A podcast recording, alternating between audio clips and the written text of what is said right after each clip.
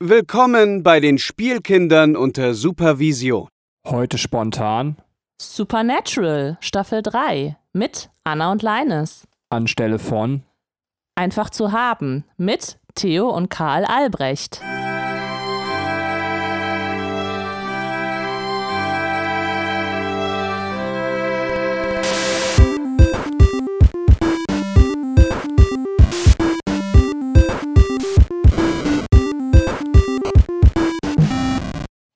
Hallo und herzlich willkommen, liebe Zuhörer da draußen an den Endgeräten, zu einer neuen Folge der Spielkinder unter Supervision.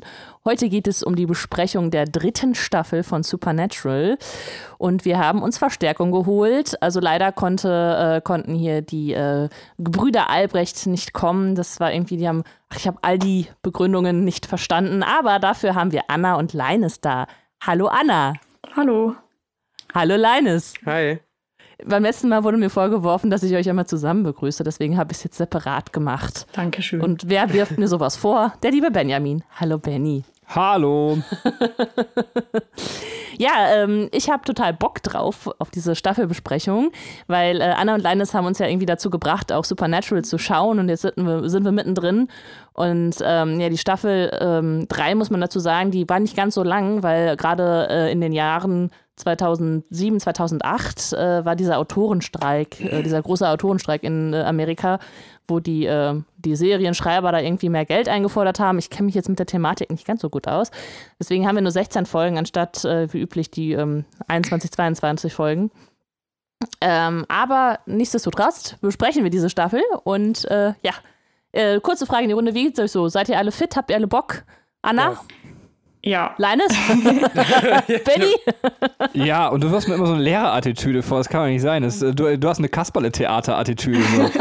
Seid ihr alle da? Ja! Und unser Rummelplatz. Gewinne, so. Gewinne, gewinne. Was wollt ihr dann? Der nächste Podcast geht rückwärts. Na, sehr gut. Ähm, genau, bevor wir jetzt äh, in die Besprechung der einzelnen Folgen gehen, äh, würde ich sagen, ähm, sagen wir mal kurz, wie wir ähm, vielleicht die, die Staffel so im Gesamten fanden. Und da würde ich jetzt gerne einfach mal ganz äh, ja, ge gegen die Tradition vorgehen und einmal den Benny fragen. Benny, wie fandst du die Staffel 3 von Supernatural?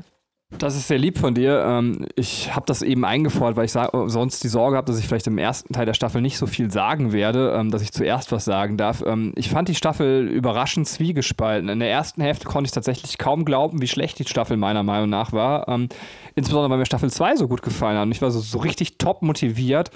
Und wir haben dann auch an Staffel 3 länger geguckt als geplant. Einerseits war da The Last of Us schuld, aber andererseits auch, dass mich die ersten Folgen überhaupt nicht motiviert haben. Also äh, können wir darüber reden. Ich finde, dass die Staffel so ein bisschen schwer aus dem Quark kommt, wobei ich mich jetzt auch hier nicht hinsetzen möchte, dass so ähm, hier die ganze Zeit irgendwie jetzt so, nee, hat mir nicht gefallen.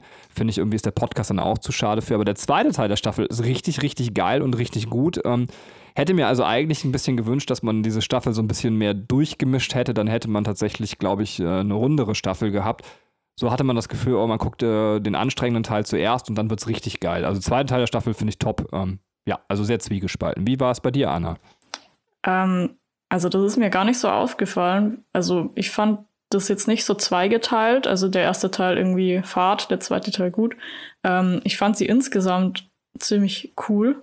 Also ich kann mich auch noch erinnern beim ersten Mal schauen. Also ich glaube, das ist eine dann meiner Lieblingsstaffeln eigentlich, weil sie halt eben so viele starke Folgen hat und so viele abwechslungsreiche Folgen, finde ich.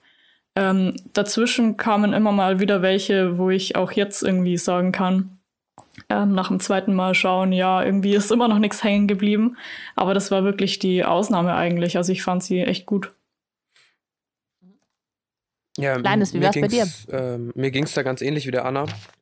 Es gibt, ich fand auch ein paar Folgen eher langweilig und habe da auch kaum noch was von im Kopf. Andererseits hat Staffel 3 aber auch, ähm, auch vorher schon einen Haufen Folgen, die sich mit zu meinen Lieblingsfolgen gemausert haben aus der gesamten Serie.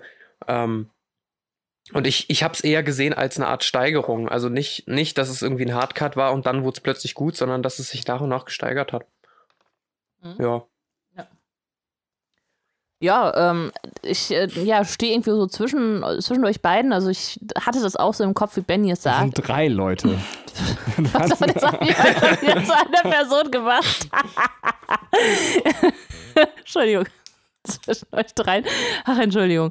Ähm, so. Aber ich weiß, was du sagen willst, da die beiden ja eine ähnliche Position Ja, vertreten. also zwischen euch bei, bei, beiden Positionen. Also ich habe nicht mit euch geredet als Person, sondern mit den Positionen selber. Komm, Mr. Schweiz. Ähm, Ähm, ist, äh, in meinem Kopf war es auch so, dass ich dachte so, ja, ähm, hier ab dieser Weihnachtsfolge wird die Staffel richtig gut und davor ist so lala. Also ich würde sagen, davor gibt es ein paar schwächere Folgen, aber auch ein paar gute. Deswegen, ähm, aber ja, zum Ende hin wird es dann halt äh, tatsächlich immer besser oder der Mitte wird's, ähm, hält es das hohe Niveau. Ich glaube, die vorletzte Folge war noch so, dass ich dachte so, ja, mm, ist okay, aber ähm, der Rest ist echt ähm, sehr kreativ und äh, sehr spannend, finde ich auch gehalten.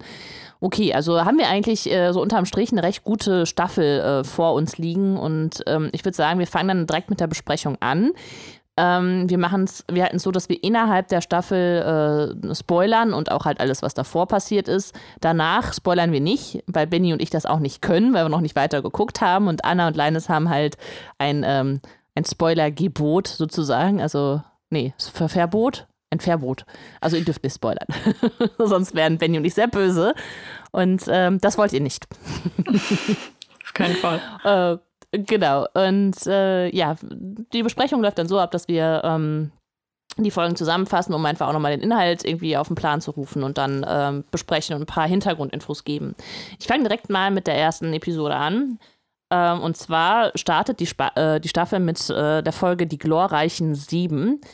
Und ähm, da geht es darum, dass äh, Dean sich erstmal noch so ein bisschen seine letzte Zeit auf Erden mit heißen Ladies vertreibt. Wir wissen ja, am Ende der äh, zweiten Staffel verkauft er seine Seele für, äh, dafür, dass äh, Sam wieder von den Toten aufersteht.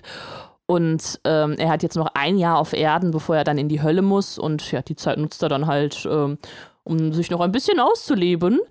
Ähm, Sam hingegen ist natürlich sehr besorgt um seinen Bruder und äh, will etwas über den Deal zwischen Dean und diesem Crossroad-Dämon herausfinden. Ähm, dann meldet sich Bobby und zwar ähm, mit äh, hat er herausgefunden, dass irgendwo biblische Plagen stattfinden und unheimliche Vorkommnisse und die drei begeben sich zu einem Landsitz, wo äh, eine Familie vor einem Fernseher sitzt und verstorben ist, verdurstet und verhungert, also ein natürlicher Tod, obwohl ähm, der Kühlschrank halt voll war und äh, eigentlich war alles normal. Die sind einfach nur nicht aufgestanden und äh, blieben vorm Fernseher sitzen. Ähm, auf diesem Landsitz treffen sie auf Tamara und ihren Mann Isaac, die ebenfalls Jäger sind und auch diesen Fall untersuchen wollen. Derweil äh, in der Stadt ähm, passiert ein Mord. Die Frau, eine Frau tötet eine andere, weil die ihr ein paar Schuhe vor der Nase wegschnappt und sie diese Schuhe unbedingt haben will, sodass sie die andere Frau killt. Die drei finden dann die Quelle, äh, und zwar ein, ist das ein Mann, äh, das äh, kriegen sie über so einen, so einen Kameramitschnitt mit und verfolgen diesen Mann zu einer Bar.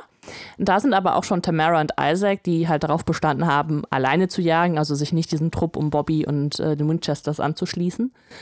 Und in dieser diese Bar ist halt blöderweise voller Dämonen. Und äh, die töten Isaac und Tamara kann aber noch gerettet werden, weil eben äh, die Winchesters die Bar stürmen und Dean sogar noch einen der Dämonen entführen kann. Es stellt sich heraus, dass es eigentlich nicht wirklich Dämonen sind, sondern die personifizierten sieben Todsünden. Also sind, äh, ja, nennen sie jetzt einfach halb, der Einfachheit halber mal wieder Dämonen. Ähm, also die, äh, also sind sieben Dämonen, die die Todsünden darstellen. Äh, Tamara schickt äh, den Knight zurück. Das war derjenige, der halt auch ähm, diese Frau dazu gebracht hat, die andere für die Schuhe umzubringen. Äh, also schickt sie zu, schickt den Knight zurück in die Hölle und der Mensch, in dem sie, in dem der Dämon drin gesteckt hat, stirbt dabei. Ähm, jetzt fragen die sich ja, wie sollen wir das jetzt machen? Wie sollen wir die, wie sollen wir an die rankommen? Wie sollen wir die töten? Und äh, die restlichen Todsünden stehen dann halt direkt vor ihrer Tür und ähm, ja, wollen nämlich äh, den Trupp erledigen. Tamara muss nochmal äh, gegen ihren toten Ehemann kämpfen und ihn einfach nochmal töten, um halt auch die Todsünde ähm, zu erledigen. Bobby stellt sich der Völlerei ähm, und haben, wendet halt den altbekannten Trick an, ein Pentagramm an die Decke zu malen, sodass ähm, dass die Todsünde dann nicht daraus entfliehen kann und auch wieder zurück in die Hölle geschickt wird. Sam äh, knutscht ein bisschen mit der Wollust rum und äh, kann sie dann aber in ein ähm, Weihwasserbecken sozusagen ertränken. Und Sam muss sich gleich mit, drei, mit den drei restlichen Todsünden rumplagen. Und zwar ist der Stolz, mit dem er spricht. Und ja, ist er tatsächlich kurz davor zu verlieren, weil äh, die einfach ein bisschen übermächtig sind, als plötzlich eine unbekannte Blondine auftaucht und ihm und diese ähm, Todsünden mit einem Dolch erledigt, der äh, ja, ja, einfach in die reingestochen wird und dann äh, sterben sie. Also es ist, äh, dieser Dolch ist anscheinend sehr mächtig. Die getöteten Menschen sind halt tot, bis auf ähm, äh, das Mädchen, also diese, diese Wollust und dieser fette Typ, der halt den Dämon ausgetrieben bekommen hat. Alle anderen müssen die beerdigen, weil sie äh, halt die, das Besetzen nicht überlebt haben. Äh, zum Schluss äh, gesteht Dean Sam noch, dass, äh, dass sie nichts unternehmen dürfen, um den Deal zu brechen, der Dean ja in die Hölle schickt, weil sonst Sam sterben würde. Das wäre jetzt kurz zusammengefasst die erste Folge. Wer möchte was dazu sagen? Der darf sprechen. Ähm, mir hat die Folge eigentlich als Einstieg ganz okay gefallen. Ähm, ist halt jetzt nichts besonders Außergewöhnliches von der, von der Erzählung her. Ich mag halt dieses, ähm, dieses Konzept mit den sieben Todsünden. Und äh, wenn ihr euch erinnert, am Ende von der letzten Staffelbesprechung hatte ich euch beide gefragt, ja, wenn die jetzt da das Tor der Hölle aufgemacht haben, was kam denn da noch so raus? Vielleicht, außer Dämonen. Und damit habe ich zum Beispiel auf die Folge angespielt. Die sieben Todsünden haben sie mit rausgelassen aus der Hölle. Und das ebnet auch wieder den Weg, was kann jetzt noch alles passieren? Jetzt haben wir dieses Tor zur Hölle offen. Was kann jetzt alles noch kommen? Ähm, ja. Das finde ich halt ein ganz spannendes Gedankenspiel, dass sie damit quasi gleich den Einstieg in die Staffel gemacht haben.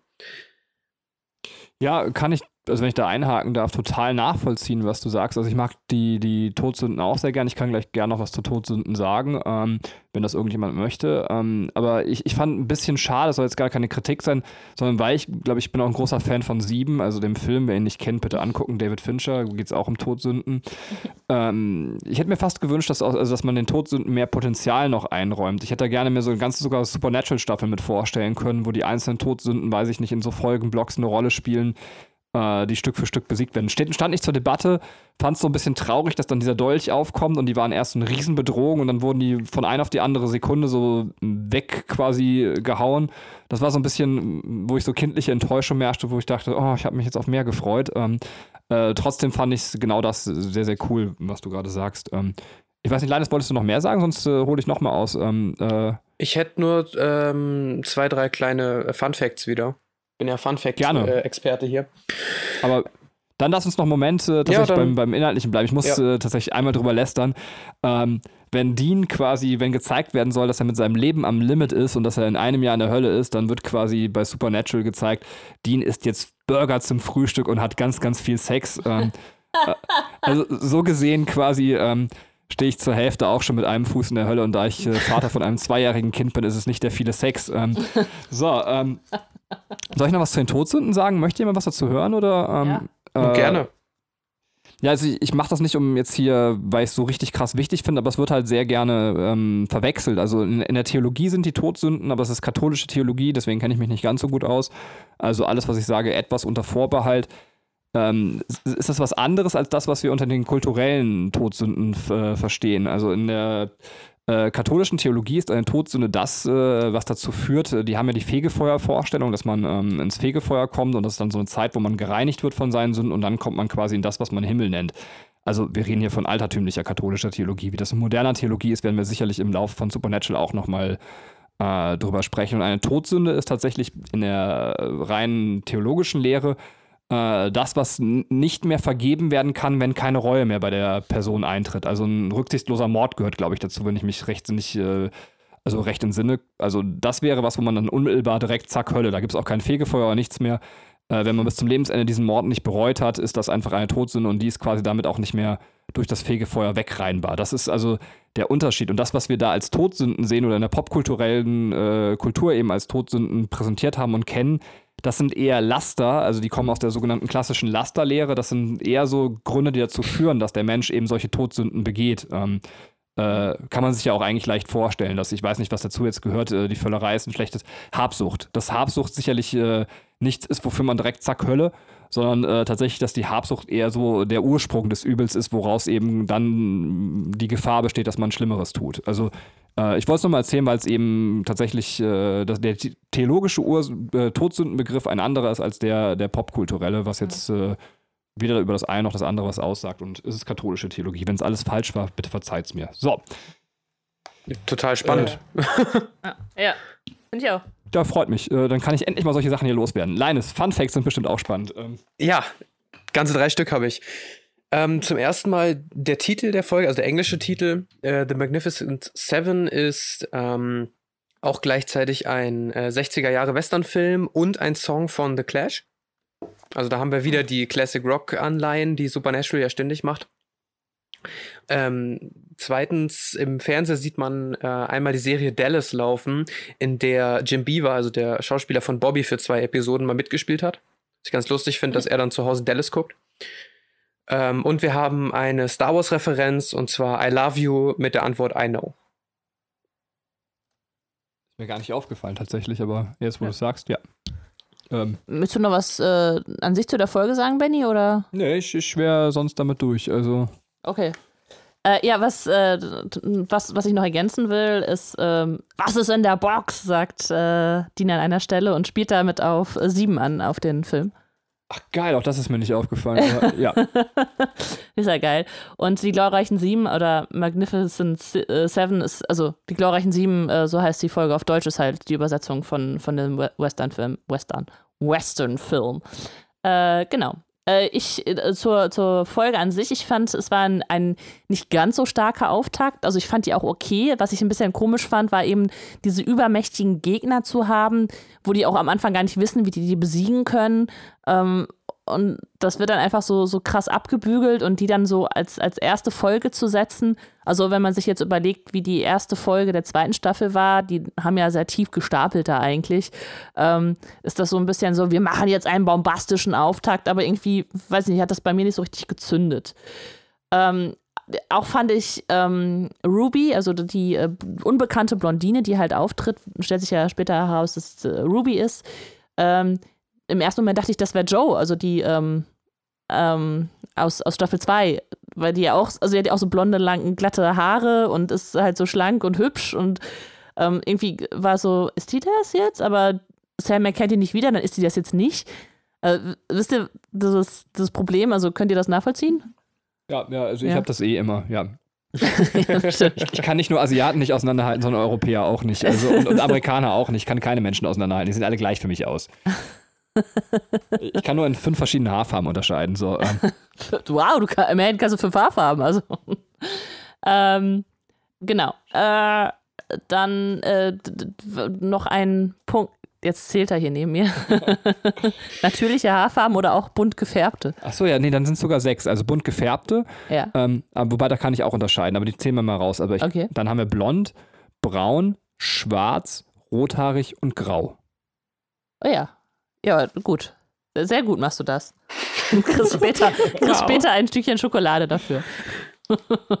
ähm, was mir noch aufgefallen ist, äh, so ein bisschen, äh, was so ein bisschen äh, die Staffel macht, ist so dieses Aufbrechen von Rollenklischees und also sowohl auf Genderbasis als auch auf Altersbasis. Also das ist ähm, was mich noch sehr gestört hat an der ersten Staffel, dass wir ja äh, so ein bisschen so eine recht sexistische Sicht hatten, ähm, ist das, wird das hier aufgebrochen eben durch, ähm, durch Ruby und später auch durch Bella, ähm, was in der Folge ist, ist zum Beispiel, dass die Wollust eine Frau ist, obwohl das könnte man noch verschieden auslegen. Also äh, das, äh, man könnte ja sagen, okay, Männer sind halt eher die, die halt die schwere Nöter sind und die halt irgendwelche Verbrechen mit sexueller Absicht machen und das ist bei den Frauen halt nicht so vorkommt.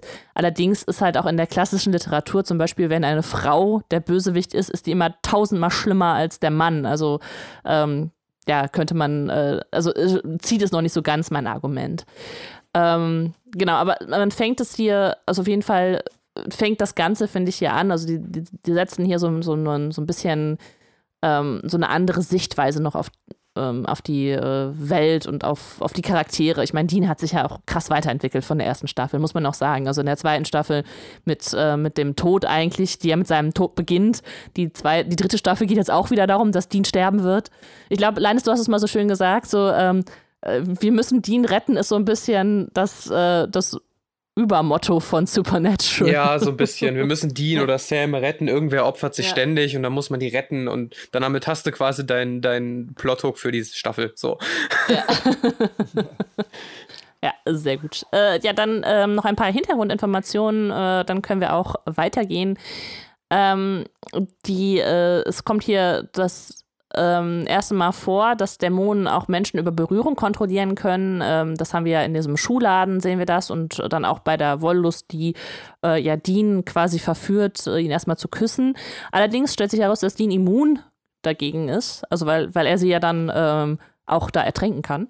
Und äh, das ist irgendwie noch so ein bisschen ungeklärt, aber später, das ist jedenfalls stand es im Wiki ja so, sei er ähm, sagt er so, er ist immun dagegen, weil er halt gut bedient ist und deswegen nicht irgendwie der Wollust verfallen muss. Ne? Er ist halt da schon, ne, da braucht er nicht mehr. und ähm, in dieser Episode ist es so, also es ist äh, nur eine von zwei Episoden, in der nur die Iris von Dämonen schwarz werden und nicht das komplette Auge. Äh, sehr interessant fand ich auch noch den, den Fakt, dass der Schuh, der halt diese Eifersucht oder diese Habgier oder Neid oder was auch immer äh, auslöst, ähm, grün ist. Und man sagt ja grün vor Neid. Und das, also im Englischen ist das, gibt es halt das entsprechende Pendant dazu. Das heißt, äh, der grüne Schuh löst den Neid aus. Fand ich sehr schön. Ja, witzig. Ähm, Genau, ähm, es, ähm, ich habe es jetzt natürlich äh, auf, aus dem englischen Wikia äh, genommen, deswegen kann ich jetzt die 1 zu 1 Übersetzung nicht, aber vielleicht kennt Benny die Story aus der Bibel. Es ist nämlich der Knight, äh, also äh, wird gefragt, wie er heißt oder wer sie sind und äh, er sagt, äh, I am Legion for we are many. Also ich bin, ich bin ich kann es nicht übersetzen. Also, äh, das ist irgendwie ein Bibelzitat, weil, äh, wenn, wenn Jesus den Teufel begegnet, ähm, sagt er auch so, ich bin, ich bin viele, also mein Name ist Legion oder ich weiß nicht, ob, was, was die Übersetzung dafür ist, ich bin, wir sind viele. Und er treibt dann den Teufel aus in, in, in 2000 Schweine, die sich dann ertränken. Ja, ja, genau. Ich hatte nämlich auch Legion wäre das Wort. Und ich ah, habe ja, auch gedacht, meinst du jetzt die Stelle mit den Schweinen? Tatsächlich ah, ja. habe ich da daran gedacht, ja. Ja, genau. Und also das wird dann tatsächlich da auch zitiert. Ja. Das ist ganz, äh, ganz interessant. Ähm, und äh, was, was ich auch noch als Fakt habe, ist, dass äh, Bobby halt sagt, ja, laut äh, Peter Binfield die Klassifikation von Dämonen äh, zu den sieben Todsünden, äh, das ist ein Buch, das tatsächlich existiert. Das ist von 1589. Ähm, also müssen die da halt gut recherchiert haben, dass sie dann auch äh, dieses Buch dann quasi da zitieren oder als ja, Zitatfläche benutzen. Genau. Das wäre es zu Episode 1 und äh, die, ja. Ich wollte nur ganz kurz, nicht, dass ich jetzt hier ein theologisches Retten machen möchte, aber weil das bei dir jetzt so gerade, du hast das so angewidert gesagt, man kann das auch nur so angewidert sagen, aber das zeigt halt diese, was ich glaube ich auch hier schon mal im Cast angesprochen habe, diese Verwechslung der Mythos- und Logos-Ebene. Ich selber würde das auch als Geschichte lesen und nicht als äh, hey, das ist Fakt, das passiert so. Da hat einer quasi irgendwie, weiß ich nicht, irgendwelchen Satan quasi in Schweine gejagt und die haben sich ersäuft, dann würde ich auch quasi nur noch mit dem Kopf schütteln und sagen, also nicht, dass mir diese Story, ich kann dazu jetzt auch nichts Tieferes sagen, also ich habe die jetzt nicht gerade auf dem Schirm, aber ja. weil, weil das immer so, das ist vielleicht nochmal für die, die jetzt quasi theologisch nicht so drin sind und nur Staffel 3 hören, auch ich als Theologe würde halt sagen so, ähm, wer das als wissenschaftlichen Bericht liest, der kann eigentlich nur verzweifeln, meiner Meinung nach, und sollte dieses Buch auch unbedingt weglegen. Ähm, da gibt es sehr, sehr viele, sehr, sehr schwierige Stellen. Ich würde sagen, da sind 2000 ersäufte Schweine noch eher gehören zu den unproblematischeren Stellen. ähm, aber dazu können wir dann immer mal kommen. Ich, da habe ich echt Kracher. Ähm, müsste mal die Bibel lesen. So. Anna darf die nächste Folge äh, zusammenfassen. Ja, Folge 2 heißt uh, The Kids Are Alright oder Den Kindern geht es gut auf Deutsch. Und wir befinden uns in ähm, Cicero, Indiana. Und dort sterben immer wieder Väter durch vermeintliche Arbeitsunfälle. Also an, am Anfang sieht man quasi einen ähm, Vater, der an einer Kreissäge arbeitet und die Kreissäge geht von selbst an und er fällt quasi drauf und ja. Äh, und das passiert eben mit mehreren, mehreren Männern dort. Und Dean will in der Stadt aber was anderes äh, machen und zwar seine alte Bekanntschaft Lisa besuchen äh, mit der er vor neun Jahren eine Verabredung hatte und sie dort auch zuletzt gesehen hat. Hat sie aber noch sehr gut in Erinnerung. Ähm, allerdings hat sie jetzt plötzlich einen achtjährigen Sohn und äh, was ihn sehr irritiert, weil Ben, der Sohn, ihm ziemlich ähnlich ist. Und Lisa ist auch mit einer Frau befreundet, eben deren Mann gestorben ist, also der mit der Kreissäge. Und seitdem verhält sich ihre Tochter Katie seltsam. Und äh, sie hat richtig Angst vor ihrer Tochter, weil sie sie immer anstarrt und, und sich total komisch verhält eben. Und diese Angst von der Mutter geht eben so weit, dass sie sogar versucht, die Tochter umzubringen, indem sie sie in ein Auto setzt und ähm, quasi in den See, das Auto in den See rollen lässt. Aber das Kind sitzt dann wie verhext wieder zu Hause am Küchentisch und starrt sie weiterhin an. Und Sam und Dean bemerken ebenfalls diese komischen Kinder in dieser Stadt und finden heraus, dass es eben nicht die echten Kinder sind, sondern sie ausgetauscht wurden durch sogenannte Changelings oder auf Deutsch Wechselbelger. Und diese ernähren sich eben von der Gelenkflüssigkeit der Mütter. Also sie beißen die wie Vampire, nur mit so runden Mündern. ähm, also es sieht ziemlich, ziemlich eklig aus. Und auch Ben, eben der Sohn von Lisa, ist plötzlich wie ausgetauscht und eben auch durch diesen Changeling.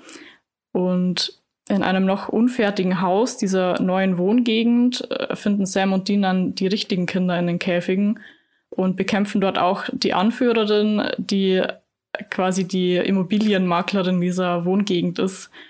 Und alles geht dann äh, zum Glück gut und Dean bringt Ben wieder zurück und erfährt dann außerdem, dass er wirklich nicht äh, der Vater von Ben sein kann, was ihn im Nachhinein fast etwas traurig macht.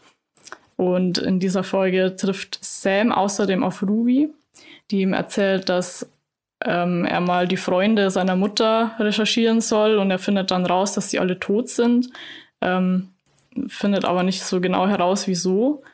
Und außerdem zeigt sie sich ihm als Dämon und ähm, sagt aber, sie will ihm zukünftig helfen, auch wenn sie eine Dämonin ist, da sie Dean angeblich retten kann.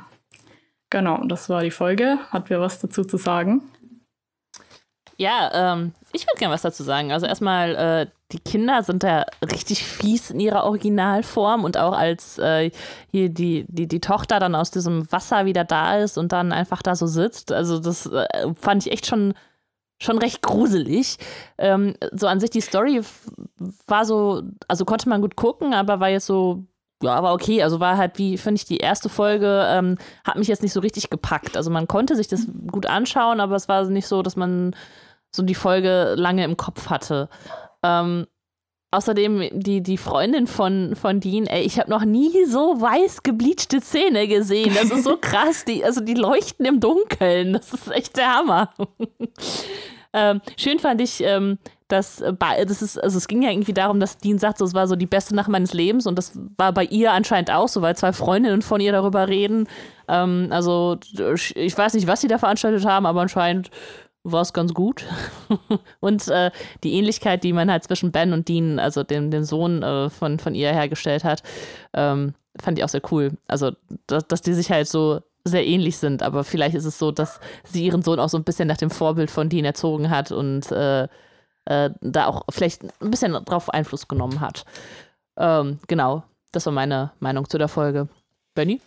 Ja, ich also wollte nur kurz sagen, dass es eigentlich ganz witzig ist. Also jetzt äh, denke, dass man das bei Anna raushören konnte, vielleicht, aber ich weiß es nicht. Aber als nicht ähm, jemand, der jetzt alle Staffeln Supernatural durchgeguckt hat, eben sondern gerade da an der Stelle ist, rein theoretisch kann es ja immer noch so sein am Ende der Folge, dass sie gelogen hat. Ne? Also das fand ich so, dass man nie so ganz klar weiß, ist es jetzt nicht wirklich ähm, Dienstsohn und es rein theoretisch könnte es jetzt passieren, dass es irgendwie in acht Staffeln kommt, auf einmal Dienstsohn nochmal um die Ecke gelatscht, den wir schon kennen. Ähm, ja. Fand ich deswegen ganz schön spannend. Ja, ähm, ja stimmt. Äh, du hast gerade noch einen anderen Gedanken. Ach so, ja, diese Kindersache, die finde ich extrem gruselig. Das wollte ich nur sagen. Dieses Trope äh, ist ja auch so ein berühmtes Horror-Trope, was wir jetzt da haben.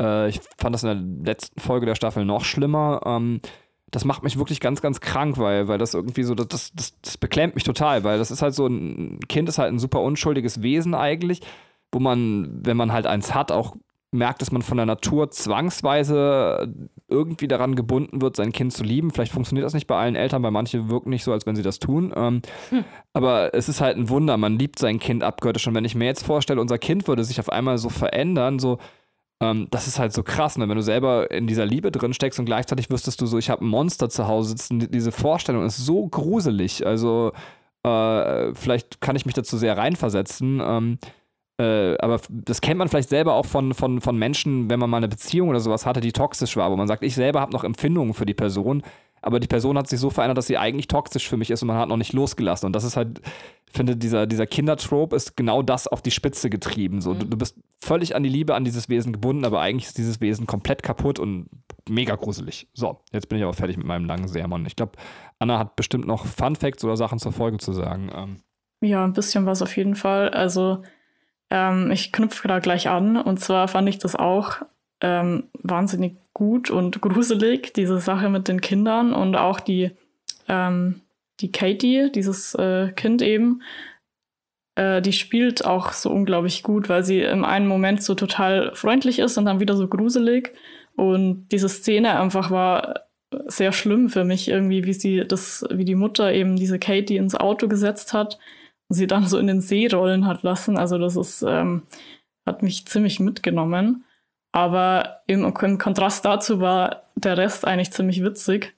Ähm, und zwar eben diese Sache mit Ben und Dean und äh, diese Szene auf dem Spielplatz irgendwie, also keine Ahnung, ich habe mich, ich konnte mich sehr gut an diese Folge erinnern. Also mir ist die sehr gut im Kopf geblieben äh, eben wegen dieser, wegen dieser Sache, weil man sich Dean irgendwie überhaupt nicht als Vater vorstellen kann und dann auf einmal sieht er so ein, so ein Mini-Me von sich rumrennen und er ist total verzückt. ähm, ja, fand ja. ich auf jeden Fall sehr gut und Fun Facts habe ich nicht wirklich viele, eigentlich nur den einen und zwar der, ähm, der Titel der Folge The Kids Are All, all Right ist ähm, ein Lied von The Who, das ziemlich gut ist, habe ich mir gestern nochmal angehört. Und genau, das war es soweit von mir dazu. Gibt es nicht auch ein Blinklied? Ja, von Offspring gibt es eine Kids, Kids Aren't Alright. Right, ja. Ah, okay. Feiner Unterschied. Aber ähm, das muss ich mir fragen. Ich habe das bei mir nicht aufgeschrieben bei den Folgen, ähm, aber ich weiß, dass, glaube ich, alle meine Folgen, die ich äh, zusammenfassen sollte, wir haben ja hier das gute alte Kalb-System, falls wir es heute noch nicht erwähnt haben, ähm, äh, das, ich glaube, alle, die ich hatte, waren auch Songtitel. Kann das sein, dass einfach jeder ja. Ähm, jeder äh, Titel der Staffel quasi ein Songtitel war, müssen wir mal prüfen. Also tatsächlich, das wäre, finde ich ganz cool, wenn die das so gemacht hätten. Also um, Supernatural macht das ja gerne, dass sie Songtitel nehmen. Es sind aber nicht alle Folgen der Staffel Songtitel. Oh. Also die meisten sind irgendwelche Anspielungen. Also ich ja. habe auch eins, was noch ein anderer Film ist oder eine andere Serie. Ähm, also die meisten sind wirklich Anspielungen auf andere Werke. So. Okay. Ich habe mir das nicht aufgeschrieben, vielleicht schafft das gleich, während ich meine Sachen zusammenfasse, parallel für meine Folge dann nochmal jemand zu googeln. Wenn wir das jetzt immer bei jeder Folge ansprechen, fühle ich mich gerade voll schuldig. Ähm, mhm. Ja. Dann? Gerne. Dann Linus, Folge 3, ja. genau. Äh, Folge 3 heißt Bad Day at Black Rock oder auf Deutsch Ein Unglück kommt selten allein. Hm. Hier haben wir übrigens keine Anspielung auf irgendwas, zumindest habe ich keine erkannt. Hm. Ähm, ja, Folge beginnt damit, dass Sam Dean äh, von, von Ruby erzählt, äh, wer die so ist und dass die helfen will. Ähm, Dean findet das aber gar nicht cool. Der sagt halt, hey, das ist ein Dämon, die musst du umbringen.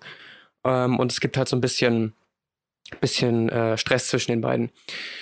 Ähm, währenddessen wird Gordon, den wir noch von früher kennen, ähm, im, im Gefängnis von einem Hunter namens Kubrick besucht und erfährt, dass Sam das, ähm, das Höllentor äh, quasi davon abhalten wollte, aufzugehen. Äh, er möchte Sam aber immer noch töten, weil er sagt, Sam ist nicht menschlich, weil er diese, diese Superpowers hatte von dem Yellow Eye Demon. Und ähm, genau.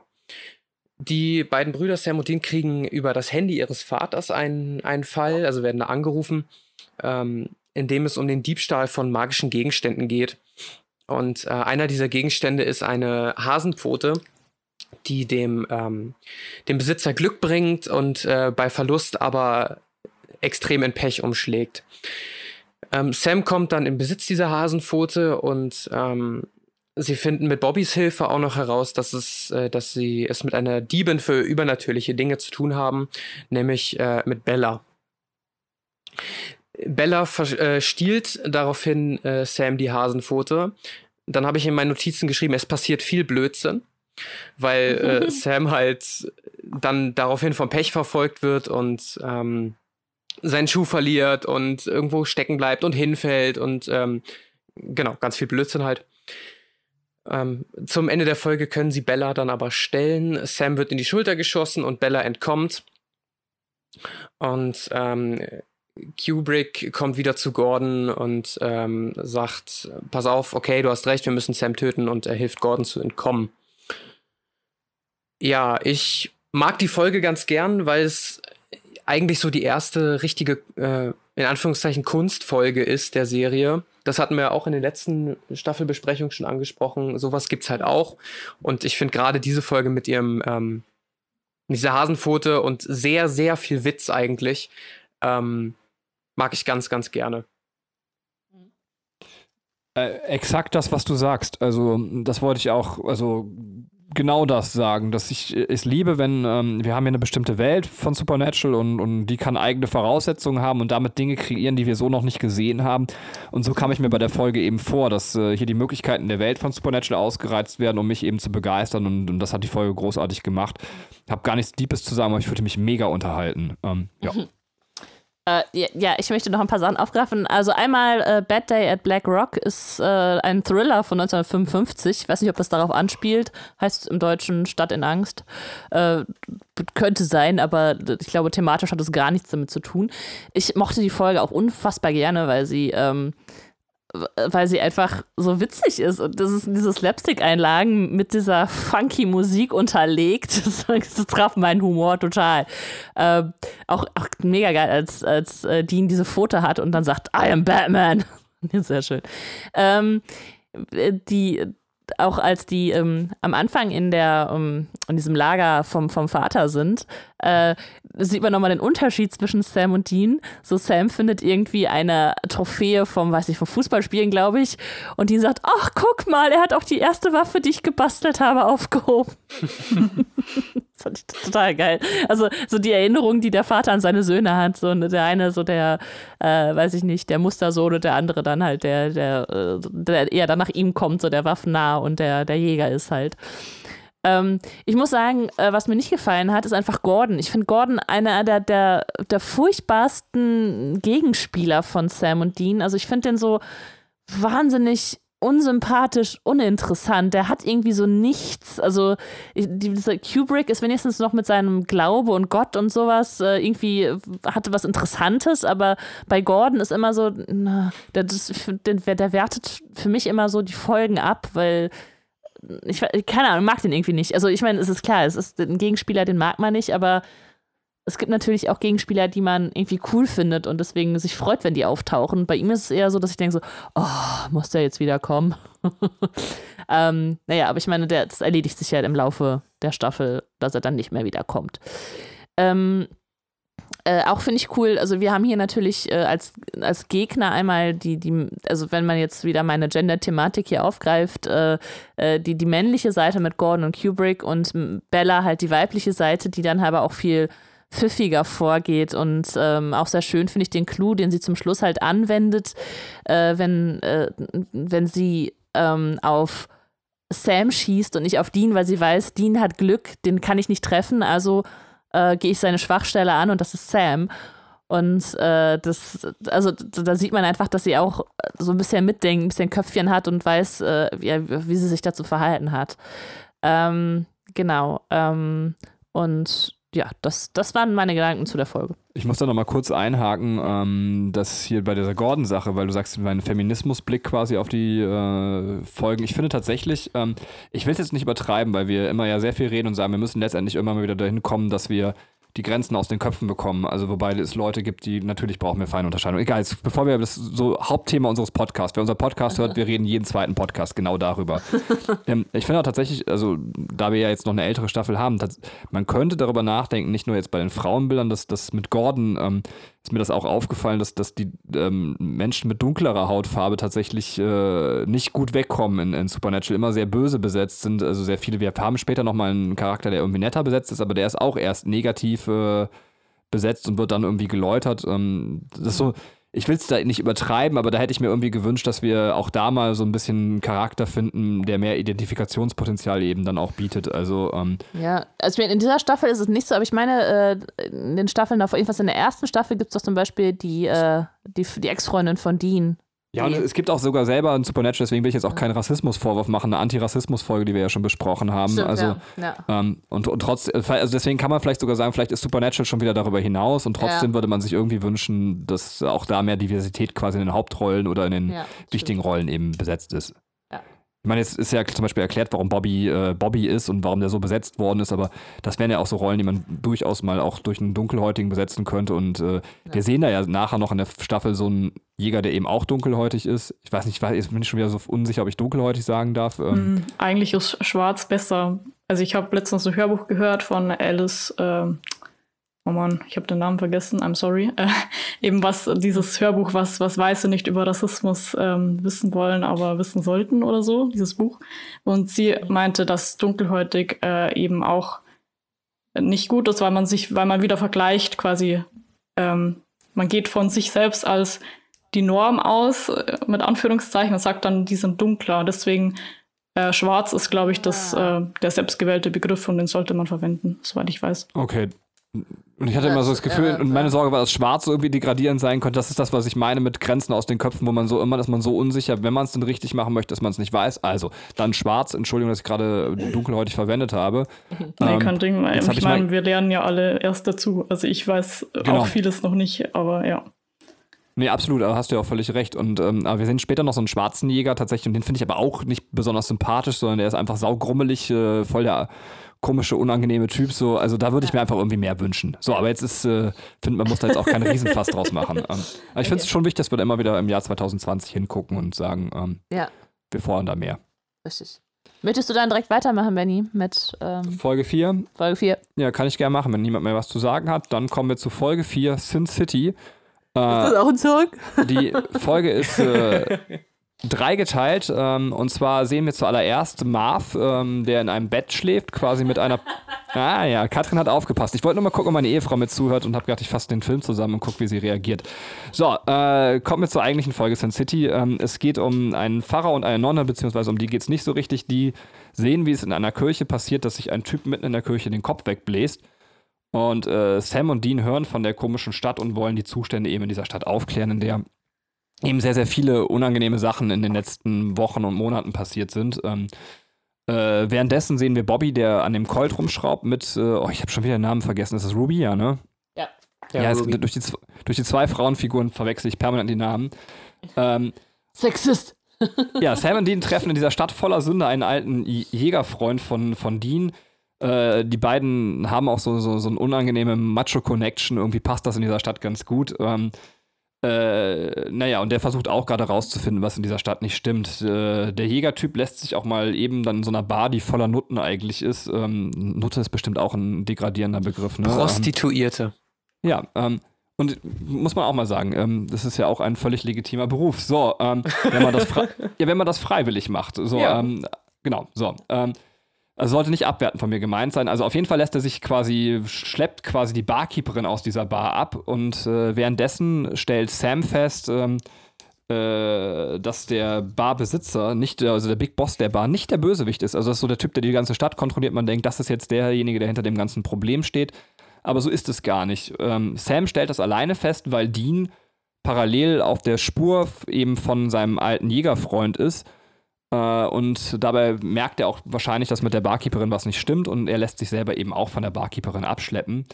Äh, diese schleppt beide in einen Keller, beziehungsweise in einen quasi einen alten Jägerfreund hat sie schon längst in einen Keller geschleppt und getötet. Dean ist auch in diesem Keller, aber was wir dann eben merken, ähm, er trickst sie aus und fängt sie in einem Pentagramm. Ich weiß nicht, darf ich dazu einfach Pentagramm sagen oder ist das Bannkreis? Äh, ist es, wahrscheinlich der es ist eine Devil's Trap, also oder Dämonenfalle oder sowas. Okay, eine Dämonenfalle. Darf man Bannkreis sagen? Ist das richtig? Nee, ne? Oder ähm, Ich weiß nicht, kann sein. falls uns der ein oder andere Jäger zuhört, ihr könnt mir ja mal schreiben, was der richtige Fachbegriff ist. Also er fängt sie in einer Devil's Trap und die beiden sind dann quasi in so einer Art, ähm, ja, also erstmal versucht Dean seinen Exorzismus durchzuziehen mit dem Buch, aber ähm, die Dämonen zerstört irgendwie den halben Keller und, und das Buch und, und dann sitzen beide in so einer Art Mexican Standoff in von der Dämonenvariante halt in dem Keller und kommen nicht raus, nicht rein. Aber wir wissen, es gibt halt noch einen Partner dieser Dämonen. Wir von außen wissen oder sitzen jetzt in der Spannung quasi gefangen, wird zuerst der Partner dieser Dämonen irgendwie zuschlagen oder eben äh, letztendlich äh, Sam. Und dann stellen wir fest, niemand anders ist natürlich der Partner ähm, als der Pfarrer selbst. Ähm, das heißt, die beiden sind so ein Dämonenpärchen. Währenddessen sehen wir aber ähm, Dean und die Dämonen quasi im Keller gemütlich miteinander plaudern, stellen eigentlich auch fest, dass die ganz sympathisch ist. Äh, sie äußert auch ihre Thesen, dass sie sagt, letztendlich sind Dämonen sowas ähnliches wie Menschen. Ähm, und der einzige Unterschied, sie sagt, Menschen sind genauso grausam wie Dämonen, äh, liegt letztendlich ihrer Meinung nach in der Überlegenheit ähm, der dämonischen Rasse, was ganz interessant so von der These ist. Und sie scheint ganz sympathisch zu sein, jedenfalls habe ich das so empfunden. Ähm, und äh, ich konnte dem auch entnehmen, ist jetzt ein bisschen länger her, wenn ich mich recht erinnere, sie wäre auch bereit gewesen, glaube ich, Dean zu verschonen. Auf jeden Fall kommen dann äh, Farah und äh, Sam in den Keller an. Äh, Bobby ist, glaube ich, auch noch da und äh, der Colt ist letztendlich auch bei äh, Sam tatsächlich wieder gelandet, eben weil Bobby äh, auch dabei ist. Und es ist so, dass äh, Sam dann aber eiskalt ähm, die, sowohl die Dämonen als auch den Pfarrer erschießt, obwohl die eigentlich ein langjähriges Pärchen sind und die bereit gewesen wären, eigentlich Dean zu verschonen. Ähm, wo man so ein bisschen, obwohl hier ein Dämon getötet wird, am Ende der Folge so einen moralischen, bitteren Beigeschmack hat. Ähm, ja, ich hoffe, ich habe nichts Wichtiges ausgelassen. Ähm, das war es im Großen und Ganzen. Ansonsten müsst ihr kurz ergänzen. Äh, nee, also äh, von meiner Seite aus nicht. Ähm, ich finde hier sehr ähm, interessant, äh, die äh, einfach das, was Casey, also die Barkeeperin mit Dean macht, also diese Gegenüberstellung von Mensch und Dämon. Und ähm, was Dean ja auch dazu bringt, irgendwie die menschliche Seite in ihr zu sehen. Also äh, sie scheint ja damit Erfolg zu haben, sodass ähm, Dean auch verhindern will, als Sam sie tötet, sagt er ja auch so nein, aber Sam ist halt eiskalt, geht halt eiskalt drauf. Was wiederum Dean ähm, ja auch so ein bisschen sich fragen lässt, so hat diese ähm, diese, diese Öffnung von dem, äh, von, der, von dem Höllentor da irgendwie Sam verändert. Also das ist ja das, was äh, also diese Frage, die über die komplette Staffel getragen wird und auch noch nicht äh, richtig beantwortet wurde. Ähm, ja, ähm, und, und, auf der anderen Seite, man weiß, also wenn man sich jetzt anguckt, was Dean halt in der Vergangenheit gemacht hat, ist er halt eher derjenige, der einfach äh, gnadenlos drauf auf den Dämon halt äh, eingeballert hat. Und äh, irgendwie, also ich glaube, es ist so ein kleiner Rollenwechsel hat da stattgefunden, dass, dass äh, Dean jetzt da so ein bisschen die, die seine sanftere Seite entdeckt hat und Sam einfach knall, knallhart geworden ist. Ähm, ja, äh, also ich finde, das könnte man halt noch weiter beobachten. Äh, schön finde ich auch die Stelle, wo er sagt, was ihr beide, als dann Casey und der Pfarrer anfangen zu knutschen. äh, hier finde ich auch wieder ganz schön, dass, also Dämonen können ja einfach jeden Körper besetzen. Und ich weiß nicht, inwiefern Dämonen jetzt äh, einem Geschlecht oder einem Alter zugeschrieben sind, aber das macht natürlich einfach auch eine schöne Durchmischung, dass du sagen kannst, okay, egal wen die besetzen, die, die finden sich halt einander wieder. Und wenn der eine jetzt in einem alten Mann steckt und äh, der andere in einer jungen Frau, dann äh, ist das ja trotzdem, also dann sind die ja trotzdem wieder ein Pärchen, äh, auch, auch wenn der menschliche, die menschliche Höhle das jetzt nicht unbedingt hergibt, obwohl der Fahrer jetzt auch nicht so schlecht aussieht.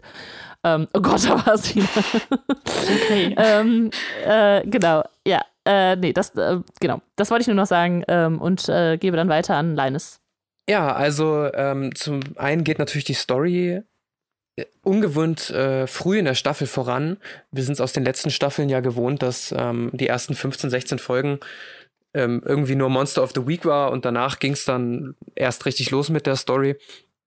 Ähm, und jetzt ist es halt wirklich schon Folge 4. Also ähm, finde ich schön, dass sie das jetzt ein bisschen mehr über die Staffel verteilt haben und immer mehr so ein bisschen Story-Häppchen haben und nicht alles ins Ende geklatscht haben.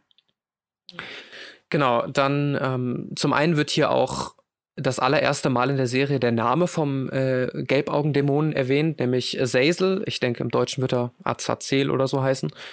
Ähm, den kannten wir bisher auch noch nicht, der wird hier das erste Mal erwähnt. Ähm, außerdem wird der in Anführungszeichen Big Daddy der Hölle erwähnt. Ähm, und auch hier haben wir quasi wieder diese Anspielung, wir haben das Tor zur Hölle aufgemacht, was ist denn da dann noch irgendwie alles möglich, was kann noch alles kommen? Und Big Daddy der Hölle ist ja schon relativ klar, worauf das anspielt. Frage ich euch. Jesus! Jesus, richtig, genau. ähm, genau, der Theologe kann sich natürlich denken, worum es geht. Also Sa Satan, Lucifer. Im Prinzip, Ahnung. ja, genau. Der wird hier schon erwähnt, auch wenn der in der Staffel überhaupt noch nicht vorkommt. Ähm, ja, Mini-Spoiler, wohl, er kommt der wohl vor. Es, kann es ja nicht sein, er wurde vom Doktor besiegt. Also, ähm. Anderes Franchise. okay, ja. Ähm, Ja, aber das wäre es soweit äh, von mir zur vierten Folge. Und dann Mhm. übergebe ich an Katrin nach dem Kaltprinzip, Folge 5. Okay. Ähm. So. Die ähm, Folge 5 heißt ähm, Gute Nachtgeschichten im Deutschen und im Englischen Bedtime Stories, äh, also genau übersetzt. Und äh, hier eine sehr schöne, eine märchenhafte Folge. Äh, geht es ähm, um Morde, die äh, nach Grimm-Märchen äh, geschehen, also in einer Stadt. Ähm, da haben wir zum Beispiel die drei kleinen Schweinchen, das sind dann drei Bauarbeiter äh, und äh, wovon dann, also drei Brüder, die halt Bauarbeiter sind, ein bisschen pummelig sind und nur einer schafft es äh, irgendwie dem, dem bösen Wolf, also man, man sieht ihn nicht äh, zu entfliehen. Wir haben noch eine Hänsel- und Gretel-Geschichte, das ist ein Ehepaar, das sich im Wald verläuft und äh, im in der Hütte von so einer alten Frau ankommt, die äh, dann den Mann vergiftet und die Frau kann gerettet werden. Und äh, Sam und Dean gehen halt diesen Morden nach und äh, sind dann auch so ein bisschen, hä, ist das hier irgendwie Märchen oder nicht? Und dann kommt so eine Art, ähm, noch so eine Art Cinderella-Story. Also sie gehen in ein Haus, wo dann eine Frau äh, angekettet ist und sagt, ich meine Stiefmutter ist gerade voll verrückt geworden, ich weiß nicht, was passiert ist. Und äh, Dean entdeckt dann ein kleines, unheimliches Mädchen, die halt aussieht wie Schneewittchen, hat so ein weißes Kleidchen an und schwarze Haare und äh, spricht dann auch mit ihr und die löst sich dann aber so in der Luft auf und, und hinterlässt einen, ähm, einen roten Apfel. Ähm, der vergiftete Apfel, das wissen wir ja äh, aus Schneewittchen, ähm, schickt sie in einen todesähnlichen Schlaf und deswegen forschen sie dann weiter in die Richtung und suchen halt nach kleinen Mädchen mit schwarzen Haaren und es stellt sich heraus, dass ähm, der Arzt im Krankenhaus, Dr. Garrison, eine Tochter hat, Kelly, die äh, seit äh, ihrem achten Lebensjahr im Koma liegt. Sie wurde nämlich vergiftet, also passt perfekt. Sie hat auch eine Stiefmutter, die hat sie gefunden und äh, diese Stiefmutter ist allerdings äh, im vergangenen Jahr verstorben. Ähm, und der Vater, Dr. Garrison, hält immer noch halt an seiner Tochter fest und äh, liest ihr Grimm-Märchen vor. Und da haben wir die Verbindung. Äh, gleichzeitig ähm, kommt es dann auch zum Showdown, weil äh, eine Omi angegriffen wird von dem großen bösen Wolf, also ein Mann, ähm, der quasi diesen Wolf symbolisiert und diese Omi äh, ja entführt und auch tatsächlich tötet. Und jetzt geht es halt darum, quasi das Rotkäppchen zu finden. Ähm, Dean geht dann halt auf die Suche nach diesem Rotkäppchen, während Sam sich mit Dr. Garrison beschäftigt und ihn äh, versucht zu überzeugen, dass eben seine Ex oder nein, seine Frau, äh, die ja verstorben ist, äh, die Tochter vergiftet hat und ähm, Kelly jetzt nun als geistige Unwesen treibt. Ähm, das klingt jetzt, also da denkt jetzt, okay, das wird er jetzt erstmal nicht mehr schaffen, aber Dr. Garrison ist doch leichter zu überzeugen, als man denkt, weil er auch seine Tochter gesehen hat als, ähm, als Erscheinung und ähm, dann äh, sich nach ein bisschen hin und her auch dazu entscheidet, mit ihr zu sprechen und äh, sie quasi herzuholen, also sie auch in Erscheinung treten zu lassen, indem er einfach mit ihr redet. Ähm, sie ist halt vorher bei Dean, der halt gegen den großen bösen Wolf kämpft, ähm, um halt äh, an dieses kleine Mädchen zu retten. Und äh, ja, er spricht dann mit ihr, er sagt dann so, okay, ich weiß, das passiert ist, es tut mir leid. Und er verabschiedet sich dann von seiner Tochter, äh, die stirbt. Und in diesem Moment hört der Zauber sozusagen auch auf. Und der Mann, ähm, der in Rolle des äh, bösen Wolfes agiert hat, weiß einfach auch gerade gar nicht mehr, was passiert ist. Und ähm, ja, quasi die, die Story ist da sozusagen zu Ende. Äh, wir sehen aber noch ähm, Sam und Dean, also das, äh, der äh, Dean appelliert an Sam, ihn auch später gehen zu lassen, damit halt nicht ähm, sowas passiert und sagt so, ja, ähm, das ist einfach mein Schicksal. Ähm, äh, es gibt da noch einen kleinen Abschluss und zwar schleicht sich Sam in der Nacht äh, weg, um den Crossroad-Dämon ähm, heraufzubeschwören. Der tritt halt wieder in eine Frauengestalt auf, äh, eine andere Frau als jetzt, äh, die wir bisher gesehen haben.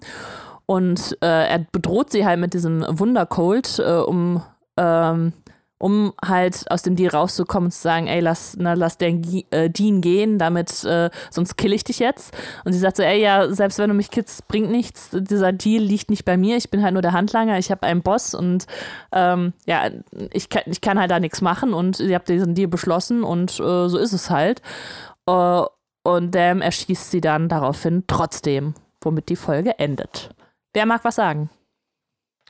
Ja, also ich fand die Folge ziemlich cool, muss ich sagen. Also es war eine meiner Lieblingsfolgen, diese Staffel, weil ich diese Thematik mit den Grimm-Märchen total cool finde. Ich bin auch ein großer Fan der, der Folge, äh, der Serie Grimm, wenn ihr die kennt. Ähm, Tatsächlich nicht gesehen. Ja, die ist, also ja. ich finde die sehr cool. Ich habe leider die letzte Staffel noch nicht gesehen, aber da geht es eben auch darum, dass diese, diese Wesen alle ähm, wirklich existieren, diese Grimm, im weitesten Sinne Grimm-Unwesen. Ähm, aber genau, ich fand am Anfang fiel es mir schon auf. Äh, ich wusste nicht mehr, in welcher, in welcher Staffel die, die Folge ist, diese Märchenfolge. Aber mir fiel es auf mit der Musik, weil die anders war. Mhm. Die war so ein bisschen Mystery-mäßiger und hat mich eben auch an diese äh, andere Serie eben erinnert. Und mhm. Ich fand es irgendwie sehr abwechslungsreich, mal sowas zu haben, weil es hat ja nichts mit. Ähm, es geht ja jetzt in der Staffel doch viel um Dämonen und um die Hölle und so biblische Sachen. Ähm, mhm. Und das ist eben so ein ganz anderer, ein ganz anderer Themenbereich und das fand ich sehr interessant. Ja. Darf ich dir eine kurze Comic-Empfehlung geben? Ähm, Fables, lies mal den ersten Band, ist fantastisch. Falls du noch nie davon gehört hast, ist wirklich großartig. Also, ähm, ja. Ah, okay. Nee, ich, kenne ich nicht, aber schaue ich nach, danke. Ich guck mal, ob wir nicht haben, noch, haben wir noch ein Exemplar. Wir, wir kaufen dieses Comic irgendwie regelmäßig und schenken es irgendwelchen Leuten, weil wir das so lieben. Aber ähm, äh, falls wir noch ein Exemplar hier rumliegen haben, schicken wir dir einfach eins. Äh, ja. So, das cool. war mein Nebenbeitrag. Ich habe äh, ja. ähm, hab nur ein, zwei Fun Facts noch zu der Folge. Mhm. Ähm, beziehungsweise einen. Und zwar stellen sich äh, Sam und Dean als Detective Plant und Page vor.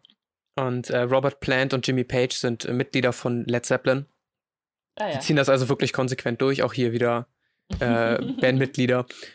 Ähm, ja, nice. Ja, sonst ich fand die Folge eigentlich auch ganz, ganz nett. Ich mag die Idee, dass man einfach ganz viele Märchen nimmt und die in eine Folge reinballert. Fand ich ganz lustig und auch, äh, wie Anna schon gemeint hat, mal ein bisschen abwechslungsreich von den ganzen äh, Dämonen und Hölle und Pipapo. Ja.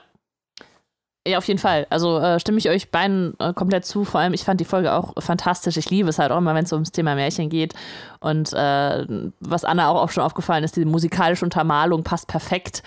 Ähm, interessant finde ich, dass es in dieser Folge nicht wirklich einen Bösewicht gibt. Also Kelly ist nicht böse, sie äh, durchlebt halt nur das, das Schicksal, was sie hatte. Also man könnte sagen, okay, die, die, ihre Stiefmutter hat sie vergiftet, sie ist die Böse, aber sie tritt ja in der Folge nicht auf. Ähm, fand ich ganz, äh, ganz interessant. Ähm, der Arzt sieht einfach so ein bisschen aus wie George Clooney. Also ich weiß nicht, ob die den deswegen so gecastet haben, weil ne, George Clooney halt äh, durch Emergency Room ja richtig bekannt geworden ist. Ähm, äh, das, das Thema ist eigentlich relativ hart. Also auch jemand, der verstorben ist und dann vielleicht noch äh, durch, durch Geräte am Leben gehalten wird, ähm, dass man einfach denjenigen auch loslassen kann. Also er als Arzt müsste sich ja eigentlich mit dem Thema auskennen, weil er ähm, oft mit dem Tod konfrontiert ist, aber ihm fällt es halt besonders schwer, seine Tochter loszulassen. Ähm, Genau. Äh, also das war, das waren meine Gedanken. Ein Hintergrundfakt mehr habe ich nicht, aber den finde ich ganz witzig. Dean äh, nein, Sam erledigt ja zum Schluss den Crossroad-Dämon, diese sexy, dunkelhaarige Frau. Und äh, das war zu dem Zeitpunkt, also äh, Sarah McCoy heißt die, das war Jared Padalecki's Freundin. die waren zusammen. äh, ja, ich weiß nicht, ob die äh, vielleicht kurz danach zusammenkommen sind oder schon währenddessen zusammen war, aber witzig, wenn er seine, seine eigene Freundin dann quasi in der Serie gekillt hätte. ja, ähm, das war's zur ähm, Bedtime Stories und dann können wir weiterkommen zur nächsten Episode Morgenröte. Anna, bitteschön. Genau, Folge 6, äh, Morgenröte oder im Original Red Sky at Morning. Ähm, ja, man sieht, dass äh, Menschen quasi auf dem Trockenen ertrinken, immer nachdem sie die Erscheinung eines Geisterschiffs hatten. Das passiert eben auch äh, Shayla, einer Frau, die ähm, in der Dusche ertrunken ist, nachdem sie joggen war und dort eben dieses Schiff gesehen hat. Ähm, und diese hat eine reiche Tante, eine, äh, die eine gewisse Alex mit dieser Fallaufklärung beauftragt hat. Also wieso ähm, eben äh, die Nichte in der Dusche ertrunken hm. ist, mhm. ohne wirklich quasi mit, mit tiefem Wasser in Berührung gekommen zu sein. Und bei Alex handelt es sich dabei allerdings um ähm, Bella, die auch von diesem Geisterschiff weiß und aber behauptet, dass sie angeblich nur dieser alten Dame helfen will, äh, was sich dann natürlich als Lüge herausstellt. Ähm, Sam findet heraus, dass alle 37 Jahre diesen, diese mysteriösen Fälle sich wiederholen, eben mit diesen Leuten, die ertrinken. Ähm, und Bella weiß, dass es sich äh, bei diesem Schiff um die Espiritu Santo handelt. Äh, guter Name übrigens. Ähm, und der Geist eines äh, Seemanns äh, erscheint eben wieder, der 1859 auf diesem Schiff wegen Hochverrats gehängt wurde und dessen Hand wurde abgetrennt und aufbewahrt für irgendwelche Rituale und die existiert eben noch und dadurch ähm, finden diese Erscheinungen halt immer wieder statt. Und diese Hand befindet sich noch in einem Museum und äh, Bella hat natürlich Interesse an dieser Hand und schlägt äh, den Jungs den Deal vor, ihnen eben zu helfen ähm, bei der Bekämpfung des äh, Geistes, aber eben dann diese Hand zu bekommen. Und daraufhin gehen sie dann auf einen Ball in diesem Haus, in diesem Museum, wo diese Hand sich befindet. Äh, wobei Dean Bellas Begleitung ist äh, und Sam nimmt die alte Tante Gertrude mit, die ihm immer wieder Avancen macht. Und äh, Dean gelingt es auch, die Hand des Seemanns zu klauen. Und währenddessen erfährt Sam eben von Gertrude, dass äh, alle drei Leute, die eben in letzter Zeit von diesem Seefahrer äh, getötet wurden, ähm, jemand aus der eigenen Familie auf dem Gewissen haben. Also zum Beispiel ein Autounfall, wo eben die eine schuld war und die andere ist gestorben. Und auf diese Leute hat es eben der Seemann abgesehen, die eben Blut in ihrer Familie vergossen haben. Und ähm, Bella klaut dann eben Dean diese Hand. Er will sie ihr natürlich äh, nicht geben, aber ihr gelingt es dann, sie zu klauen. Und ähm, auch sie sieht dann das Geisterschiff, was sie natürlich dann in Panik versetzt. Ähm, aber Sam und Dean können sie in letzter Sekunde noch retten, indem sie dann auf dem Friedhof diesen Geist beschwören und ihn quasi mit seinem Bruder vereinen. Und es kommt eben raus, dass der Bruder ihn damals äh, gehängt hat und dass eben diese ähm, Familiengeschichte sich deswegen, also dass der Seemann sich deswegen ihm diese Leute eben raussucht, die auch jemanden aus der Familie ähm, umgebracht haben. Und diese zwei Geister lösen sich quasi dann ineinander auf und zum Dank für ihre Rettung gibt Bella ihnen dann 10.000 äh, Dollar. genau, das war es soweit mit der Zusammenfassung. Wer möchte was sagen? Kleines, bitte. Ja, ich habe äh, nur zwei äh, Fun Facts. Zum einen werden äh, Kain und Abel erwähnt, was ich ganz, äh, ganz lustig finde. Äh, halt biblische, biblische Figuren, da kann Benny bestimmt mehr zu erzählen. Beziehungsweise das kann er. Geschwister halt. Ja, genau. Das kannst du aber dann ungefähr noch zehn Staffeln nach hinten schieben. Auf die kommen wir nochmal zurück. Okay, dann verrate ich noch nicht mehr. Und, ähm, einer von beiden stirbt, um es so ein bisschen spannend zu machen. Und außerdem wird, ähm, das wird die interessieren, vor allem die die Serie schon weitergeschaut haben. Und für euch wird es ein großes Fragezeichen sein. Während Sam da seine Beschwörungsformel macht, da ähm, wird das Wort Castiel erwähnt das wird dann so Staff Ende Staffel 4, Staffel 5 interessant, was es damit auf sich hat. Aber ich wollte es schon mal erwähnt haben. Okay. Finde ich gut. Ähm, ich fand die Folge so lala. Also irgendwie ähm, hat die mich nicht so gecatcht. Ich weiß äh, auch nicht warum, aber ähm, das, das, gehört auf jeden Fall nicht zu meinen Lieblingsfolgen ähm, in, in der Staffel. Äh, das Einzige, was ich wirklich äh, richtig, richtig gut und witzig fand, ist dieser äh, dieser Rollenwechsel, den Bella und Dean halt äh, vor sich nehmen, weil normalerweise kennt man das ja aus so Filmen, dass das er unten wartet und sie kommt die Treppe runter und dann ist er so, boah, ist die jetzt schön und so. Und hier ist es halt genau andersrum. Äh, Bella steht unten und wartet auf Dean, der halt Ewigkeiten braucht, um zu dieser äh, Veranstaltung da zu gehen. Und dann sieht er halt so schick aus. Und das Geilste ist, dass sie einfach auch das ausspricht, weil sonst halt die Figuren in diesen Filmen immer nur denken, sie sagt so, hey, wenn das hier vorbei ist, sollten wir richtig harten Sex haben. Das fand ich total geil, weil es einfach so platt rüberkommt und er dann sagt so, mach mich nicht hier zum Objekt. ja, ähm, das, das mochte ich sehr gut und auch witzig war halt die rallige Omi, die halt Sam die ganze Zeit begrapscht. Ähm, ja, aber ansonsten äh, tatsächlich äh, finde ich die Folge so, so okay und nicht sonderlich erwähnenswert. Ähm, äh, gut, man weiß halt noch ein bisschen mehr jetzt über Bella, aber die verrät ja auch nicht richtig was. Ne? Also man weiß halt ähm, eben, dass, dass sie da ja, also sie, bleibt halt ein, weiterhin ein mysteriöser Charakter, sagen wir so. Genau, das wäre es schon von meiner Seite. Ja, also ich kann mich da nur anschließen. Äh, ich fand es jetzt auch nicht insgesamt nicht so spannend. Also das mit diesem Geisterschiff und so, ja, das ist jetzt nicht so die spannende Story, finde ich. Ähm, aber eben dieses, was, was so zwischen den Zeilen passiert oder auch ähm, diese, diese ganze Ballgeschichte, wie auch ähm, Bella sich dann einfach, um, um in, in, diesen Raum zu kommen, wo diese Hand ist, ähm, sich quasi so ohnmächtig macht, äh, ohne Dean Bescheid zu sagen. Und erst dann so, ja, meine Frau äh, braucht irgendwie einen Raum, wo sie sich hinlegen kann. Und dann ähm, ist das alles ziemlich chaotisch. Und auch diese, eben diese getauschten Rollen finde ich gut. Das braucht die Serie auch manchmal, weil ich bin oft ziemlich, ähm, ja, so, ich habe so eine leichte Aggression immer, wenn, wenn immer diese Sexismus-Sache aufkommt mit Dean und ja. da ist es eben genau andersrum. Da merkt er mal, wie es eigentlich ist, wenn man äh, ständig nur äh, fürs Aussehen eben beurteilt wird und er ist dann, oh, don't objectify me, oh. so, ja. und ich war dann mal so, ja, jetzt siehst du es endlich mal. Ähm, ja, das fand ich ziemlich gut. Und ich bezweifle, dass er es wirklich sehr schwierig fand. Ähm.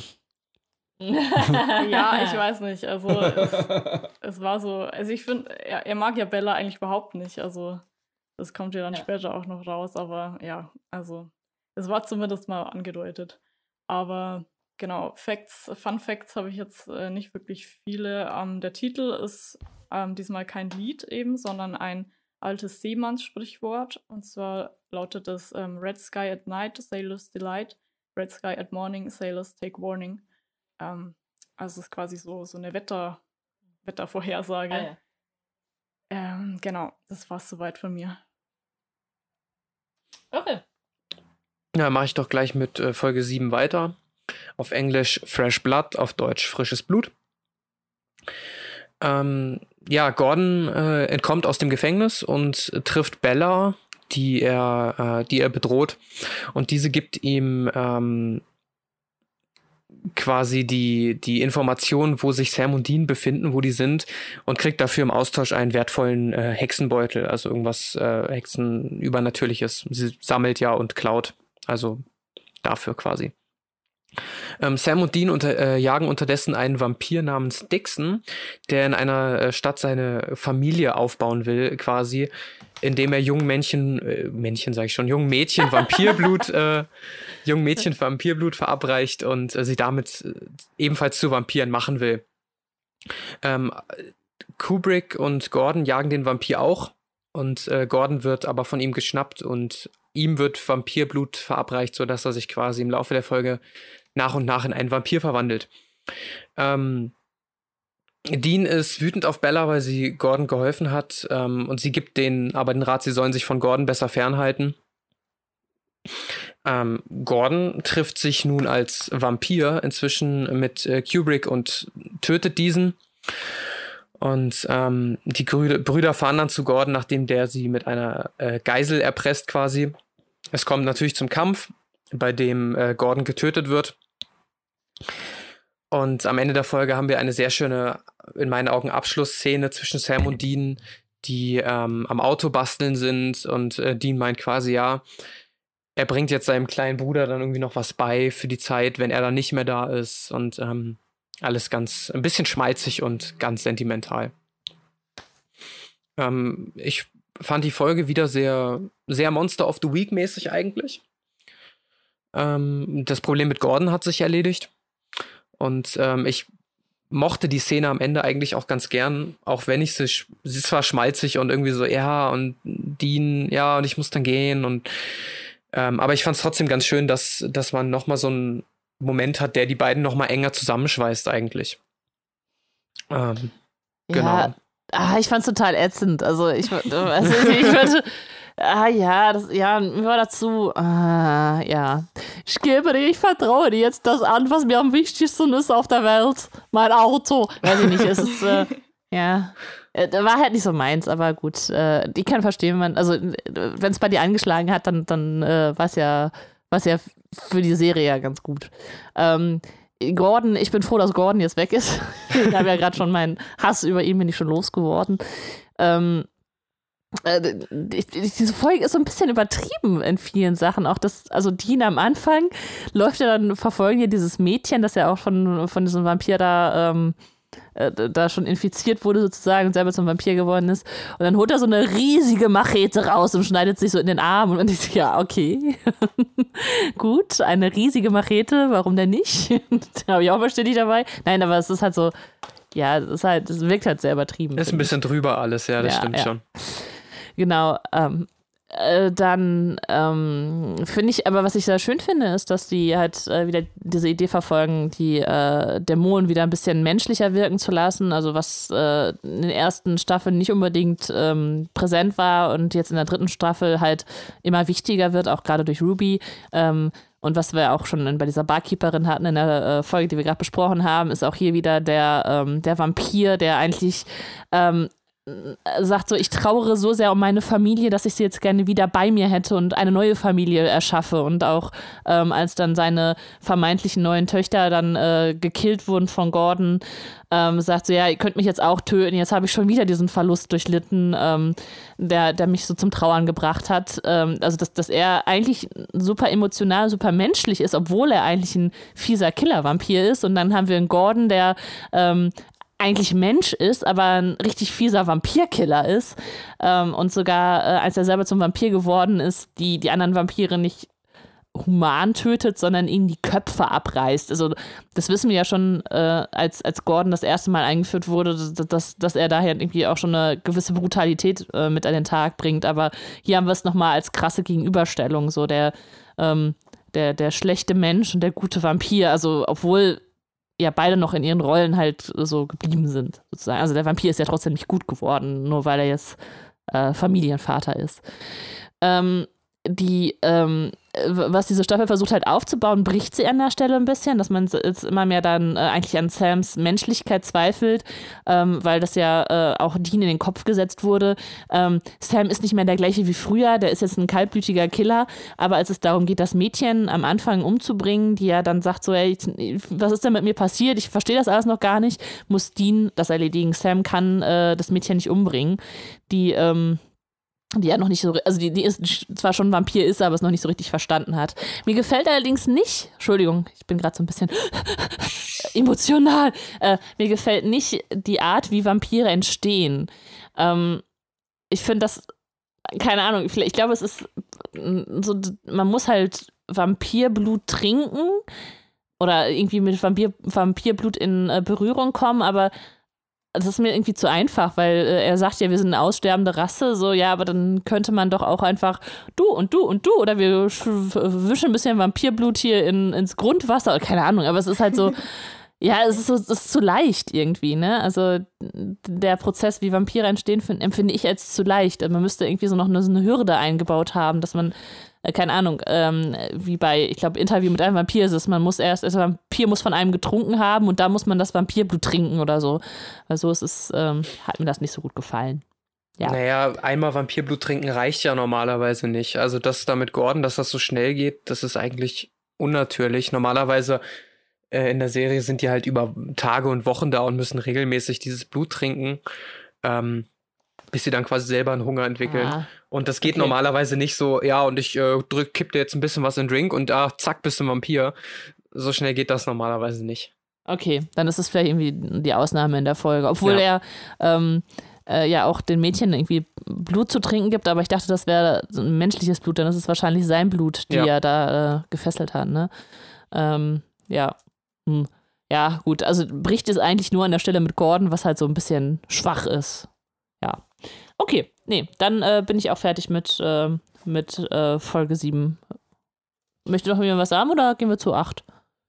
Na dann, ho, ho, ho. Die Folge finde ich so dermaßen geil, dass ich auch jetzt meine Route rausholen werde. Ähm, äh, Very Supernatural Christmas und äh, ich fasse es sehr, sehr kurz zusammen. Ihr könnt gerne ergänzen. Ähm, das Problem war, dass wir uns irgendwie, wir sind zu dumm. Im Kai-Prinzip muss man immer bis vier zählen und irgendwie habe ich das nicht geschafft. Also gar nicht wir sind zu dumm, sondern ich bin Mathelehrer. Hab dann nicht festgestellt, dass ich die Folge zusammenfassen darf, worüber ich mich jetzt noch gefreut habe. Ähm, aber das war natürlich dann ein bisschen lange her. Äh, ich mache es also relativ kurz, ähm, weil wir sehen am Anfang, dass daran habe ich mich noch erinnert, äh, tatsächlich so ein Zeitsprung, da weiß nicht genau, wie der einzuordnen ist. Aber letztendlich kommen, um es vereinfacht zu sagen, Sam und Dean in eine Stadt, wo quasi Leute an Weihnachten umgebracht werden und sie versuchen dem eben auf den Grund zu gehen. Ähm, klopfen dann auch alles ab. Äh, verurteilen auch fälschlicherweise zuerst äh, so, so einen schäbig aussehenden Weihnachtsmann, ähm, der letztendlich aber eigentlich äh, nur sein Bruchbudenleben lebt, der ist es offensichtlich nicht. Aber irgendwann stellen sie dann fest, ähm, dass äh, tatsächlich äh, bestimmte Zweige, also es sind so Kränze, ich weiß nicht aus welchem Material sie sind, aber so Kränze hängen halt in allen Häusern. Und, und diese Kränze oder das, was an diesen Grenzen dran ist, äh, deutet auf heidnische Opferrituale hin. Äh, also gehen sie natürlich zu den Leuten, die diese Grenze gemacht haben. Und das ist eine gute alte Dame, bei der klopfen sie an die Tür und äh, fragen dann mal höflich nach, ähm, ob sie auch so ein Kränzchen haben könnten. Und auf einmal finden sie sich als gefolterte Gefangene von einem heidnischen Götterpaar wieder. Ähm, und das Coole ist, ähm, ach, ich, ich darf noch gar nicht so viel sagen, weil wenn man die Folge vorstellt, sollte man erstmal allen anderen die Chance lassen, sich darüber. Ich, ich versuche neutral zu beschreiben. Dieses heidnische Götterpaar kann man, indem man es fehlt, quasi letztendlich äh, aus der Welt beschaffen. Und ähm, das Ganze führt dann auch zum Kampf zwischen Sam und Dean und diesem Götterpaar und, und äh, am Ende werden sie mit einem Weihnachtsbaum gefehlt. Ähm, parallel sehen wir, und das möchte ich trotzdem nicht verschweigen, weil ich finde, das ist wichtig bei der Folge. Ich habe es jetzt ähm, bei der ersten Erzählung von dem Grobstrang eben ausgelassen, immer wieder rückblenden in die Kindheit von Sam und Dean, die eben Weihnachten erleben. Und äh, das ist das Weihnachten, wo Sam erfährt, dass der Vater deswegen nicht da ist, weil er eigentlich Monster jagt. Ähm, äh, was ihm vorher halt nicht so klar ist und, und, und er kriegt mit, dass sein Bruder irgendwie ganz traurig bei anderen Leuten irgendwie einbricht und Weihnachtsgeschenke für ihn klaut, was dann auch irgendwie dazu führt, dass er so die absurdesten Geschenke überhaupt für Sam halt hat. Ähm, und wir erleben so ein bisschen, wie die Kindheit für die war und, und wo es schwierig war und wie sie vielleicht auch emotional zusammengewachsen sind und sehen dann auch, das wird wahrscheinlich dem Linus nachher wichtig sein, ähm, äh, wie Dean quasi die Kette, die Linus in Staffel 2 unseres Podcasts erwähnt hat, äh, von. Was ist? In Staffel 2. Ja, ich glaube. 2. Ja, ja, du hast auf jeden Fall mal genau in Staffel 2 gesagt, dass die Kette noch wichtig wird. Auf jeden Fall sehen wir hier den Moment, äh, wo Dean seine Kette von Sam geschenkt bekommt. So. Äh, wie gesagt, der Fluch, dass ich mich dazu vermutlich als letztes äußern darf. Ähm, feuerfrei, viel Spaß euch. Ähm. Oh, hell yeah, ist das eine geile Folge. ähm, ich, ich weiß auch gar nicht, wo ich anfangen soll. Ich, ich liebe alles an dieser Folge. Angefangen damit, dass Sam und Dean äh, zum Beispiel diesen Weihnachtsmann da zuschauen, der die Kinder auf dem Schoß hat. Dann kommt irgendwer vorbei und sagt, ja, wollt ihr auch? Nee, nee we're just watching. Und dann diese komischen Blicke abkriegen. Ähm, Äh. über über ähm, Dean, der absolut gar keinen Bock auf Weihnachten hat und ähm, ja, alles, äh, beziehungsweise andersrum, Sam hat gar keinen Bock. Dean will sein letztes Weihnachten feiern und diese ganzen diese ganze Grundstimmung der Folge ist, ist herrlich. Die beiden, ähm, dieses Götterpaar ist, ist grandios gespielt. Ähm, gefällt mir alles, alles richtig, richtig, richtig gut. Ähm, es gibt außerdem hier auch einen, einen lustigen Funfact zu. Und zwar, ähm, ganz am Ende der Folge feiern die beiden ja dann doch zusammen Weihnachten. Und ähm, Sam gibt Dean ein äh, Eierlikör.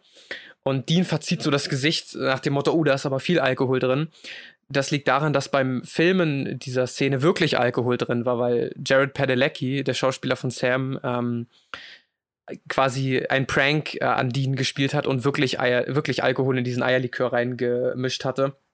Ja, ich glaube, so wie ich es gelesen habe, hat er sogar rum reingekippt. Also auch noch was, was de deutlich mehr knallt als Eierlikör. Also genau, er hat, hat gut reingekippt und äh, dem Regisseur hat diese Reaktion von, äh, von Jensen Ackles einfach so gut gefallen, dass sie gesagt haben, ja, passt, Szene ist im Kasten, können wir so lassen. Ja. Geniale Folge einfach. Ja, auf jeden Fall. Also ich fand die auch super und ich habe die mir auch, also ich schaue selten einfach so Folgen von einer Serie an zwischendurch, aber an Weihnachten mache ich mir manchmal die Folge einfach an im Hintergrund. ähm, und einfach diese Szene, wo sie bei diesen Weihnachtsmännern sind, die alle besoffen rumliegen und dann wachen die auf und sie fangen an, ein Weihnachtslied zu singen und keiner kann den Text und die ist einfach so schön cringy. Ähm, also dieser Humor in der Folge ist wirklich äh, einfach Gold wert. Und auch wieder diese, ja. diese Rückblenden finde ich äh, sowieso toll. Ähm, und da auch nochmal die Schauspieler, die Kinderschauspieler finde ich auch äh, super. Die treffen die beiden echt gut. Und ja, ja, ja also das stimmt. Daumen hoch für die Folge auf jeden Fall. Ich äh, schließe mich da total an. Also es ist äh, wirklich eine sehr witzige Folge. Die hat mir auch sehr gut gefallen. Äh, dieses Slapstick-artige, ne, also das weiß ich nicht, das, Genau, mit dem, äh, wir sind eh nur zum Gucken, äh, und äh, keine Ahnung, als sie dann für diesen Weihnachtsmann sind und dann denken, der wäre jetzt irgendwie der, der Anti-Santa und dann ist das nur so ein äh, versoffener Typ, der Pornos guckt und dann, um sich rauszuretten, fängt Dean einfach an, Weihnachtslieder zu singen, aber mega schief.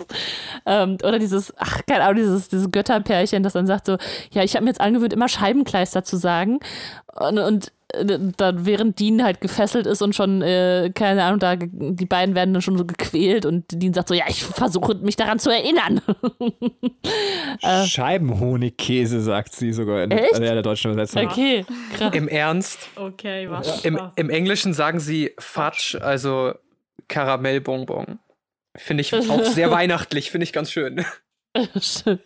Ja, es ist, äh, es ist halt schön, dieses total übertriebene in beide Richtungen gehen. Ne? Wir haben dieses, diese super übertriebenen, äh, mega freundlichen, alles auf Weihnachten äh, getrimmten Leute und es ist halt so dieses krasse Bling-Bling und auf der anderen Seite äh, hat dieser, äh, wenn sie dann halt als, als Anti-Weihnachtsmann durch die Gegend ziehen und dann auf brutalste Weise die Leute abschlachten und also es ist halt auch, ich finde, es ist auch ziemlich hart dargestellt. Also wenn die kleinen Kinder dann sehen, wie die Eltern oder Großeltern da verschleppt werden und teilweise, weil sie nicht die Füße abgebissen bekommen und sowas, das ist äh, schon ziemlich krass so. Ähm, dieser ja, diesen Gap, die man da irgendwie äh, erschafft. Aber äh, das, das finde ich, löst halt auch irgendwie so ein bisschen dann diesen Humor halt aus, dass, dass man einfach diese Extremen hat auf beiden Seiten. Ähm, ja, ich, wie gesagt, ich mochte die Folge sehr, sehr gerne. Jetzt bin ich froh, dass mir die Punkte eigentlich noch, äh, noch da sind, die mich glücklich machen an dieser Folge. Ähm, ich fange mal mit dem Unwichtigsten an, wo sich wahrscheinlich die, die, der Rest der Menschheit nicht so begeistern kann wie ich. Es ist tatsächlich dieser Scheibenhonigkäse, diese Sache. Ähm, nichts Deepes, aber ich persönlich, ich habe es bestimmt auch schon mal im Podcast erzählt, ich hasse das, wenn Menschen sagen, Scheibenkleister statt Scheiße. Das regt mich so unfassbar auf, weil es tatsächlich, ähm, es verschleiert, ja, es ist wirklich das Schlimmste, was man machen kann. Es ist verschleiert. Wir, wir sagen ein und dasselbe also weil gedanklich wollen wir ja, wenn wir Scheibenkleister sagen, exakt das gleiche sagen, wenn wir das Wort Scheiße benutzen. Äh, wir benutzen aber ein anderes Wort und dadurch ist das, was man denkt und fühlt, in Ordnung. Was für eine absurde Verschleierung. Ich möchte meinem Kind eigentlich auch später beibringen, aber dann hat es wahrscheinlich soziale Probleme, dass man immer sagt, so, es heißt nicht Scheibenkleister, es heißt Scheiße. Also ähm, das ist auch immer die Leute immer schön korrigiert, so genauso wie sie das machen. Deswegen liebe ich das und es gibt dann diese Szene, wo er, also Dean, glaube ich, zu ihr sagt, wenn du alter Scheibenhonigkäse mit wehtust, bringe ich dich um. Ich liebe das. Ähm, so, jetzt kommen wir aber zu den Punkten, die ich wirklich feiere. Ich mag ja Metaebenen sehr gerne. Ähm, und äh, das ist in dieser Folge, ich weiß nicht, ob das Zufall ist, ich kann es mir nicht vorstellen. Das muss schon ziemlich gut sein. Ähm, das Weihnachtsfest ist vermutlich, das ist halt die Frage, warum eigentlich feiern wir Weihnachten am äh, 24. Schrägstrich eher 25. Dezember, woher kommt es? Und es, es gibt verschiedene Theorien, dass ähm, letztendlich äh, viele unserer Feste haben sich auf heidnischen anderen Festen installiert. Ähm, also bei Weihnachten ist die Vermutung, dass es an dem Sol Invictus Fest, also des römischen Sonnengottes, der irgendwie sehr wichtig war, dass man da das Weihnachtsfest äh, drauf äh, installiert hat. Das könnte durch ähm, Konstantin gekommen sein, geht jetzt auch einfach vielleicht zu weit, also so um etwa quasi 300 nach Christus im, in der römischen Zeit so. Sicher ist man sich nicht, das ist halt eine Theorie. Aber das macht die Folge so cool. Also wie gesagt, es funktioniert halt eben so, diese Feiertage gab's, dann kommt jemand mit dem christlichen Fest an und, und das wird sich so quasi über die Zeit etablieren. Vielleicht so, wie wir das in, in 300 Jahren mit dem Winterfest an Weihnachten haben, dass niemand mehr weiß, was Weihnachten ist. Ich meine, unsere Dokumentation ist vielleicht jetzt besser, ähm, aber dass dann sowas wie das eigentliche Weihnachtsfest durch ein neues Fest verdrängt wird. Und das ist sehr cool in der Folge symbolisiert, weil wir ja hier eben noch die heidnischen Götter haben, die letztendlich mit dem Weihnachtsbaum und der Weihnachtstradition gefehlt werden. Also deswegen finde ich, hat diese Folge darauf so eine sehr, sehr schöne Metaebene, dass diese Feste auf anderen Festen installiert werden, was ich total großartig finde. Und äh, damit nicht genug, um das wird mich ja schon super glücklich machen und einfach zufrieden nach Hause gehen, ähm, finde ich die andere Metaebene, äh, dieses so, man sitzt am Tisch und wird gefoltert an Weihnachten. Es, es gibt natürlich sehr, sehr viele schöne. Ja. Ja, aber das ist so liebevoll. Es ist A, zum Kontrast zu Weihnachten, aber äh, tatsächlich, wenn man in einer, in einer, damit meine ich nicht meine eigene Familie, sondern tatsächlich ähm, äh, ja, wenn man halt mal einen anderen Familieneinblick bekommt, ähm, ich meine jetzt auch nicht Katrins Familie, bevor das jetzt jemand denkt, ähm, aber wenn man mal Weihnachten in einer Familie feiern durfte, wo es nicht so grund läuft, dann kann so ein Weihnachtsfest auch leicht zur Folter werden und ähm, deswegen fand ich das auch ganz toll. Also diese Folge hatte so viele Metaebenen und doppelte Böden, ähm, das macht mich richtig, richtig glücklich. So, ähm, äh, Benny, Liebe off und äh, jetzt kann Katrin gerne auch äh, zu Folge 9 durchkalten, wenn sie Lust hat. Ähm, bitte. Durch was? Ich habe Kalpen wegen des Kalbprinzips. Ach so. so kalt, wow. durchkalpen? Was soll das denn heißen? Okay. Äh, okay, Folge 9. Äh, Hexenzauber im Deutschen oder im Englischen Maleus Maleficarum. Ja. Ähm, da verfolgen Sam und Dean einen Fall, bei dem eine Frau, äh, ja, die, die, die Zähne ausfallen und äh, danach äh, äh, bei ihr, ja, die danach auch stirbt, also äh, aus unbekannten Gründen.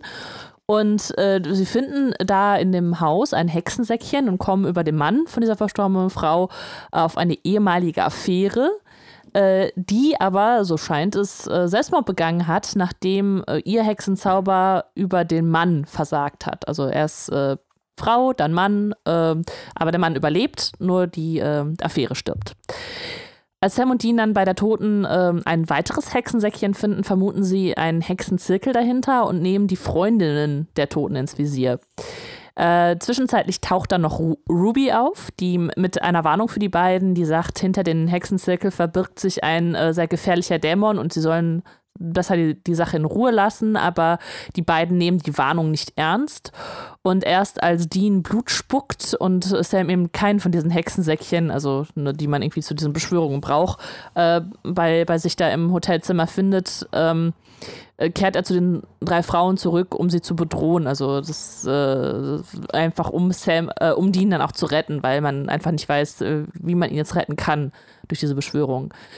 Es stellt sich heraus, äh, dass Tami, eine der drei Frauen, äh, der Dämon selber ist oder von den Dämon besetzt ist und äh, Besitz über die, die Frauen genommen hat, also deren Seele quasi sich eingeheimst hat. Ähm, Sam selber ist zu schwach, um gegen Tami zu kämpfen und äh, Dean hat auch keine Chance, der zwischenzeitlich von Ruby geheilt wurde und jetzt mit äh, auftaucht. Und deswegen kommt es dann zum Kampf zwischen Ruby und Tami, den Tami tatsächlich gewinnt, aber dann von Sam überwältigt wird. Ähm, zum Schluss erfahren wir dann noch von Ruby, dass sie einmal ein Mensch war und ihre Seele an Tami verkauft hat, beziehungsweise an den Dämon, der dann in, äh, in Tami saß und selber auch in der Hölle war. Und äh, sie sagt, sie würde sich jetzt von den anderen Däm Dämonen unterscheiden, weil sie sich eben erinnert, ein Mensch zu sein. Und äh, alle Dämonen, die sie kennt, waren früher auch mal Menschen. Ähm, und ihr Plan ist es jetzt, ähm, zusammen mit Dean Sam so stark zu machen, ähm, damit dieser halt äh, alleine äh, in den Kampf ziehen kann. Genau. Das wäre kurz zusammengefasst Folge 9. Wer mag etwas sagen? Ähm, ja, ich fand die Folge auch eher wieder durchschnittlich, jetzt nicht besonders herausragend, aber jetzt auch nicht schlecht. Aber es gibt einen ganzen Haufen an äh, tollen Anspielungen wieder. Zum einen mal ähm, werden, äh, stellen sich Sam und Dean als äh, Detective Bachmann und Turner vor, was natürlich eine Anlehnung ist an die Bachmann-Turner Overdrive, eine Rockband aus den 70er Jahren, von denen auch öfter Songs in der Serie vorkommen. Aha. Außerdem gibt es einen äh, Black Sabbath-Gag, den man halt sowohl als Anspielung auf den Hexensabbat verstehen kann, als auch auf die Metalband. Ah. Ähm, genau. Der Titel der Folge ist Latein, wer hätte es gedacht und ist der Titel auch einer Schrift aus dem 15. Jahrhundert, die ähm, quasi Hexenhammer-Schrift. Die hat ähm, Hexen verteidigt mit dem Argument, dass äh, Frauen ja aufgrund ihres schwachen Charakters und ihrer viel stärker ausgeprägten sexuellen Verlangen ähm, viel anfälliger für schwarze Magie seien und deswegen äh, gibt es natürlich vor allem Hexen und keine männlichen äh, Hexer. Genau. Und im Namen dieser Schrift wurden halt viele Frauen dann äh, als Hexen verfolgt und hingerichtet witzigerweise hat die katholische Kirche diese Schrift äh, gar nicht als legitim angesehen und sich eher davon distanziert, was äh, irgendwie ganz, ganz abstrus ist. Und ähm, ja, ansonsten, ich fällt mir, ist mir bei der Folge wieder aufgefallen, wie, ähm, wie geschickt Supernatural seine Musikauswahl trifft. Äh, zum Beispiel, als ähm, dieser Typ im Auto stirbt wird ja vorher das Radio manipuliert und es kommt ein anderer Song. Und der neue Song, der dann äh, läuft, ist I Put a Spell on You. Also ja, finde ich, find ich ganz lustig, wie sie, wie sie sowas eigentlich immer wieder einbauen. Das haben wir später in der Staffel auch nochmal irgendwann. Finde ich ganz lustig. Ja, cool. Ja, äh, dieses, ähm, also eigentlich äh, passt es nicht so richtig, finde ich, in die Folge, aber äh, was ein beliebtes Albtraummotiv ist, ist halt dieses Zähneausfallen. Also, was heißt beliebtes Albtraummotiv? Es gibt einfach viele Menschen, die, äh, die davon träumen. Ist euch schon mal im, im Traum, sind euch schon mal im Traum die Zähne ausgefallen? Nee. Nee, ich kann mich jetzt nicht erinnern. Aber Mir hast auch. schon recht, das habe Ja. ich auch schon gehört. Ah. Ja. Äh, tatsächlich, ich, ich habe so ein Spiel, wo ich so, so aufzähle, spiele, also zum Beispiel die zehn beliebtesten Albtraummotive und das spiele ich manchmal mit Klassen irgendwie kurz vor den Sommerferien. Ähm, und äh, da gehört es tatsächlich zu den zehn beliebtesten Albtraummotiven. Es gibt tatsächlich die zehn beliebtesten Albtraummotive und da gehört Zähneausfallen dazu. Und es gibt immer Leute, die erzählen, dass sie diesen Traum regelmäßig haben, dass denen dann alle Zähne ausfallen. Ähm, also es ist nicht so, dass das jetzt. Äh, Genau, und ich habe mich auch gewundert, weil ich ja so jemand bin mit einer mega Zahnproblematik. Offensichtlich hat das reale Leben nichts mit den Albträumen zu tun. Ich dachte, ich wäre prädestiniert für diesen Albtraum, aber nö, habe ich nie. Dann ich habe heute mal Morgen von, Achso, mach du. ich habe heute Morgen von Jared Padalecki geträumt und wir haben das Kuckucksspiel gespielt. Immer so, äh, ich, ich gehe weg und dann komme ich wieder und gucke so um die Ecke und so, Kuckuck. Okay.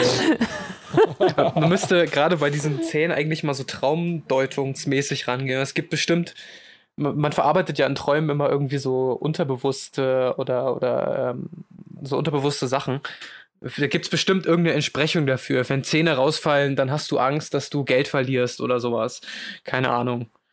Gibt es bestimmt irgendeine Bedeutung.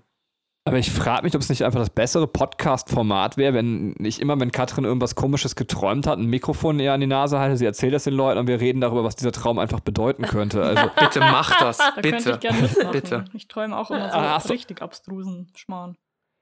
ja, wunderbar. Ja, das wird per Patreon angemeldet und dann werden wir dadurch reich. Geil. Spielkinders Traumdeutung. Ähm, was, äh, also durch, durch äh, um nochmal zur Folge zurückzukommen, was äh, ich mich gefragt habe bei Rubys Erklärung mit äh, den Dämonen, die halt entstehen, ähm, was passiert denn, wenn man in den Himmel kommt? Weil wir begegnen nie Menschen, die mal im Himmel waren und äh, das, äh, also vielleicht irgendwann im Laufe der, äh, der Staffeln, aber bis, bis jetzt wurde es ja noch nicht aufgegriffen. Ey, ich verwette mein. Also ich verwette Geld, dass das passieren wird. Ich dachte kurz, das ist dann vielleicht doch zu wichtig, aber ich bin mir ziemlich sicher, dass wir noch einen Eindruck vom Himmel im Laufe von Supernatural bekommen werden. Ja, aber es ist auch interessant, dass halt we weniger Leute äh, oder äh, Wesen da sind, die mal im Himmel waren. Man, bisher sind wir einfach nur wahnsinnig vielen Leuten begegnet, die äh, mal in der Hölle waren. Und äh, ja. Aber ich, ich denke mal, das hat einen ganz äh, pragmatischen Grund. Ich sag mal, wenn du Ja. im Himmel gelandet bist, dann ist das ja das Paradies für dich. Dann hast du ja, Ja. da irgendwie alles, was du, was du du nicht brauchst, raus. was du willst. Genau, dann hast du keinen Grund dazu, auf die Erde zu gehen und Bullshit zu machen. Und ich glaube, aus der Hölle will man durchaus schon wieder raus, wenn man da mal drin ist. Ja, und die Frage ist natürlich, wenn wir doch in der Serie dahin kommen, müssen wir natürlich auch irgendwie erklären, warum es dem Himmel so egal ist, was auf der Erde passiert. Also das, äh, in dieser Erklärungsnot werden sie sicherlich kommen, weil ähm, ja, man könnte ja sonst, versteht man den Himmel ja oft als, also beziehungsweise dieses Göttliche in, in der Kultur als Antagonist zu dem, was da in der Hölle passiert. So, ähm. Äh, genau. Äh, dann habe ich nur noch einen äh, Fun Fact, äh, den ich noch gern loswerden will, weil wir hier parallel zu, ähm, zu Charmed, zu der Serie Charmed haben. Ähm, und zwar äh, sind die Synchronsprecherinnen dieses Hexenzirkels, diese drei Frauen, äh, die gleichen, die auch Piper, Phoebe und Paige synchronisieren, ähm, also im Deutschen, die halt die Hauptcharaktere sind bei Charmed. Fand ich witzig, dass man die einfach genommen hat ähm, und einfach einen deutschen ähm, ja, einen, einen deutschen Fun-Fact reingebaut hat, den es im Englischen gar nicht so gibt. Ähm, war ganz Ja, nett. lustig. Okay, das wäre es tatsächlich schon zu Folge 9. Dann kommen wir zu Folge 10. Anna.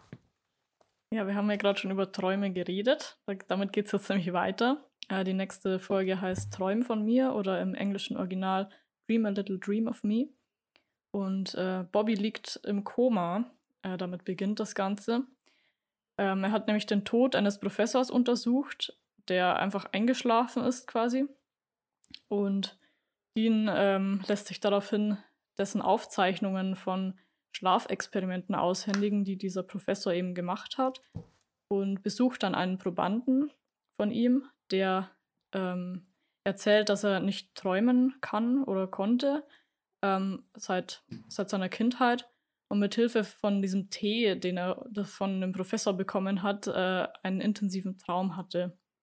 Und dieser Tee ist aus der afrikanischen Traumwurzel gemacht und hat anscheinend äh, irgendwelche übernatürlichen Kräfte.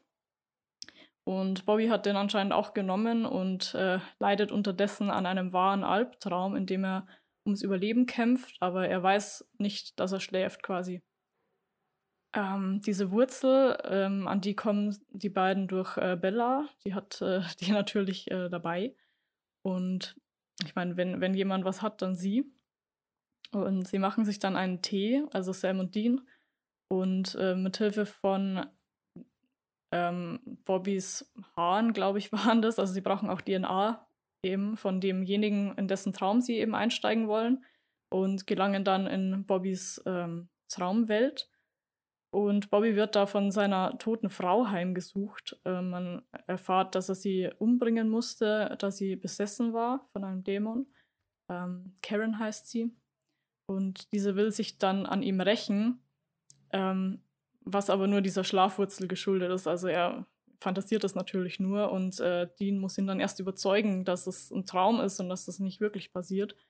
Ähm, dann taucht allerdings auch äh, Jeremy Frost, dieser Proband eben, ohne Träume auf, ähm, der jetzt süchtig nach Träumen ist und äh, quasi abhängig von dieser, von dieser Traumwurzel. Und er hat äh, Dienst-DNA von einer Bierflasche und kommt deswegen in einen Traum und will die beiden aufhalten.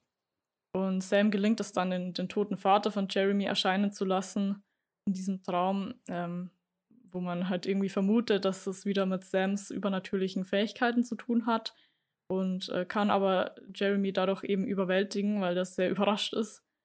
Und ähm, Sam und Dean sind getrennt quasi in dieser Traumwelt und Dean will von, wird von seinem Dämonen-Ich heimgesucht. Also es ist eine sehr intensive Szene, wo er quasi seinen Doppelgänger sieht mit äh, schwarzen Dämonenaugen, der ihm zeigt, ähm, zu, zu was er wird, wenn er in die Hölle kommt. Und er wirft ihm dann vor, immer nur blind seinem Vater hinterhergerannt zu sein und ähm, Dean erschießt daraufhin seinen Doppelgänger, ähm, was ja schon mal passiert ist, aber hier ist es wirklich, er hm. sieht, dass er, wenn er stirbt dann, was ja nicht mehr so weit entfernt ist, ähm, zum Dämon wird und das äh, nimmt ihn dann schon ziemlich mit. Und als alle dann wieder aufwachen, stellen sie fest, dass Bella in der Zwischenzeit ähm, den Colt aus, aus ihrem Hotelzimmer gestohlen hat. Genau, das war die kurze Zusammenfassung. Ich habe nachher noch ein paar Facts, aber vielleicht möchte ja wer anders was dazu sagen.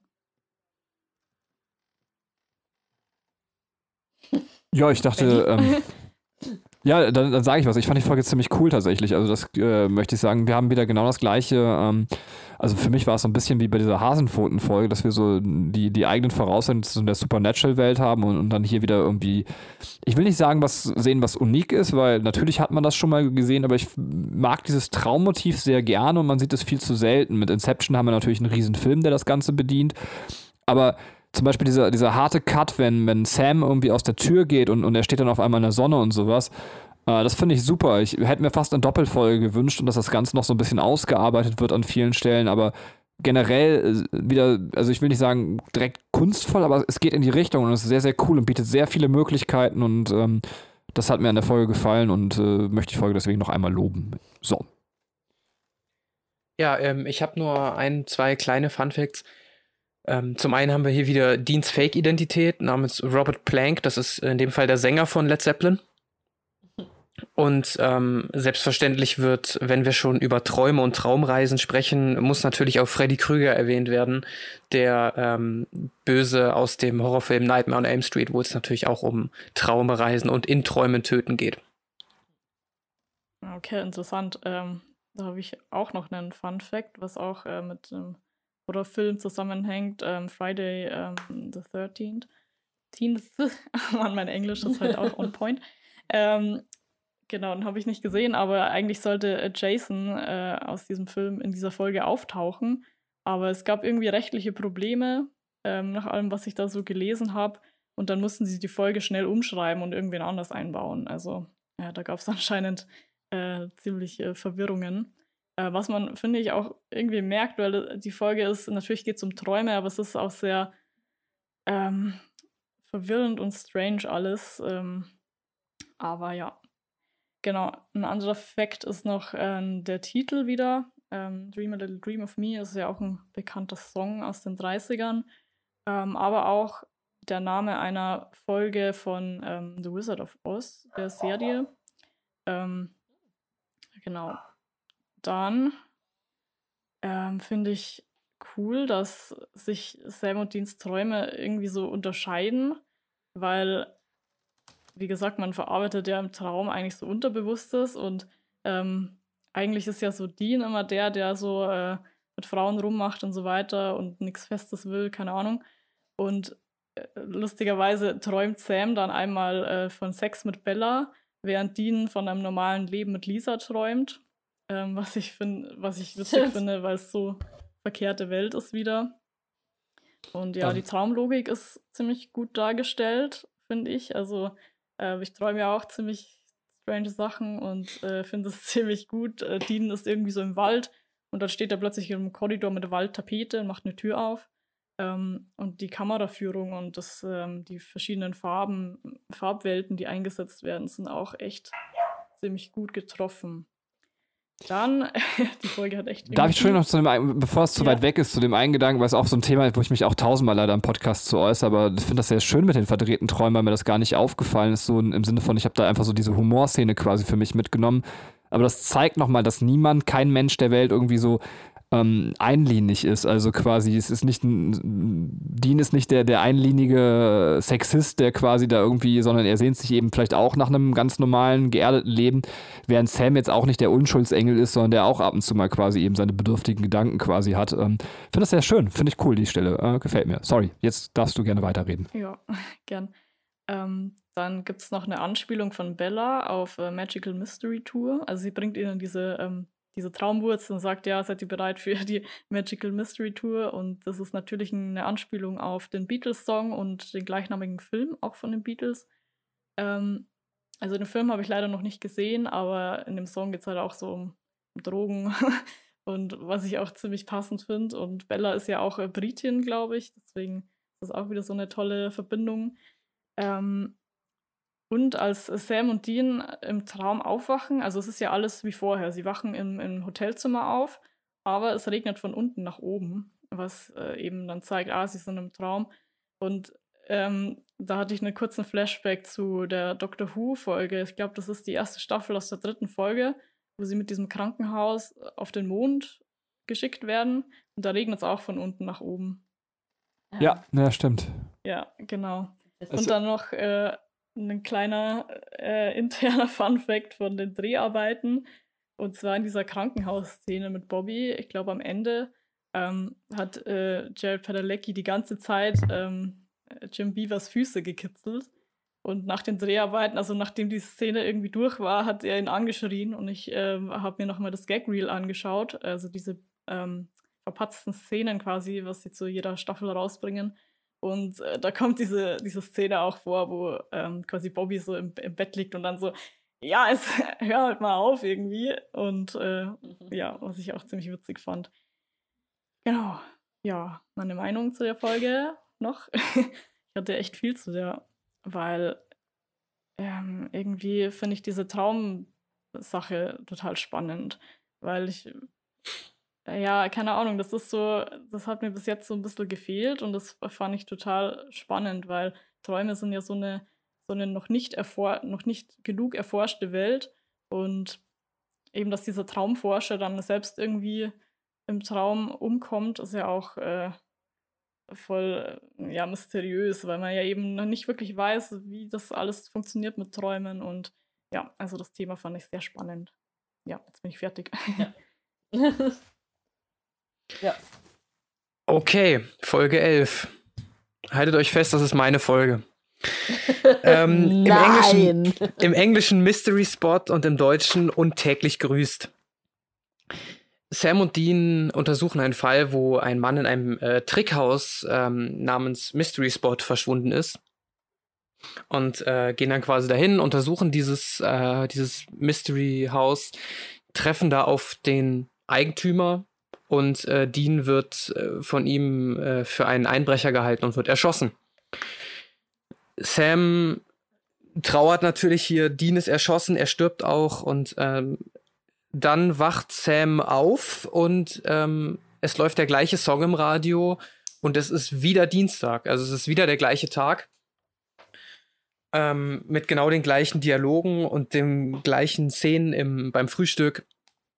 Und ähm, Dean, also er, kann überzeugen, er kann Dean überzeugen, vielleicht doch gleich zum Mystery Spot aufzubrechen und äh, statt erst am Abend, wie es ursprünglich geplant ist, weil er weiß, am Abend wird er erschossen. Ähm, sie wollen also gleich aufbrechen und Dean wird von einem Auto überfahren. Sam wacht wieder auf und erlebt quasi diesen, äh, diesen Dienstag immer und immer und immer wieder und ähm, Dean stirbt jedes Mal auf irgendeine andere spektakuläre Art und Weise. Bis ein, eines Tages, eines Dienstags, sage ich mal, Sam irgendwie etwas Ungewöhnliches ausfällt, weil ein Mann, äh, der im Diner frühstück plötzlich eine andere Soße zu seinen Pancakes dazu hat. Er hat immer die gleiche gehabt und jetzt hat er irgendwie eine andere. Ähm, sie stellen, die beiden stellen also den Mann, der sich äh, als der Trickster herausstellt, den wir auch schon aus vorherigen Staffeln kennen, und bedrohen ihn, sodass dieser quasi den, äh, diesen Gag mit dem regelmäßigen Dienstag enden lässt. Ähm, Sam wacht wieder auf, es ist Mittwoch, es läuft ein anderer Song im Radio und ähm, Dean wird aber auf dem Parkplatz von einem Räuber erschossen. Dann haben wir einen Zeitsprung, daran zu erkennen, dass unten im Bild steht, sechs Monate später. Und ähm, Sam hat in dieser gesamten Zeit, in diesen gesamten sechs Monaten den Trickster gejagt und verfolgt und schafft es schließlich, ihn den als äh, Bobby maskierten Trickster zu stellen. Der Trickster sagt ihm, dass Dean seine größte Schwäche ist und dass es eigentlich nur darum ging, in diesem, in diesem Gag, ihm zu zeigen, dass er ohne Dean eigentlich nichts ist. Ähm, er bringt ihn aber trotzdem zurück. Sam wacht wieder am Mittwoch auf, Dean ist da und die beiden verlassen gemeinsam die Stadt, ohne diesen Fall zu klären, mit, wegen dem sie eigentlich hingefahren sind. Oh boy. Ähm, das ist, diese Folge ist mit Abstand mit weitem Abstand meine liebste Folge der gesamten Serie aus mittlerweile 14 Staffeln. Das ist, natürlich ist der Film eine komplette Anlehnung an den Film Groundhog Day oder täglich grüßt das Murmeltier im Deutschen. Ähm, wo es ja auch darum geht, dass der, ich glaube, Tom Hanks spielt den, äh, immer wieder den, den gleichen Tag erneut erlebt. Bill, Bill, Murray. Bill Murray, stimmt, ist gar nicht Tom Hanks. Bill Murray, du hast recht. Ähm, ja, also komplette Anlehnung an diesen Film. Außerdem ähm, ja, man sieht die Hirschkopf-Requisite im Mystery Spot, die wir auch in den ersten zwei Staffeln schon ein paar Mal angesprochen hatten. Ähm, und auch hier wieder habe ich diesen, ähm, diesen, dieses Ding bemerkt, dass sie immer sehr gut ähm, Musik auswählen, weil wenn Sam an dem Mittwoch aufwacht, spielt im Radio Back in Time. Und das wird erst dann eigentlich als Gag ersichtlich, wenn diese sechs Monate vergangen sind, der Trickster ihn wieder zurückholt in die Zeit sechs Monate vorher, er dann aufwacht und Back in Time im Radio hört. Finde ich eigentlich ganz lustig. Ja, wie gesagt, ist meine all-time favorite Supernatural-Folge und äh, jedes Mal, wenn ich irgendwo im Radio Heat of the Moment höre oder in irgendeiner Playlist, habe ich sofort Dean im Kopf, wie er da seinen Schuh zu binden sagt, Rise and Shine, Sammy und äh, los geht's zum Zähneputzen. So. Absolut, absolut geile Folge. Ja, auf jeden Fall. Also das mit Heat of the Moment, ich glaube, das ist, brennt sich dann bei jedem ein, diese Folge. Und äh, ich habe die auch in diversen Roadtrip-Playlists drin und dann ist es immer so witzig, wenn die wieder läuft. Ähm, und ja, also ich finde die Folge auch eine der besten. Und durch die bin ich äh, lustigerweise erst zu Supernatural gekommen. Ähm, das ist eine kleine, kleine Story. Ähm, Linus und ich waren zusammen auf äh, Klassenfahrt damals noch und noch gar nicht zusammen. Oh. Und äh, ich habe ja und ich habe irgendwie über Doctor Who geredet und meine Freundinnen waren irgendwie so ein bisschen ja keine Ahnung interessiert uns nicht. Und dann sind Linus und ich irgendwie ins Gespräch gekommen über Serien. Ich habe ihn dann gefragt, so ja mir wird irgendwie auf Prime die ganze Zeit Supernatural, Supernatural vorgeschlagen. Ist das was? Und dann hat er irgendwie so einen halbstündigen Monolog über Supernatural gehalten, wie toll diese Serie ist. Und er hat mir dann auch diese Folge ähm, erzählt oder gesagt, dass es zum Beispiel auch solche Folgen gibt, wo ähm, ja, wo es halt dann, ist eher so, so eine Kunstfolge, wo er dann immer am gleichen Tag aufwacht und dann, als ich von dieser Klassenfahrt wieder heimgekommen bin, habe ich äh, sofort äh, Supernatural angeschaut und dann auch seitdem nicht mehr wirklich aufgehört damit. Und ja. Ja, ich habe nach der Klassenfahrt angefangen, Dr. Who zu gucken, nur mal so nebenbei. Ja, Uh, so war es ungefähr. ihr tut euch gut, ihr beiden. Ja, ja. Also ja, das äh, war so mein, ja, das, was ich im Kopf hatte, als ich angefangen habe, äh, Supernatural zu, zu schauen. So, ja, ähm, diese, diese Folge eben und war dann total äh, verzückt, als die dann in der dritten Staffel aufgetaucht ist. Und ja, ich finde nur irgendwie im Deutschen, dieser Titel, der verrät halt schon alles. Also, das finde ich irgendwie schade, weil da steht untäglich grüßt und man hat sofort das im Kopf, äh, wohingegen halt Mystery Spot, ja, pff, ähm, sagt jetzt nicht wirklich was drüber aus. Und ich fände es irgendwie schöner, wenn man, wenn man es äh, schaut und die, die, also nicht weiß, dass diese Folge kommt. Und das, also dann ist halt die ganze Spannung schon weg, um was es geht in der Folge, finde ich. Aber ja, das ist so mein einziger Kritikpunkt. Ja, es, äh, jetzt muss ich etwas, also ich finde die Folge super, das muss man erstmal sagen. Ich, mir, mir, hat die Folge großartig gefallen. Ich muss jetzt ein bisschen vorsichtiger sein, weil ich jetzt noch ein bisschen kritischer an eine Folge, die so viel Herzblut für euch hat, äh, rangehen möchte. Ähm, und das, manche Leute würden das jetzt so degradierend sagen, so meine ich das nicht. Das kann tatsächlich dann äh, in dem Fall etwas noch der Altersunterschied sein. Wir sind halt für die, die es jetzt nicht wissen, nicht komplett aus der gleichen Alterssprungschicht, so ungefähr um zehn Jahre versetzt. Ähm, und das kann natürlich so ein bisschen sein von dem, was man halt vorher schon gesehen hat, dass dann andere Sachen äh, prägend war. Und für mich ist tatsächlich, das ist der erste Punkt und täglich grüßt das Murmeltier, ähm, ein total prägender Film. Es ist für mich ein, ein All-Time-Favorite, 10 von 10 Punkte-Film. Ich weiß nicht, wie oft ich diesen Film schon geguckt habe. Ähm, äh, ich liebe diesen Film über alles. Ähm, Finde es von daher sehr cool an der Folge und das ist jetzt erstmal, komme ich zu den Positivpunkten, also die mir so richtig gut gefallen haben, dass sie so ganz offen, deswegen fand ich das mit dem Titel auch gar nicht schlimm, äh, aus Und täglich grüßt das Murmeltier zitiert haben. Also, dass sie eben gar nicht versucht haben zu verbergen, was ist unsere Vorlage, ähm, sondern zu zeigen durch die immer wieder aufklingende Musik und ähnliches, okay, ganz klar diese Vorlage. Auch dieses ständige Sterben ist ja letztendlich der Vorlage tatsächlich auch entnommen. Find nur, und das ist so der eine Punkt, der mich so ein bisschen, also wo ich mir noch mehr gewünscht habe, dass tatsächlich die und täglich grüßt das Murmeltier hat die charmantere Aus, äh, Auflösung, warum er eigentlich aus dieser Zeitschleife rauskommt. Ähm, das ist so, da ist es halt einfach so, dass das über den Trickster aufgelöst ist. Jetzt spoilert zu untäglich grüßt das Murmeltier, während es bei untäglich grüßt das Murmeltier dazu führt, dass er einfach eine, eine reine selbstlose Form der Liebe in, entwickelt, also wirklich eine altruistische Form der Liebe, was sehr, sehr lange bei ihm dauert. Und das löst bei ihm die Zeitschleife aus, was ich sehr, sehr schön finde, weil es dann eben wieder so eine Metapher auf dieses in sich selbst feststecken gibt. Und das fehlte mir bei der Folge. Ähm, dann äh, zweiter Punkt, in, im Gesamtzusammenhang der Staffel würde der Trickster aber mit dieser Zeitschleifenmöglichkeit ähm, äh, tatsächlich ja auch äh, eine Lösung anbieten für das Problem der beiden. Also ich meine, äh, natürlich ist es dann keine Lösung, ähm, die, ich meine, aber wobei man sieht ja auch, dass Sam am Ende der Staffel sehr verzweifelt ist und, und, und auch sehr verzweifelte Lösungen greifen würde. Und wir haben ja sogar schon mal ein anderes Wesen gesehen, ich habe vergessen, wie es hieß, äh, was die beiden in so ein Paralleluniversum versetzen kann. Ähm, du meinst den, den Jin damals, der sie in diese genau. Happy Place-Welt äh, gebracht hat? Ja, und zumindest würde hier, also für, das ist nicht schlimm, dass das nicht passiert. Vielleicht, wir können uns denken, die beiden sind so moralisch erhaben, dass sie das nicht in Betracht ziehen. Äh, aber zumindest muss man ganz kurz sagen, das ist also nichts, was mich jetzt stört oder vielleicht Kritik ist, aber im Sinne von, da wäre ein Escape-Punkt für die beiden, wie, wie sie äh, Dienst Tod letztendlich entkommen, indem sie sich einfach mit dem Trickster einen Deal machen, in eine Zeitschleife setzen und glücklich sind. Ähm, oder das gleiche könnte man natürlich dann auch über den äh, Gin regeln. Und das letzte, auch das soll nicht abwerten, vielleicht liegt es auch daran, wie gesagt, an unserem Buffy. Watch, den wir vorher gemacht haben, tatsächlich äh, in, in, Buffy gibt es eben auch die Zeitschleifenfolge. Ähm, wo man sagt, äh, man ist es dann schon gewohnt wieder, dass es äh, irgendwie schon fast als gängige Folge irgendwie auftaucht. Wobei, bitte, wenn ihr weiter solche Serien produziert, ich liebe solche Folgen, macht das auch weiterhin. Also es soll keine Kritik sein, nur vielleicht, warum mir dann das Herz, das kleine Mühe weniger aufgeht als äh, Linus und Anna. So, Katrin. Ja, ihr habt alles schon recht gut abgegrast. Ich äh, möchte nur betonen, dass ich sehr witzig finde, wie Dean immer wieder stirbt.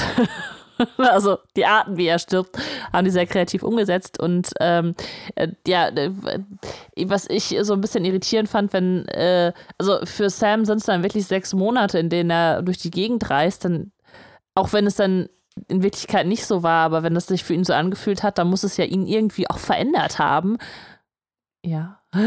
Und äh, das, ähm, das tut es halt nicht. Also er ist, äh, also er hat, man merkt halt nichts davon, dass er irgendwie so ein Parallelleben gelebt hat und äh, das für sechs Monate.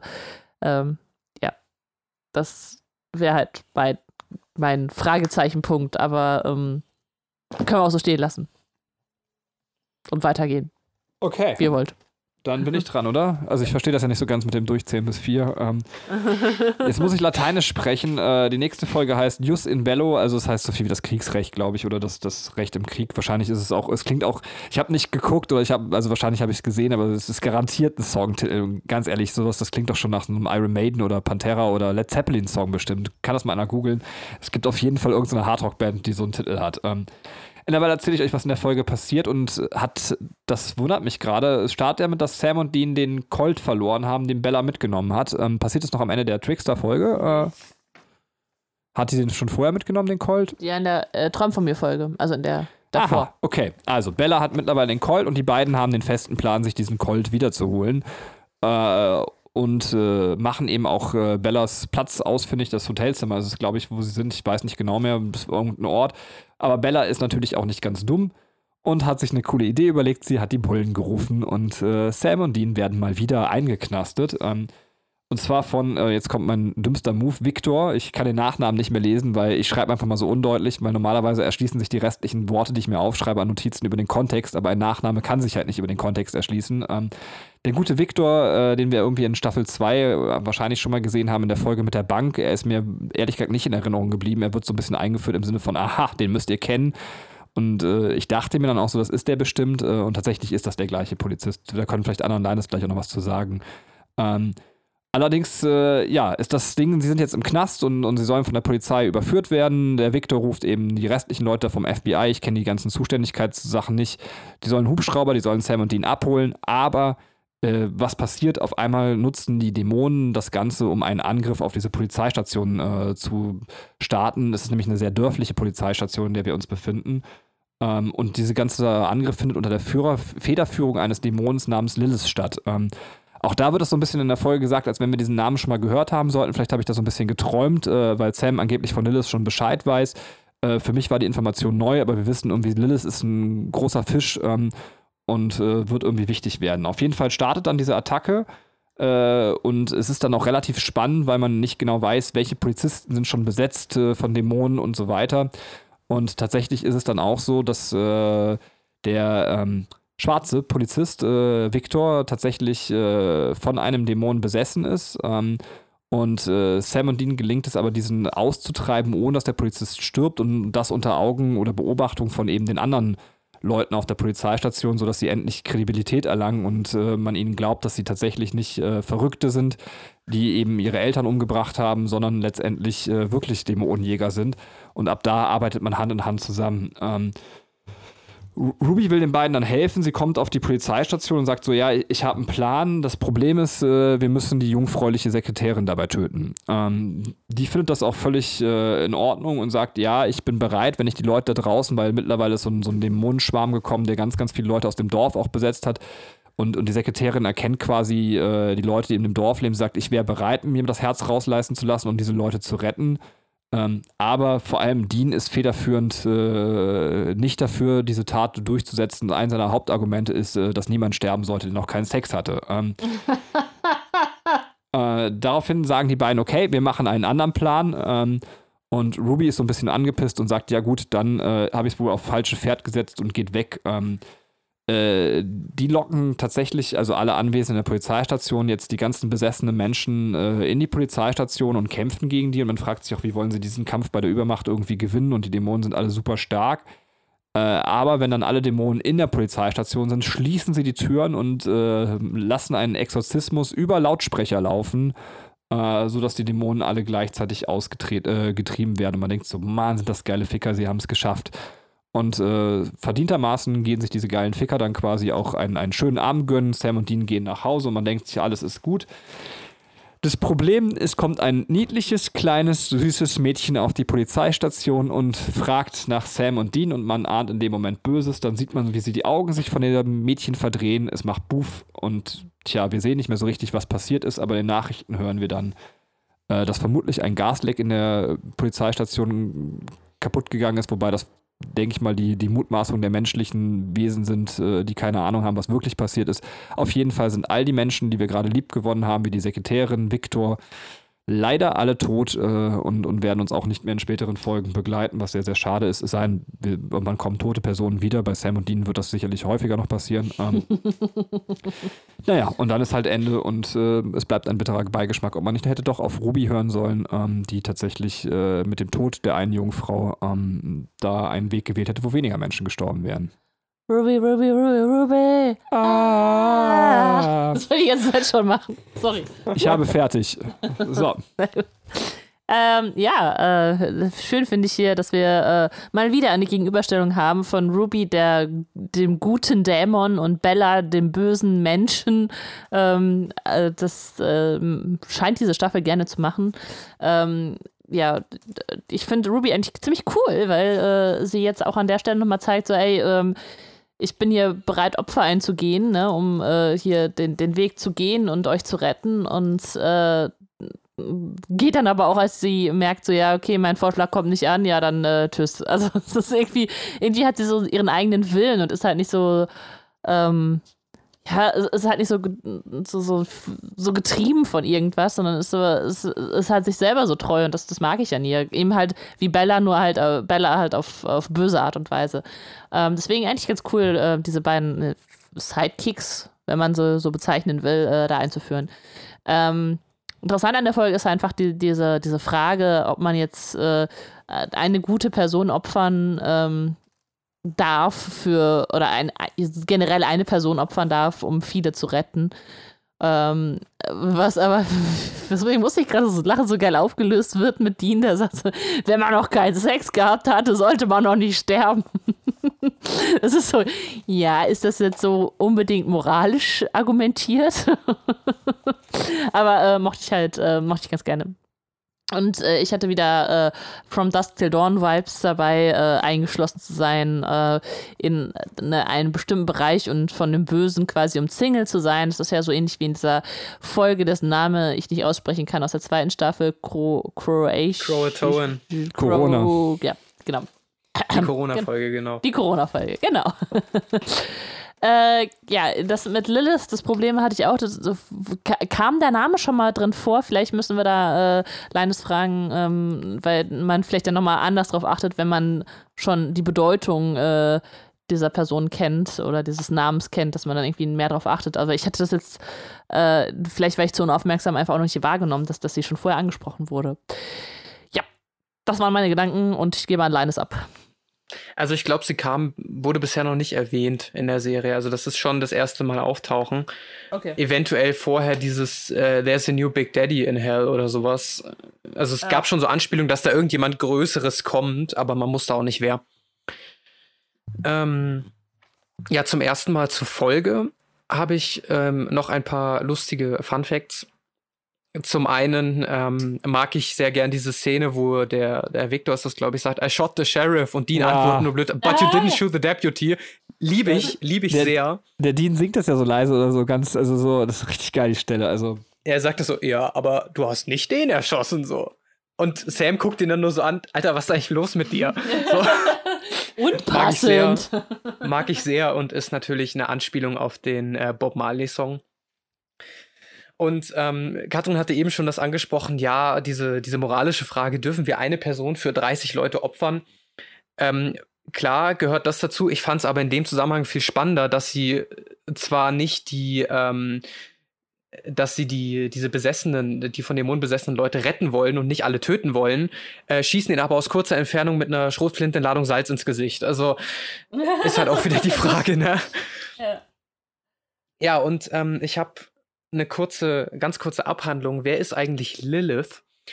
Ähm, und zwar ist es so, dass ähm, laut Legenden und Geschichten und Gerüchten ähm, Lilith als die erste Frau von Adam ähm, bezeichnet wird. Also sie wurde zusammen mit Adam aus Lehm erschaffen ähm, wollte sich aber Adam nicht unterwerfen, weder gesellschaftlich noch in sexueller Hinsicht und ähm, hat sich dann gegen ihn gewandt und ist geflohen.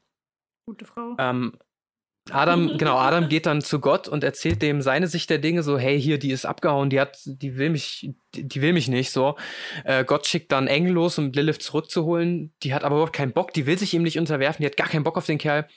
und ähm, fällt dadurch bei Gott in Ungnade. Und infolgedessen wurde sie laut den Geschichten und Legenden eben verflucht, als, als Geist oder als Nachtgeist umherzuwandern.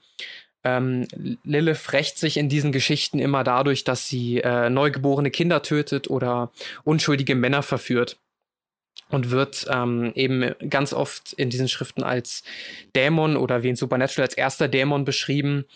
Ihr wird zum Beispiel auch vorgeworfen, dass sie eigentlich die Schlange im Paradies ist, die Eva dann verführt hat. Und ähm, heute steht Lilith eigentlich so für Emanzipation der Frau, für Gleichstellung und für Freiheit ähm, und verkörpert eben Leidenschaft und Sinnlichkeit und auch Sexualität, während Eva im Gegensatz dazu für Mütterlichkeit und Bescheidenheit steht. Ähm, Genau, außerdem. oh, oh, oh, ja, red zu Ende. Der, der Theologe hier neben mir äh, kriegt gerade einen Herzinfarkt. ja, sie wurde, sie wurde ja aus der Bibel auch rausgestrichen, ne? Ich sag's nur. Steht ja in der Bibel nicht drin, die Frau. Ähm, und sie wird über, darüber hinaus in ein paar popkulturellen Dingen erwähnt, zum Beispiel in Faust von Goethe in verschiedenen Songs, in ähm, der Serie True Blood zum Beispiel als oberste Vampirin, in Vampire the Masquerade, dem Spiel, äh, und zum Beispiel auch in Diablo 2 und dem noch kommenden Diablo 4. Genau. Dann übergebe ich an den Theologen, berichtige mich. Ja, also ich will dich gar nicht berichtigen. Also ich habe tatsächlich noch nie von Lilith gehört, werde mich damit jetzt auch mal auseinandersetzen tatsächlich. Ich will es nur nicht ganz so ähm, in dem Sinne stehen lassen, weil es vielleicht so falsches Bild im Kopf äh, setzt. Im Sinne von, ich will jetzt auch nichts retten. Ähm, also ganz kurz, äh, Bibelgeschichten, ich will nicht zu weit ausholen, ich beeile mich, mhm. ähm, sind gerade zu dem Zeitpunkt, äh, da sind wir ja quasi ähm, beim Alten Testament ganz am Anfang, also sind mündlich tradierte Sachen. Also das heißt, es war jetzt nicht alles äh, kodifiziert, sondern die Leute haben sich die Geschichten ähm, äh, Stück für Stück in der Gegend erzählt, um es jetzt mal vereinfacht zu sagen. Und dann wurde das irgendwann aufgeschrieben. Also ich kann mir kaum vorstellen, dass es ein ähm, äh, Überlieferungsstramm gibt, der quasi schon aufgeschrieben war, wo man eben diesen Teil rausgestrichen hätte. Ähm, äh, deswegen würde es mich jetzt mal interessieren, ich habe es noch nie gehört, äh, werde ich forschen bis zum nächsten Mal, nehme ich mir als Hausaufgabe, woher der Teil eigentlich kommt, äh, wie der dazu identifiziert worden ist. Die andere Sache, natürlich ist das alles in einer patri patriarchalischen Zeit entstanden. Trotzdem kann man diese ganze Adam- und Eva-Sache so ein bisschen auch ähm, retten, weil das eben oft, deswegen sage ich das auch ganz gerne, so krass eben auch im Sinne dieser patriarchalischen Sache interpretiert wird. Wenn man sich das aber mal im Hebräischen anguckt, ähm, dann ist äh, das erstmal eigentlich von den Endungen, ich kann kein Hebräisch selber, ich habe es nur mal in Vorlesung gehört und wenn es jetzt falsch ist, soll mich auch jemand korrigieren, der es mit Theologie auskennt. Ähm, äh, ist Adam heißt nichts anderes als Mensch und ist erstmal geschlechtslos gemeint und erst ähm, äh, von der hebräischen Wortwahl mit äh, quasi, ich glaube, dann steht da irgendwie Adamin in dem Moment, wo quasi ähm, äh, die zweite Person entnommen wird. Ich sage hier gerade auch bewusst die zweite Person, weil es sich auch ein bisschen so lesen lassen lässt, dass man sagt, erst da ist die Geschlechtlichkeit beider Menschen ähm, entstanden, in dem Moment, wo der zweite Mensch da war. Dass man also gar nicht so richtig sagen kann, es war ein, ein männlicher Mensch am Anfang da, sondern es war der Mensch da.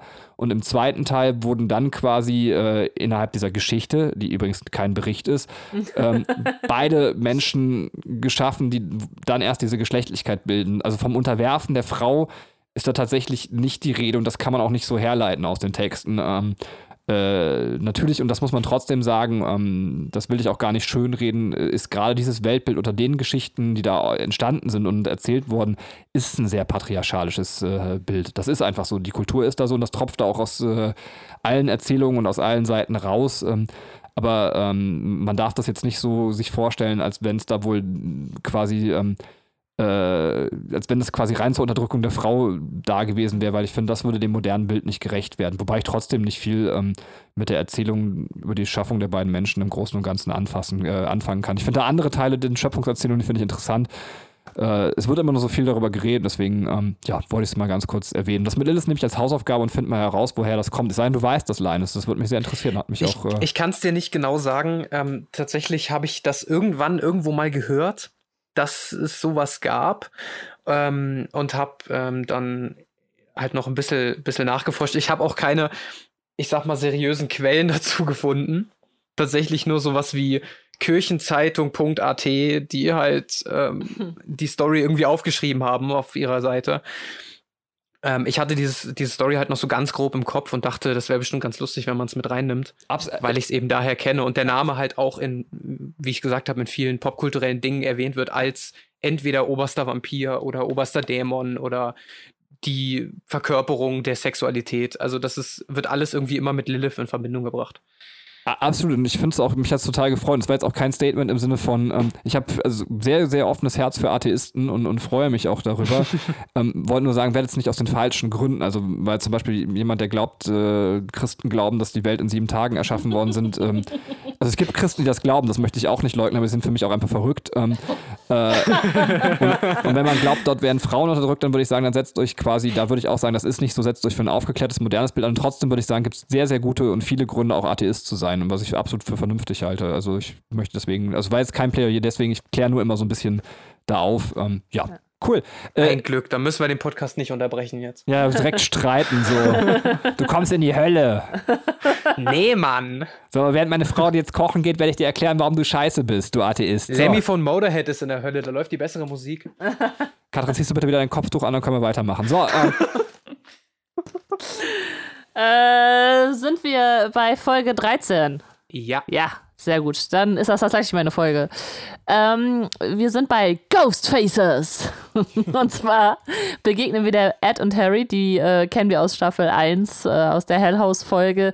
Äh, die beiden Nerds, die da diese Internetseite haben. Und jetzt sind sie haben sie die Gruppe Ghostfacers gegründet, äh, mit der sie eine äh, ja, Show auf Videokameras halt aufnehmen, äh, bei der sie auf Geisterjagd gehen. Und zu dieser Gruppe gehören neben Harry und Ed auch noch ähm, Eds Stiefschwester Maggie, äh, der, der Techniker, sage ich jetzt mal, Spruce, wenn ich ihn mir richtig aufgeschrieben habe, und der Praktikant Corbett. Und ähm, wir sehen, es ist tatsächlich alles in dieser Handkameraart äh, gefilmt, äh, mit so ein paar Kommentaren von äh, Ed und Harry, die irgendwie vorm Kamin sitzen und sich nochmal austauschen. Und ähm, ja, die halten sich halt am ähm, 29. Februar in einem Haus auf, in dem halt äh, Leute an diesem Datum verschwinden sollen und äh, wollen jetzt halt äh, die Ghosts facen. und äh, ja, wer kommt da auch hin? Natürlich Sam und Dean, weil die eben auch Übernatürlichen auf der äh, Spur sind. Und äh, die finden tatsächlich heraus, es gibt dort Geister. Äh, und zwar ähm, hat der alte Hausbesitzer, äh, der auch Hausmeister in einem Krankenhaus war, Leichen entführt und mitgenommen. Äh, und aufgrund einer Angst vor einem Atomkrieg hat er sich halt mit diesen verscharrt oder ähm, ja, hat, hat ein, ähm, weiß ich nicht, hat halt Gesellschaft mit denen gesucht und äh, eine, eine Geburtstagsfeier organisiert und äh, die sollen halt alle am Tisch sitzen und sein Geist hat dann halt äh, diesen Habitus übernommen und ermordet jetzt Leute, die äh, sich am 29. Februar, also im, im Schaltjahr dann quasi ähm, in dem Haus aufhalten und äh, um dann halt äh, ja neue Gesellschaft da zu haben und äh, alte Le Leichen zu ersetzen. Ähm, er entführt auf diese Art und Weise auch Corbett und ähm, Sam.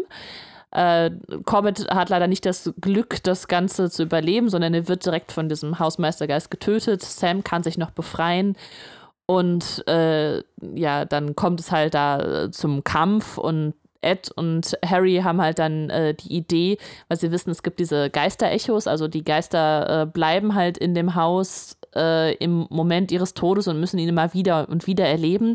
Und Corbett hat halt so einen Crush auf Harry, glaube ich. Ja, auf Harry. Ähm, und äh, das heißt, da ist eine emotionale Verbindung zwischen den beiden, sodass Harry jetzt ähm, quasi die Aufgabe bekommt, kurz, oder ist es dann doch, ach, ich weiß nicht, einer von den beiden auf jeden Fall, äh, kurz schwul zu werden, um äh, schwule Liebe zu leben und äh, Corbett zu erreichen und äh, mit seiner Hilfe dann den Geist zu besiegen. Ähm, ja, da, das schafft er auch. Also Corbett kann halt den Hausmeistergeist killen und äh, somit kann ähm, der Fluch da aufgehoben werden und die Gruppe kann das Haus verlassen. Ähm, das Ganze wird dann halt so aufgezogen, dass es eine, äh, ein Zusammenschnitt ist. Also diese fertige Show wird dann halt Sam und Dean vor die Nase gesetzt und die so, ja, ist ja richtig cool, hahaha. und lassen, äh, als sie dann gehen, einen, äh, einen Magneten da, der irgendwie äh, elektromagnetische Strahlung auf dieses Video und die Geräte ausübt, sodass dann das Ganze gelöscht wird, äh, weil die einfach noch nicht wollen, dass, äh, dass dieses Videomaterial an die Öffentlichkeit kommt. Das war Folge 13, Ghostfacers. Wer mag was dazu sagen? Oh yeah. Ghostfacers ist auch wieder eine dieser unglaublich geilen Folgen. diese, diese Kunstfolgen wieder. Zum einen mal natürlich, dass das alles so Blair, Blair Witch Project mäßig in, in Handkamera-Manier gefilmt ist. Finde ich total geil.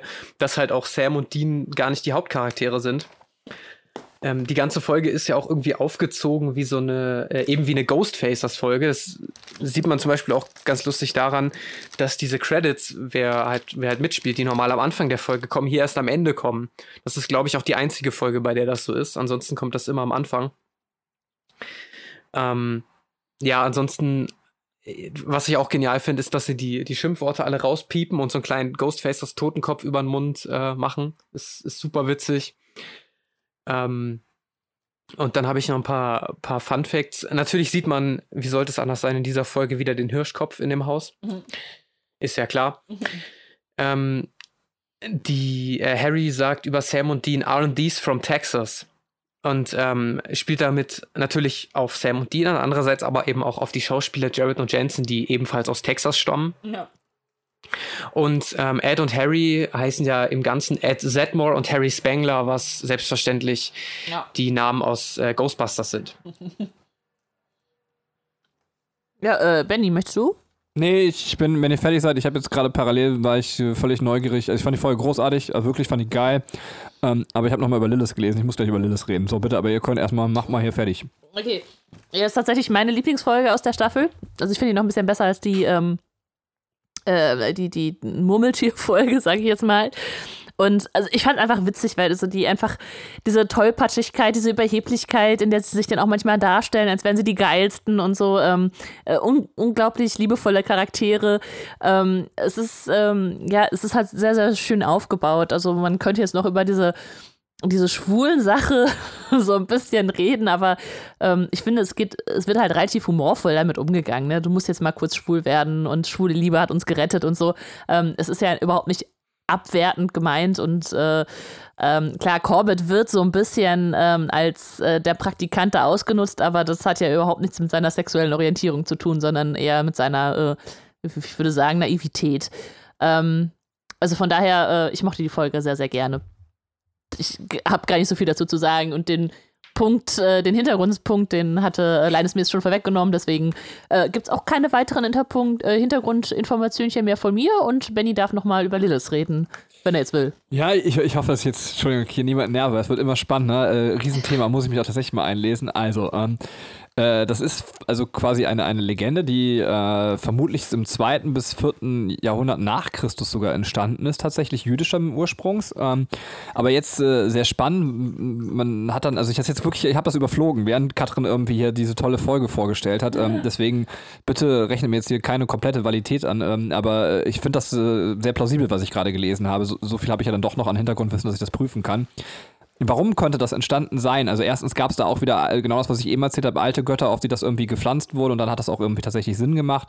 Ähm, aber ein anderer Teil ist, und jetzt äh, muss ich leider nochmal theologisch ausholen, das wird ganz cool, ähm, dass äh, am Anfang der Bibel, direkt in den ersten Kapiteln, wenn ihr mal Lust habt, könnt ihr es mal nachschlagen, kommt diese, wer sich jetzt gar nicht auskennt, es kommt so eine Erzählung direkt am Anfang, wie Gott die Welt erschafft, so in sieben Tagen. Ähm, und da ist es so, äh, wer das nicht mehr weiß, dann kommen erst irgendwie so, weiß ich nicht, Büsche, Bäume, Pflanzen und dann Tiere. Und dann wird der Mensch als Krone der Schöpfung zuletzt gemacht und dann kommt der Ruhetag. Ähm, und danach kommt diese Adam und Eva-Erzählung. Aber in der Adam und Eva-Erzählung, die schließt direkt an. Wenn ihr mal Lust habt, lest das mal nach. Ähm, in der Adam und Eva-Erzählung ist es so, dass äh, der Mensch dann aber eben auf der Erde sitzt und äh, alleine und einsam ist und, und niemand da ist und, und er langweilt sich. Und dann werden Tiere für ihn gemacht, bevor quasi äh, eben der zweite Mensch gemacht wird. Ähm, Okay, wir denken kurz nach. In der anderen Erzählung war es so, erst wurden Büsche, Bäume, Tiere und Pflanzen und ähnliches gemacht und dann der Mensch als Krone der Schöpfung. Und dann kommt direkt eine Erzählung, die so wirkt, als wenn die erste ausdifferenziert ist, was sie aber gar nicht sein kann, weil da war der Mensch ja da und er war alleine äh, und niemand anders war da. Das heißt, wir haben direkt zwei Schöpfungserzählungen am Anfang der Bibel, die im Widerspruch stehen zueinander. Und jetzt ist eine Vermutung, die man hatte, dass äh, unter anderem diese Erzählung über Lilith quasi dazu dienen sollte, ähm, zu glätten, wieso denn in der Bibel zweimal ähm, äh, die Erschaffung des Menschen erzählt wird. Äh, also dass diese Erzählung unter anderem auch dazu quasi die Funktion haben sollte, so ein bisschen äh, diese Lücke zu schließen, was sehr traurig eigentlich ist, weil man sieht ja die Ursprungsredakteuren, die diese beiden Geschichten zusammengestellt haben, die waren ja auch nicht beknackt. Ähm, die hat das überhaupt gar nicht gestört, dass hier mit Widerspruch, die wollten eben keinen wissenschaftlichen Anspruch vermutlich stellen, sondern die wollten eben was über, also Geschichten erzählen, wo man eben sieht, hier ist es eben nicht wissenschaftlich, weil es ist ja ein logischer Widerspruch. Ähm, äh, und diese zweite Erzählung könnte so ein bisschen dazu gedient haben, diesen Widerspruch so ein bisschen zu glätten. Was aber, und das möchte ich jetzt auch gerade sagen, diese Erzählung in keiner Weise für mich jetzt wieder abwertet, weil eben auch das ist nur eine Erzählung, aber sie hat ja eine sehr schöne Pointe, tatsächlich diese Emanzipation, die man da rauslesen kann. Ähm, und deswegen gefällt sie mir auch sehr gut und, und äh, rückt mir auch immer näher, wo ich sage, wie schön eigentlich, was dann wieder aus solchen Sachen zwar entsteht, vielleicht aus der falschen Motivation, wenn man so einen Widerspruch versucht äh, zu glätten, aber eigentlich eine ganz coole Erzählung, deswegen werde ich mich damit auch jetzt weiter befassen. Aber ähm, fand es jetzt ganz schön, weil es eben auch äh, einen Exkurs erlaubt hat zu sagen, okay, wie entstehen denn eigentlich solche Geschichten? Ähm, ganz cool. Danke dir, Linus. Ähm, ich äh, halte euch auf dem Laufenden zu Lilith. Ähm. Unbedingt. Jetzt kann ich keine Angst gibt's, mehr vor ihr haben. Gibt's da was Neues bei Lilith? ja, sehr gut. Äh, dann würde ich sagen, kommen wir zur nächsten Folge, oder? Das ist äh, Episode 14. Ferngespräch. Nein, naja. Doch, ja, doch. doch. Wir sind 14. Ja. genau, Folge 14. Ferngespräch oder im Original Long Distance Call. Ähm, ein Mann wird am Anfang von einer Frau angerufen und ähm, es ist halt anscheinend seine Affäre, die will, dass sie, dass der Mann quasi seine Frau verlässt und ähm, sie ruft sogar an, als er das Telefon ähm, aus dem aus der Steckdose zieht und er hat richtig Angst davor und begeht daraufhin Selbstmord. Und auch Dean wird von, von John, also ihrem Vater, angerufen, äh, der ja, wie wir wissen, schon tot ist. Und ähm, Sam ist da sehr misstrauisch und ähm, sagt so, ja, das, das kann nicht sein und ähm, ich soll dem mal lieber nicht trauen, aber Dean ähm, ja, bekommt eben von, von John diesen Tipp äh, eines Dämons, äh, den er verfolgen soll. Ähm, aber die beiden finden dann auch heraus, dass andere Leute angerufen werden von einer Nummer, die schon 100 Jahre alt ist. Und bei einer Telefongesellschaft finden sie dann heraus, dass, ähm, dass es äh, eine Liste gibt oder sie bekommen da die Liste eben von diesen Menschen, die von dieser Nummer angerufen werden. Und es stellt sich heraus, dass sie eben von toten Verwandten oder der Mann am Anfang eben von seiner äh, toten äh, Affäre angerufen wird. Und ähm, Sam macht sich dann zu einer Familie auf, wo eben diese Nummer auch angerufen hat und ein, äh, das Teenager-Mädchen dort wird ebenfalls von der toten Mutter angerufen und diese befiehlt ihr auch, Selbstmord zu begehen. Und das Mädchen hat halt Angst davor und Sam kümmert sich dann um diesen Fall. Ähm, währenddessen will Dean eben diesen Dämon beschwören. Ähm, diesen Tipp hat er ja von dem angeblichen John am Telefon bekommen und äh, begibt sich in ein, in ein leeres Haus. Äh, Genau, währenddessen kümmert sich eben Sam um diesen Telefonfall und das Monster, um das es sich, die, um das es sich diesmal handelt, ist ein Krokotter. Ähm, das ist quasi so ein Aasfresser und äh, ernährt sich von Seelen. Und äh, Sam ähm, teilt es äh, Dean am Telefon mit, weiß aber nicht in diesem Moment, dass äh, es sich am Telefon nicht um Dean handelt, sondern um äh, Clark, den Mann von der Telefongesellschaft, der ist nämlich dieses Monster, ähm, der natürlich mit diesen Anrufen Leute in den Selbstmord lockt quasi und um sich dann von diesen Seelen zu ernähren. Und er weiß, dass sich Dean in, in diesem äh, fremden Haus befindet und ruft den Mann an, der dort äh, wohnt, der arbeitet gerade und ruft ihn quasi als seine tote Tochter an, die ihm sagt, ähm, sie weiß, wer, wer sie umgebracht hat und er soll nach Hause gehen. Dort äh, ist dieser Mörder und äh, zu Hause ist natürlich Dean, der dieses Ritual durchführen will und äh, wird eben von dem Mann überrascht, äh, der ihn äh, töten will und nach einem kurzen Kampf äh, geht die Sache aber nochmal gut aus und Dean akzeptiert dann, dass eben John ihn nicht angerufen hat und ihm gelingt es und Sam gelingt es dann, ähm, währenddessen in der Telefongesellschaft diesen Clark äh, eben zu ersticken. Genau. Wer will was dazu sagen? Ah, ich dachte, Katrin will was dazu sagen, aber sie, ja. sie sah mich so an, aber dann mache ich das, dann sie zeigte so auf mich. Das hat mich voll verunsichert, Katrin, jetzt bin ich raus. Ähm, äh, ich fand die Folge gut, also ähm, im Großen und Ganzen werde aber jetzt vielleicht trotzdem meckern. Ähm, äh, was ganz witzig ist, weil ich glaube ich mehr Kritisches zu den Folgen gesagt habe bei den Folgen, die ich richtig geil finde. Ähm, äh, äh, was ich kritisch dazu sagen möchte, mir geht diese Pseudomedienkritik total auf den Sack. Ähm, dieses immer so, ja, wir leben jetzt in einer modernen Gesellschaft, die sind alle vernetzt, aber ihr seid einsamer, als ihr es jemals zuvor seid. Ich glaube, das hat auch tatsächlich gesagt, der, äh, das ist kein Dämon, was ist das nochmal? Ähm, du hast es gerade gesagt. Ich kann mir das nicht merken. Der Terrakotta sagt das. Ähm, und äh, das ist auf jeden Fall so, wo ich sage, ja, ja, ja, ich weiß nicht, ob das so stimmt. So, natürlich muss man seinen ganzen Medienkonsum und all das reflektieren. Aber ich habe nicht das Gefühl, dass diese fortschrittliche Welt dazu beiträgt, dass wir deswegen einsamer werden. Das liegt ja. dann, wenn, an uns. Ähm, und das ist was, so, was ich nicht so gerne mag. Also ich bin niemand, der diese ständige Fortschrittskritik immer so im Sinne von äh, Verteuflung, das, das gefällt mir nicht. Ansonsten fand ich die Folge aber trotzdem ganz geil, weil es mich irgendwie emotional angesprochen hat. Auch diese, dieser Trope quasi so jemand, den man verloren hat. Äh, jetzt besteht die Chance, ihn wieder erreichen zu können und sowas. Äh, das hat mich so in, in einem Kern gefasst, äh, weil es vielleicht auch meine Ängste tatsächlich irgendwie so berührt hat, äh, dass ich die Folge trotzdem im Gesamten sehr, sehr gut fand, aber diese Pseudokritik quasi hätte man sich sparen können. Ja, und ach so genau, äh, wenn wir wieder bei Ethnien sind, ich finde nicht ganz so cool, dass der, der, der Porno guckende Typ dann, ähm, ich weiß nicht, welcher Ethnie er angehört, aber. Inder.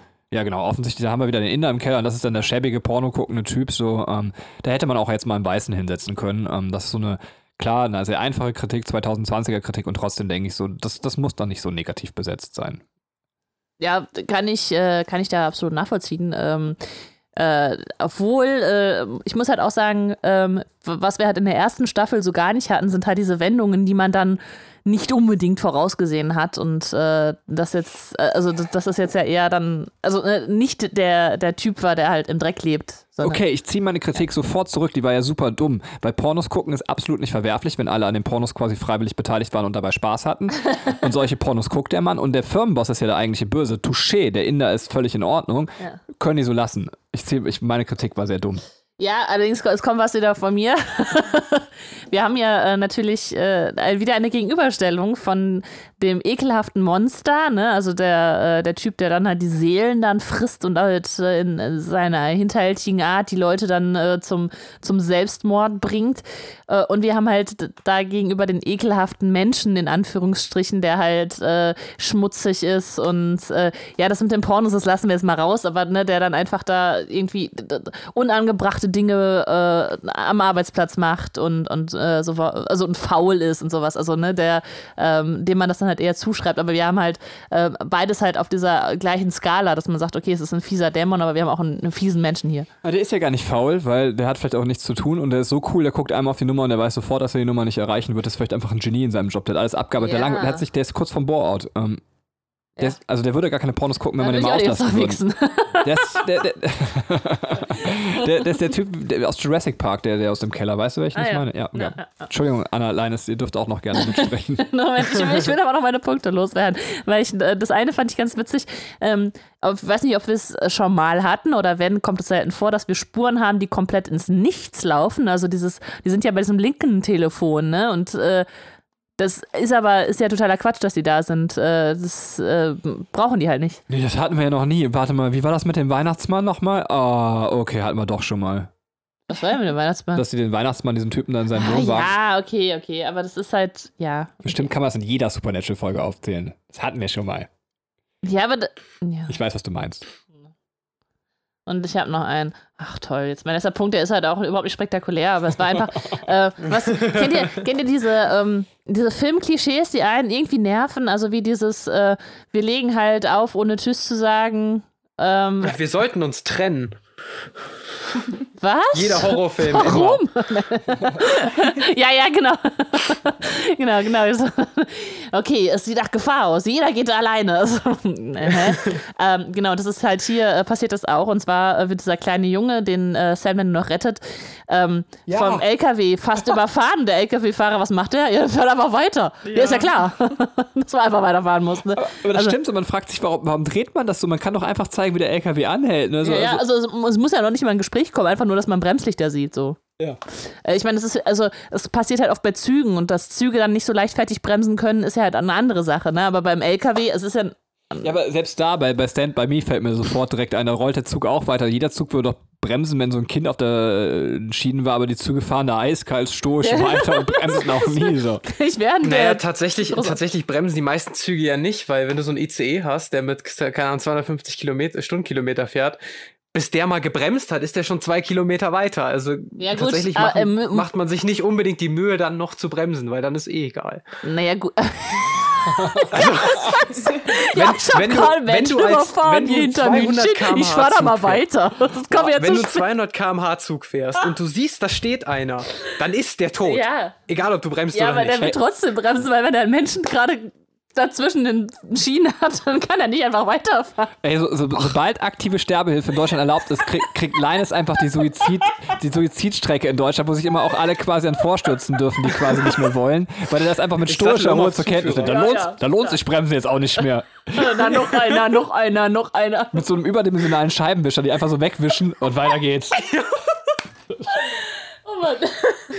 Ja, ich lerne noch mal, ich lerne noch mal Zugführer, kann nicht so schwer sein. Einfach so einen Hebel nach vorne drücken. Und Ich nehme die Todesstrecke, muss einfach nur fahren. Oh, ja, ähm, nach diesem schlimmen, makaberen äh, Exkurs äh, zurück zu. War's das, Katrin? Dann, ähm, Ja, ja, ich, ich bin fertig. Ich habe jetzt nicht mehr auf dem Schirm, ob noch einer was sagen wollte. Wollt noch Ja. jemand was sagen? Ja, bitte, Anna. Ähm, ich habe nur noch ein paar Facts. Ähm, also dieser äh, Telefonmitarbeiter sieht sich natürlich ähm, Basti Asian, Asian Beauties an. Das taucht wieder auf, diese Seite, ähm, die ja auch Dean äh, kennt und die auch in den letzten Staffeln aufgetaucht ist. Ah, okay. Ähm, so ein kleiner Running Gag. Ähm, der Name der Episode ist äh, ein Muddy Waters Song und gleichzeitig ähm, äh, hat eine Episode von ähm, Twilight Zone, einer Serie aus den 60ern ist das, glaube ich, ähm, diesen gleichen Namen. Und in dieser Folge wird ein Junge auf seinem Spielzeugtelefon äh, von seiner toten Oma angerufen. Äh, was Mega ja eine spooky. schöne, ähm, schöne Anspielung ist, weil ja der Junge, äh, der, der Bru kleine Bruder von einem Teenager-Mädchen auch auf seinem Spielzeugtelefon angerufen wird. Und beide Folgen haben die Nummer 58 in der jeweiligen Serie. Also schön inspiriert. Ähm, und jetzt habe ich noch was, weil ähm, vorher ja ähm, Benny diese Gesellschaftskritik angesprochen hat. Ähm, mit diesem, ja, ähm, ihr wart noch niemals so, so allein ähm, quasi, weil ihr so vernetzt seid jetzt. Ähm, ich finde das gar nicht so schlecht, beziehungsweise damals war das wahrscheinlich noch nicht so ein Ding, aber es gibt ja jetzt äh, immer wieder diese gefährlichen Challenges auf äh, Social Media, wo teilweise Kinder oder ähm, ja, Teenager ähm, teilweise bis zum Selbstmord gezwungen werden. Also diese Blue Whale Challenge zum Beispiel und diese ganzen Sachen. Ähm, deswegen finde ich das gar nicht so schlecht, dass das mal angesprochen wird. Und das ist ja ein, ein ziemlich äh, krasses Thema sogar. Und das ist mir halt sofort aufgefallen, weil ähm, dieses, dieses Motiv, irgendwer ruft an und sagt, du sollst dich selbst umbringen, das ist ja jetzt durch Social Media noch mal, ha- hat es eben noch mal eine andere äh, Tragweite quasi. Genau, aber das war's soweit. Also das, aber da würde ich dir tatsächlich, bevor ich jetzt, äh, ich, ich, ich ja Panik, ähm, also da würde ich tatsächlich, wenn ich das so verstanden hätte, ich bin gar nicht auf die Idee gekommen, das so zu deuten, dem würde ich unterstreichen, würde ich sogar sagen, das ist eine wichtige, sinnvolle Gesellschaftskritik, die ich auch gerne sogar noch ausgearbeiter sehen würde. Ich wusste gar nicht von dem Phänomen. Ähm, wie hast du es genannt? Also, ähm, Ähm, das gab es vor ein paar Jahren, die Blue Whale Challenge. Das war so ein ganz gefährliches Ding, wo halt ähm, man konnte irgendwie so eine Nummer anru- äh, anschreiben und die hat einem dann äh, irgendwelche äh, Aufgaben gestellt und die letzte war eben, dass du dich selbst umbringst und da sind tatsächlich einige Kinder ähm, gestorben und das ist Ach also du es war Scheiße. Da, damals, als diese Serie, also als, als die Supernatural gedreht haben, war das wa wahrscheinlich noch nicht deren Intention. Die meinten da halt wahrscheinlich mit dieser Folge, ja, äh, ihr hängt immer am, am Computer und da gibt es auch Gefahren und bla bla. Aber ich glaube, diese Challenges, die in den letzten Jahren aufgekommen sind, ähm, die geben dem Ganzen nochmal so eine andere Richtung. Ja, und ich möchte auch nicht dann vielleicht mein Statement, um das nochmal so ein bisschen zu korrigieren. Ich würde nicht sagen, dass auch Fortschritt immer nur heil ist. Natürlich bringt jedes neue ähm, Item, was man irgendwie in der Welt hat, auch neue Herausforderungen, ähm, die man auch kritisch reflektieren muss. Das muss man auch ganz klar sagen. Ich würde aber das, also ich will es jetzt auch nicht kleinreden, aber um noch ein Beispiel vielleicht aus unserer Vergangenheit zu machen. Ähm, ich weiß nicht, ob es da auch Fälle gab, die dokumentiert sind, die bis zum Selbstmord gangen, äh, aber zumindest die Kettenbriefe, die zum Beispiel früher benutzt wurden. Ich weiß nicht, damals wurden die bei uns per Post verschickt teilweise. Ich weiß nicht, ob Katrin das noch kennt. Ich weiß nicht, ob ja. ihr das noch kennt. Ähm, ja, ich schon. Und da waren auch sehr explizite Drogen im Sinne von deiner Familie passiert irgendwie sowas. So, und dann weiß ich noch, dass ich ein Aufklärungsgespräch mit meinen Eltern hatte. Also es war immer so, wenn du diesen Brief nicht weiterschickst, passiert das und das. Das waren auch alles super angstauslösende Sachen, wo man sagt, klar, durch, durch ein neues Medium können sich solche Sachen neu verbreiten. Und damit möchte ich eben diese Challenge, die ja wirklich das Perverse schlechthin ist, ähm, äh, nicht kleinreden. Und, und das würde ich auch zum Beispiel sagen, ja, sowas muss kritisch reflektiert werden. Ich würde nur nicht sagen, dass wir ähm, menschlich äh, einsamer werden. Ähm, äh, wie sagt Prinz Pi? Er sagt in einer Zeile, wir machten aus smarten Beziehungen Touchscreen-Berührung. Obwohl ich das Wortspiel sehr liebe, würde ich nicht sagen, ähm, dass die Generation heute komplett verlernt hat, menschliche Nähe zu, zu genießen und, und, und Mensch zu sein. Äh, das ist nicht aufgelöst. Das war eigentlich das, was ich sagen wollte. Danke dir, Anna. Das heißt, ich finde dich als sinnvolle Ergänzung ähm, und fühlte mich jetzt schon fast etwas schuldig, wenn ich das so klang. So, ähm. Nee, kein Problem. Also ich glaube, es hat jeder verstanden, in welche Richtung das ging. Also war wahrscheinlich auch die ursprüngliche Intention, ähm, diese, diese Fortschrittskritik, aber ja. Cool, dann, äh, wenn wir fertig sind, Folge 15. Jawohl, Folge 15 heißt Time on My Side oder auf Deutsch Ewiges Leben. Ähm, Sam und Dean untersuchen einen Fall, bei dem sie denken, dass es sich um einen Zombie handelt. Ähm, jedoch zeigen alle Opfer Spuren einer klinischen Operation und jedem wurden auch Organe entnommen. Äh, in Johns Tagebuch stoßen sie dann auf eine Geschichte über einen Doktor aus dem 19. Jahrhundert, der wohl angeblich einen Weg gefunden hat, ewig zu leben, indem er Organe stiehlt und sie sich selbst äh, transplantiert. Und Sam möchte dann diesen Fall auf jeden Fall weiter bearbeiten, weil er denkt, äh, das könnte ein Weg sein, um Dean vor, Dean vor der Hölle zu retten. Dean bekommt jedoch einen Anruf von Bobby, ähm, dessen Hunter-Kollege Rufus Bella ausfindig gemacht hat und verfolgt sie, um quasi den Colt zurückzuholen und äh, lässt Sam diesen Zombie, Zombie-Ding da machen. Ähm, bei Sam wird daraufhin beim Untersuchen vom Doktor gefangen genommen und ähm, ja, Dean hat unterdessen Bella ausfindig gemacht und sieht an ihrer Tür so eine ähm, so eine Pflanze, die wohl irgendwas, die irgendwie dämonische Wesen fernhalten soll. Ähm, er lässt Bella aber laufen und diese kontaktiert dann jemanden, vermutlich Lilith, um zu sagen, dass äh, Dean bei ihr war und wo die sich befinden, weil sie einen, ähm, so einen Kassenzettel von dem Hotel geklaut hat, wo Dean und Sam sind. Dean trifft dann wieder rechtzeitig bei Sam ein, um ihn zu retten und sie sperren gemeinsam den Doktor in einen Eisschrank ein und äh, begraben ihn damit quasi lebendig. Ähm, Bella fährt unterdessen zum Hotel der beiden und will sie erschießen, doch äh, die beiden sind schon weg und ähm, sie telefonieren quasi. Äh, und Dean sagt ihr direkt auf den Kopf zu, dass sie einen Deal mit einem Crossroad-Dämon gemacht hat und eben Bellas Zeit jetzt auch abläuft, genauso wie bei Dean. Ähm, und sie erzählt äh, den Brüdern, dass ähm, eigentlich alle Verträge, die man bei Crossroad-Dämonen abschließt, irgendwie bei, bei Lilith landen und dass die die alle hat. Ähm, ja, und die Folge endet damit, dass ähm, Dean auflegt, es genau Mitternacht schlägt und man bei Bella in der Ferne das Heulen von ähm, Höllenhunden hört. Also wahrscheinlich ist sie dann draufgegangen. Ähm, ich fand die Folge sehr intensiv und es ist auch ähm, eine, die ich, die ich sehr ungern schaue, weil ich, ähm, ich habe generell mit Operationen und so Probleme. Meine Mutter ist da voll in so Krankenhausserien drin und ich kann mir das gar nicht angucken, weil ich mit, weil ich Operationen nicht sehen mag. Und deswegen komme ich auch mit der Folge nicht so ganz gut klar.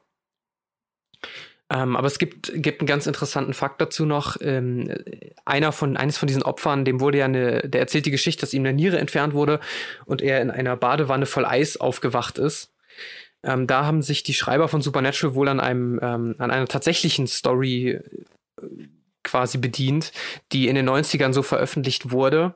Ähm, also es gab dann auch eine Zeitungsmeldung, dass äh, das und das passiert ist, genauso wie sie es in der Folge äh, übernommen haben. Die hat sich allerdings später als Falschmeldung herausgestellt, also es ist nicht, äh, nicht wirklich passiert. Okay, krass. Ähm, wenn wir mit Supernatural mal durch sein sollten, also in 20 Jahren, ähm, laden wir deine Mutter zum großen Dr. House Podcast ein. Ähm, Nee, es ist mehr so, mehr so Grey's Anatomy und Emergency Room. okay. Wir, haben, ey, wir machen ja Scrubs, wir lassen uns eine Staffel Scrubs ein. So, ähm, Hat sie auch noch nicht gesehen. Ich will sie immer drängen, dass sie Scrubs guckt, aber. Das ist wirklich ein guter Tipp. Ähm, ich finde, der, der arme Mann, also der ist schon nicht cool. Das muss man halt auch sagen. Nicht, dass äh, das jetzt, äh, jetzt, jetzt fühle ich mich super schuldig die ganze Zeit. Ähm, also, es ist nicht gut, was der Mann macht. Man sollte nicht Leuten Körperteile rausschneiden. Also, ich äh, halte das grundsätzlich für falsch. Ähm, aber der kriegt es recht hart ab, finde ich tatsächlich von den beiden. Wenn man sich das mal so praktisch vorstellt, was ich schön finde für die Serie, es besteht die Möglichkeit, dass der nochmal wieder auftaucht, weil der eben halt lebendig begraben ist, kann man ihn ja rein theoretisch auch wieder ausgraben. Ähm, aber das ist schon richtig fies, ne? Also wenn man sich das vorstellt, dass der da jetzt nicht mehr gefunden wird. Also man fragt sich, also so ging es mir jedenfalls, ob die nicht eine humanere Methode gefunden hätten. Die hätten noch mal versuchen können, den zu zerstückeln oder den irgendwie anzuzünden. Also es klingt jetzt nicht sehr... Sehr human auf jeden Ja. Fall. Humaner. Ja, Das klingt jetzt nicht so nett, aber, aber tatsächlich ist es doch besser, als sein Leben lang, also eine Ewigkeit bis zum Verglühen des Planetens äh, lebendig begraben zu werden. Und dann wäre die Frage auch, wenn er, also wenn Zerstückeln und Verbrennen nicht helfen würde, weil er auch darüber hinaus lebt, dann würde er auch, wenn der Planet verglüht, würde er dann irgendwie im Universum weiterleben. Also auch ganz komischer Typ. Also ähm, ja, also ich habe mir viele Gedanken über ihn gemacht. Äh, die Folge ansonsten fand ich äh, ganz okay und es war nett, weil das hatten wir so noch nicht ähm, tatsächlich. Ja. Ja, also ich muss auch sagen, diese Szene zum Schluss, wo er einfach so verschüttet wird, ähm, und auch diese ganze Folge, ich fand die sehr, ähm, ja, krass. Irgendwie dieses 18er Rating ist auf jeden Fall gerechtfertigt, finde ich. Wie die, ihm diesen, diesen, äh, dieses Herz, dieses schlagende Herz rausreißt, das auch, kann ich mir auch nicht anschauen, auf jeden Fall. Darf Ähm, ich kurz reingrätschen? Die Folge hat nämlich noch eine FSK von 16. Echt? Mhm. Aber also Ich komme dann bei der letzten Folge da drauf. Ach so, ja, weil nämlich, ähm, mir wird nämlich angezeigt bei Prime, dass äh, die Staffel 18er Rating hat und ich dachte, das ist wegen der Folge, weil es halt schon krass ist, aber anscheinend, ja gut. Ähm, dann ist es nicht so, aber also äh, ich fand die generell sehr übertrieben auch, weil auch dass Sam dann Dean auf diese Art irgendwie unsterblich machen will, ähm, äh, ich weiß nicht, das passt irgendwie auch nicht zu Sam. Weil ich meine, er sieht ja, wie, wie, äh, wie gruselig dieser, äh, dieser Frankenstein-Typ ist. Also ja. Ähm, ich konnte mir die ganz schlecht irgendwie ansehen. Also jetzt nicht, weil sie, weil sie so von der Story her schlecht war, sondern weil es einfach, es war einfach zu viel. Tja, dann wollen wir schon zur Folge 16? Äh, ja. Keiner hält mich auf und ich habe mir dummerweise, ich habe so tapfer durchgehalten, mir die Namen der Folgen aufzuschreiben. Bei Folge 16 habe ich es vergessen. Hat jemand zufällig den Namen? Ähm, No Rest for the Wicked und im Deutschen Die Zeit läuft ab. ah, ich wusste doch, dass ich mich auf euch verlassen kann. Ihr seid großartig. Warum, warum mache ich hier überhaupt noch eigentlich irgendwas? So, ähm, bei der Folge geht es logischerweise jetzt endlich mal darum, dass es Dean an den Kragen gehen soll. Ähm, und äh, natürlich versuchen Sam und Bobby das Ganze noch zu verhindern und Dean irgendwie auch. Und äh, wir sehen so eine große Diskussionsrunde. Äh, Letztendlich, äh, um es ein bisschen abzukürzen, ist es so, dass Sam gegen den Willen von Dean ähm, heimlich Ruby beschwört, äh, äh, weil er sagt, okay, vielleicht hat Ruby noch irgendwie einen Plan, äh, wie wir Dean retten können. Die sagt auch so, ey Sam, wir, wir können deine, deine Megapower benutzen, um Lilith kaputt zu machen. Ähm, und Sam findet das eigentlich auch ganz gut, aber äh, Dean hat sich einfach so quasi, quasi jetzt nicht wirklich ähm, so in, in der Ecke quasi im Schrank versteckt und äh, war dabei, äh, lockt äh, Lilith, ach Lilith, äh, Ruby aus, aus, aus ihrer Reserve und die beiden kommen in einen Kampf. Äh, er nimmt ihr dabei heimlich äh, den Dolch ab und äh, lockt sie wieder in eine Devil's Trap, wie ich heute gelernt habe. Bei mir heißt das Bannkreis. Ähm, liebe Jäger, schreibt mir, wenn ihr wisst, wie der wirkliche Fachbegriff ist. Und das heißt, Ruby sitzt fest in diesem Bannkreis. Ich nenne das jetzt einfach mal laienhaft so. Und ähm, die haben den Dolch und äh, Dean überredet Sam zu sagen, ey komm, wir machen es auf meine Tour, nicht mit deinen Superkräften. Okay, also gehen die los, um Lilith zu töten. Ach so, die haben rausgefunden vorher, wo Lilith überhaupt ist, weil Bobby ähm, hat auf einmal so eine Art äh, magisches, technisches Ortungsnavigationsgerät. Ähm, äh, ja, gut, ist jetzt finde ich auch nicht so wichtig. Tatsächlich, manchmal darf so Zauberkram auch einfach helfen, um die Story voranzutreiben. Und das ist halt in dem Fall, vorher wussten sie nicht, wo Lilith ist, jetzt wissen sie es in, weiß ich nicht, 10 Sekunden. Äh, dann kommen sie halt da an, äh, und zwar ist Lilith bei so einer Familie und, und terrorisiert so eine Familie als kleines Mädchen. Das fand ich super creepy. Ähm, kann ich gleich nochmal meine Gefühle reden, aber mir ging es da echt so schlecht bei der Folge. Ähm, äh, sie lebt da irgendwie als kleines Mädchen eben bei dieser Familie und, und, und, und der Orpi versucht irgendwie schon so einen Hilferuf zu den Nachbarn loszuwerden und, und sie ist da und tötet einfach mal die Babysitterin und, und, und will Kuchen und das ist alles so schlimm. Ähm, Entschuldigung, ich drifte ab, aber es macht mich echt fertig. ähm, äh, naja, auf jeden Fall machen sich dann eben äh, Sam und Dean äh, auf den Weg, um jetzt äh, Lilith äh, zu töten. Bobby und Ruby tauchen auch auf. Ist Ruby direkt schon von Anfang an da? Nee, die, die, die wird ja in dem Bannkreis da festgehalten. Genau, stimmt. Also nur Bobby ist da, ja. ne? Ja, okay, aber irgendwann taucht Ruby nämlich zwischendrin auf. Ähm, äh, es gelingt ihnen nicht, Lilith zu töten, weil Lilith mittlerweile auch heimlich das Mädchen verlassen hat, wieder irgendwo anders ist. Äh, ist halt alles irgendwie ein bisschen blöd. Äh, am Ende eben dann ist Ruby zwischendurch aufgetaucht, ist es so, dass Lilith auch in Ruby ist. Also äh, sie hat einfach jetzt Ruby besetzt. Und es kommt dazu, dass Dean überraschenderweise getötet wird. Ich tippe jetzt mal als Laie, das könnte, die Stelle mit dem 18er-Rating sein. Ähm, äh, und dann passiert irgendwas Krasses. Und jetzt muss ich kurz wieder ausholen. Wir sehen irgendwie ein Licht und dann sehen wir, dass Lilith Panik hat vor Sam und ähm, Sam holt irgendwie mit dem Dolch aus, sticht in Richtung von, von Lilith, die noch immer in Rubys Körper ist und äh, Lilith verlässt Rubys Körper und, und dann ist sie weg und dann ist äh, gut. Und dann sehen wir noch einmal Dean in der Hölle. Was da genau passiert ist, wissen wir nicht. Ob es jetzt die Angst vor dem Dolch auf einmal doch war, was man nicht glaubt, oder ob es die Angst eben vor Sams Superkraft ist. Ähm, als, als normaler Supernatural-Gucker Staffel 3 weiß ich nicht, was an dieser Stelle passiert ist, aber irgendwas krasses ist abgegangen. Ähm, ja, und dann ist Ende. Dean in der Hölle und Sam einsam. Bumm. Bumm. ja. ja. Ähm, möchtest du noch was sagen, oder? Ach so, ich dachte, ich lasse immer quasi, wenn ich zusammenfasse, erstmal allen anderen den Vortritt. Bitte haut rein, wer möchte. So. Ja, dann mache ich gern weiter. Also ich habe nicht so viel, ähm, ich habe nur so ein bisschen äh, Meinung zu der Folge. Also ähm, ich fand Ruby voll badass irgendwie. Also ich finde es auch echt gut, dass letztendlich mal so eine coole Frauenrolle dabei ist und in der letzten Folge merkt man es halt, finde ich, am, am meisten, wo sie dann, ähm, wo es dann so eine Prügelei gibt zwischen, zwischen äh, Ruby und Sam und Dean. Ähm, dann finde ich auch äh, Lilith, also das, das Mädchen ist eine krass gute Schauspielerin. Entschuldigung, darf ich dir auch mal ganz kurz dazu ja. was sagen? Also ich finde das übrigens ähm, nie, dass mich das stört. Also ich finde das auch so, so wie Anna das beschreibt, dass das, ähm, also so, so Prügeleien verlieren da auch irgendwie nicht. Also wer jetzt irgendwie sagen würde, ja, aber Männer, das ist ja so die Kraftdomäne, finde ich überhaupt nicht. Wenn sich ein Mann und Frau in einem Film oder in einer Serie prügeln, sieht das genauso wuchtig aus, wie wenn sich zwei Männer oder zwei Frauen prügeln. Ähm, finde das absolut äh, zum Beispiel legitim und würde sagen, da, da, hat man keinerlei Verlust, wenn man das macht und finde das auch sehr, sehr positiv. Ähm, ja. Ja, also lehne ja Gewalt generell ab, aber äh, in der Serie ist Ey, Durch Anna, da, da, kann man nichts sagen. ich, ich, ich, ich, lehne Gewalt auch ab. Ich tue niemandem was zu leide, liebes Internet. Ich mache sowas nicht. Das war jetzt nicht auf dich bezogen, sondern generell, weil ich ja vorher gesagt habe, ich finde das, find das cool. Ich finde das natürlich nicht cool, weil sie sich schlagen, sondern weil sie halt äh, auch mal, weil ich meine, sie ist ja jetzt, sie ist ja ein ebenbürtiger Gegner jetzt mal und ähm, sie ist halt eine Frau und das finde ich halt gut irgendwie. Ähm, also keine, keine, keine Sorge. ähm, genau, dann, wo war ich bei Lilith, glaube ich? Genau, weil das Mädchen die spielt so unglaublich gut, weil sie ja in dem einen Moment so voll das süße Mädchen ist und dann und dann hat die, mir ist diese Szene im Kopf geblieben, wo, ähm, wo sie den, den Großvater oder den Vater fragt, ähm, ja, magst du mich nicht mehr? Und dann alle sind total still und haben Angst, dass sie den gleich äh, niederschnetzelt. Und dann ist sie plötzlich wieder, ach ja, okay, dann äh, gehen wir Kuchen essen. Und das ist so gut gespielt. Äh, ich weiß nicht, wie alt dieses Mädchen ist, vielleicht so sechs oder so. Oder vielleicht acht, keine Ahnung. Ähm, das finde ich wahnsinnig gut. Und ja, ich mag das Konzept der unsichtbaren Hellhounds. Und ich mag auch, dass es im Gegensatz zum ähm, letzten Staffelfinale irgendwie kürzer war, natürlich, nur eine Folge und auch kurzweiliger. Ähm, wobei ich das, das Ende von der Folge wieder etwas zu gehetzt fand.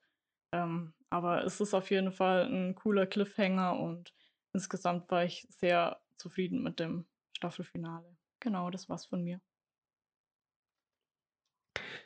Ja, ähm, das meiste hast du, hast du eigentlich schon gesagt. Ich fand äh, die Folge auch ziemlich, ziemlich stark. ähm, zwei, zwei Sachen. Zum einen wird äh, Yoda aus Star Wars erwähnt. Außerdem haben wir ein direktes Ghostbusters-Zitat ähm, mit Well, this is a terrific plan. I'm excited to be a part of it. Can we go, please? Ähm, und was mir viel mehr im Gedächtnis geblieben ist, weil ich ähm, ich so sehr liebe, ist die Szene, ähm, wo Sam und Dean im Auto fahren und äh, gemeinsam äh, Wanted Dead or Alive von Bon Jovi singen. Ja.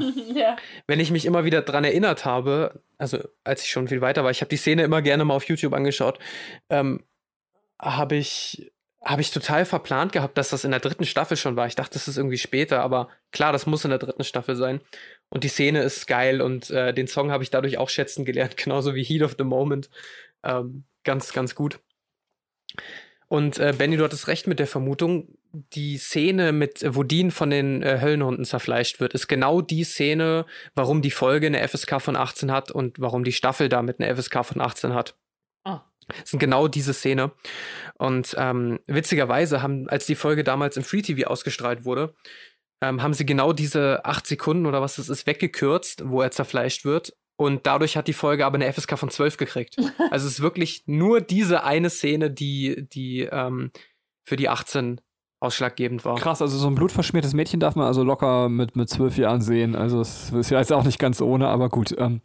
Ja, aber ich, ich denke, es liegt einfach daran, dass wirklich, er wird von, er wird aufgeschlitzt, er wird, ähm, ja. Blut spritzt überall durch die Gegend von etwas, was du nicht siehst. Und ich glaube, das ist, ähm, ich habe mich ja mit FSK ein bisschen mal beschäftigt in der Ausbildung. Das ist, glaube ich, fällt schon darunter. Das ist auch für einen Jugendlichen mit 16 noch schwer abzugrenzen irgendwie. Das ist, ähm, das ist was Unnatürliches, was du, was du schwer einschätzen kannst. Genauso wie viele Horrorfilme das halt sind. Was ich aber krass finde, dass sie dafür, also dass denen das so wichtig war, das so zu zeigen, dass sie gesagt haben, also für die ist es ja wirtschaftlich ein Verlust, quasi eine 18er-Label ja. zu bekommen, dass sie gesagt haben, machen wir trotzdem. Also, ähm, weil hätte jetzt irgendwie nicht gebraucht. Meiner Meinung nach habe ich mich dann auch gefragt an der Stelle, muss das so ein brutaler Tod sein, damit das für uns irgendwie gewichtiger ist? Dachte ich so, nö, hätte jetzt auch ein bisschen unbrutaler sein dürfen, aber ähm, ja. Ja, vielleicht waren sie auch einfach nur unvorsichtig beim Film und haben gedacht, ah, das wird schon noch eine 16er-Wertung. Und dann kam die FSK und gesagt, nee, also Leute, das geht jetzt nicht. Und fürs Free TV, wo dann die Werbung läuft, haben sie es ja auch äh, gekürzt. Also ähm, okay. die Werbeeinnahmen haben sie ja trotzdem gekriegt durch die Stammgruppe, weil die konnten es ja alle gucken. Bist du fertig? Ja. Okay, okay, sorry. ich wollte nicht unterbrechen, wenn du noch äh, Gedanken hast. Ja, aber es ist, also, äh, ich, ich fand die gar nicht so schlimm, diese Szene. ich weiß nicht, ob mir jetzt was nicht stimmt. Also, ähm, ja. Äh, okay, also ich, ich fand andere Stellen in der Staffel, glaube ich, schlimmer, äh, die ich mir dann schlechter angucken konnte als die, aber das äh, ist vielleicht auch eher so ein persönliches Empfinden. Ähm, so mit Splatter habe ich jetzt nicht so das Problem. Ähm, Genau, ich, äh, aber trotzdem sehr krass. Äh, äh achso, vielleicht nochmal zur Erklärung. Finde ich, äh, es, es, wird ja immer gesagt, dass es so furchtbar ist, von diesen Höllenhunden gejagt zu werden. Und das wünscht man halt seinem ärgsten Feind nicht und so. Dass sie deshalb einfach so ein bisschen das ähm, Extremer halt auch darstellen wollten. Ähm, das Ende ist aber, finde ich, komplett überraschend. Also ich war dann so, irgendwann habe ich mal kurz Stopp gemacht und dachte so, in sechs Minuten, wie wollen die das denn noch jetzt schaffen, Dean zu retten? Und die Antwort ist ja, sie schaffen es halt gar nicht. Er kommt halt in die Hölle. Und deswegen endet das Ganze mit einem riesigen Cliffhanger. Und äh, man ist jetzt echt so, dass man denkt, ich will jetzt unbedingt weiter gucken. Also das ist, äh, ich weiß nicht, ob es jetzt wirklich daran liegt, dass die Staffel halt nur so kurz ist. Ähm, aber das ist äh, auf jeden Fall sehr, sehr spannend, finde ich. Und äh, ja, und es ist halt alles noch so ungeklärt. Man weiß auch nicht, was mit Sam ist. Warum kam dieses Licht? Warum hatte Lilith so Angst? Was ist jetzt mit ihr? Warum ist sie eigentlich so gefährlich? Wo liegt ihre Kraft drin? Und äh, genau, also sind ganz, ganz viele Fragezeichen, aber im positiven Sinne. Also, weil man weiß, das kann halt noch aufgeklärt werden. Ähm, Genau. Äh, und äh, dann noch mal ganz kurz, äh, was ich auch als äh, noch gute Ideen fand, weil ich mochte die Folge sehr gerne, ähm, ist erstmal, dass Dean auch Dämonen erkennen kann, weil er ja schon mit einem Fuß quasi in der Hölle steht und deswegen ähm, da jetzt irgendwie dieser Blick äh, ihm das erleichtert zu sehen, wer ist jetzt ein Dämon und wer nicht. Und was dann auch zu dieser, finde ich, guten Idee kommt, dass Sam will ja dann das kleine Mädchen töten, die ja von Lilith be besessen ist. Und ähm, auch die, wo die, die Mutter sagt, ja, tun sie es, weil sie das einfach auch nicht ertragen kann. Und Dean ihn da noch in letzter Sekunde auffällt und sagt, sie ist jetzt nicht mehr besessen, da ist kein Dämon mehr drin. Ähm, fand ich halt äh, sehr, sehr cool, so, weil äh, das halt irgendwie so eine neue Fähigkeit ist, äh, die es halt irgendwie auch äh, zu so einem echt spannenden Moment halt dann bringt. Ähm, genau. Aber das, das war es eigentlich schon. Äh, einfach nur, ich finde, äh, es ist ein, ein gutes Ende. Es lässt halt noch viele Fragen offen. Und die, die Frage, die sich jetzt eigentlich am Anfang der Staffel gestellt hat, ist halt immer noch nicht beantwortet. Ist Sam immer noch Sam oder halt nicht. Und ja, vielleicht hat er sich auf eine andere Art und Weise verändert, als äh, wir das zum Anfang der Staffel halt angenommen haben.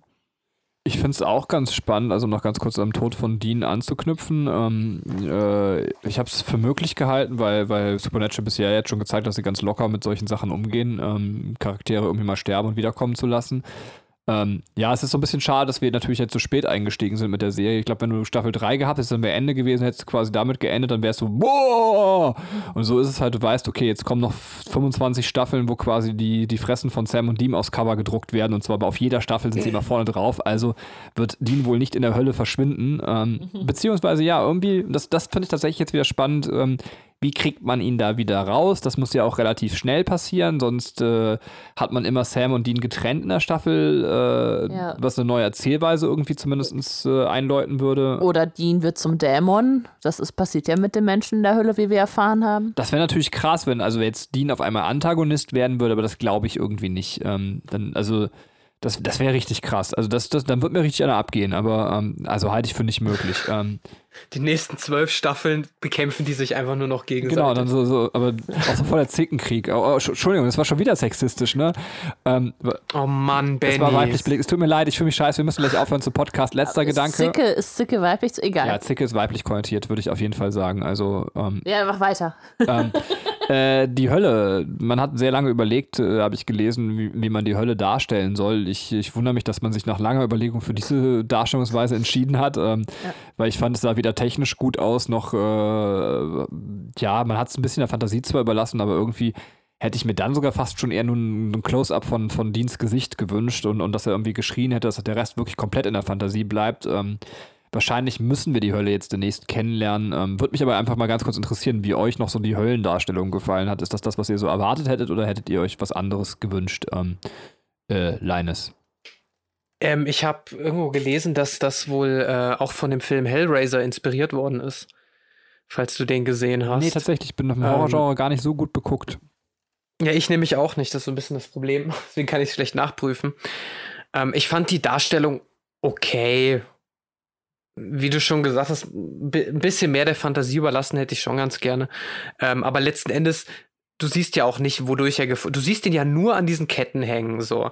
Und du siehst ja auch nicht wirklich, was da jetzt die Folter dran ist. Also ein bisschen an Ketten hängen, so. Aber ähm, es wird schon viel der Fantasie überlassen. Ich glaube, es war schon eine ganz okay Lösung, wie sie es gemacht haben. Aber das stimmt, dass du das sagst, da passiert ja noch irgendwas und das sehen wir nicht. Und ich habe mir so gedacht, so ja, und ihr so, der hängt da so an irgendwelchen Ketten, das geht doch ganz klar, der hat noch viel Luft und der arme Typ da in dem Kühlschrank, wie soll der sich fühlen? Ähm,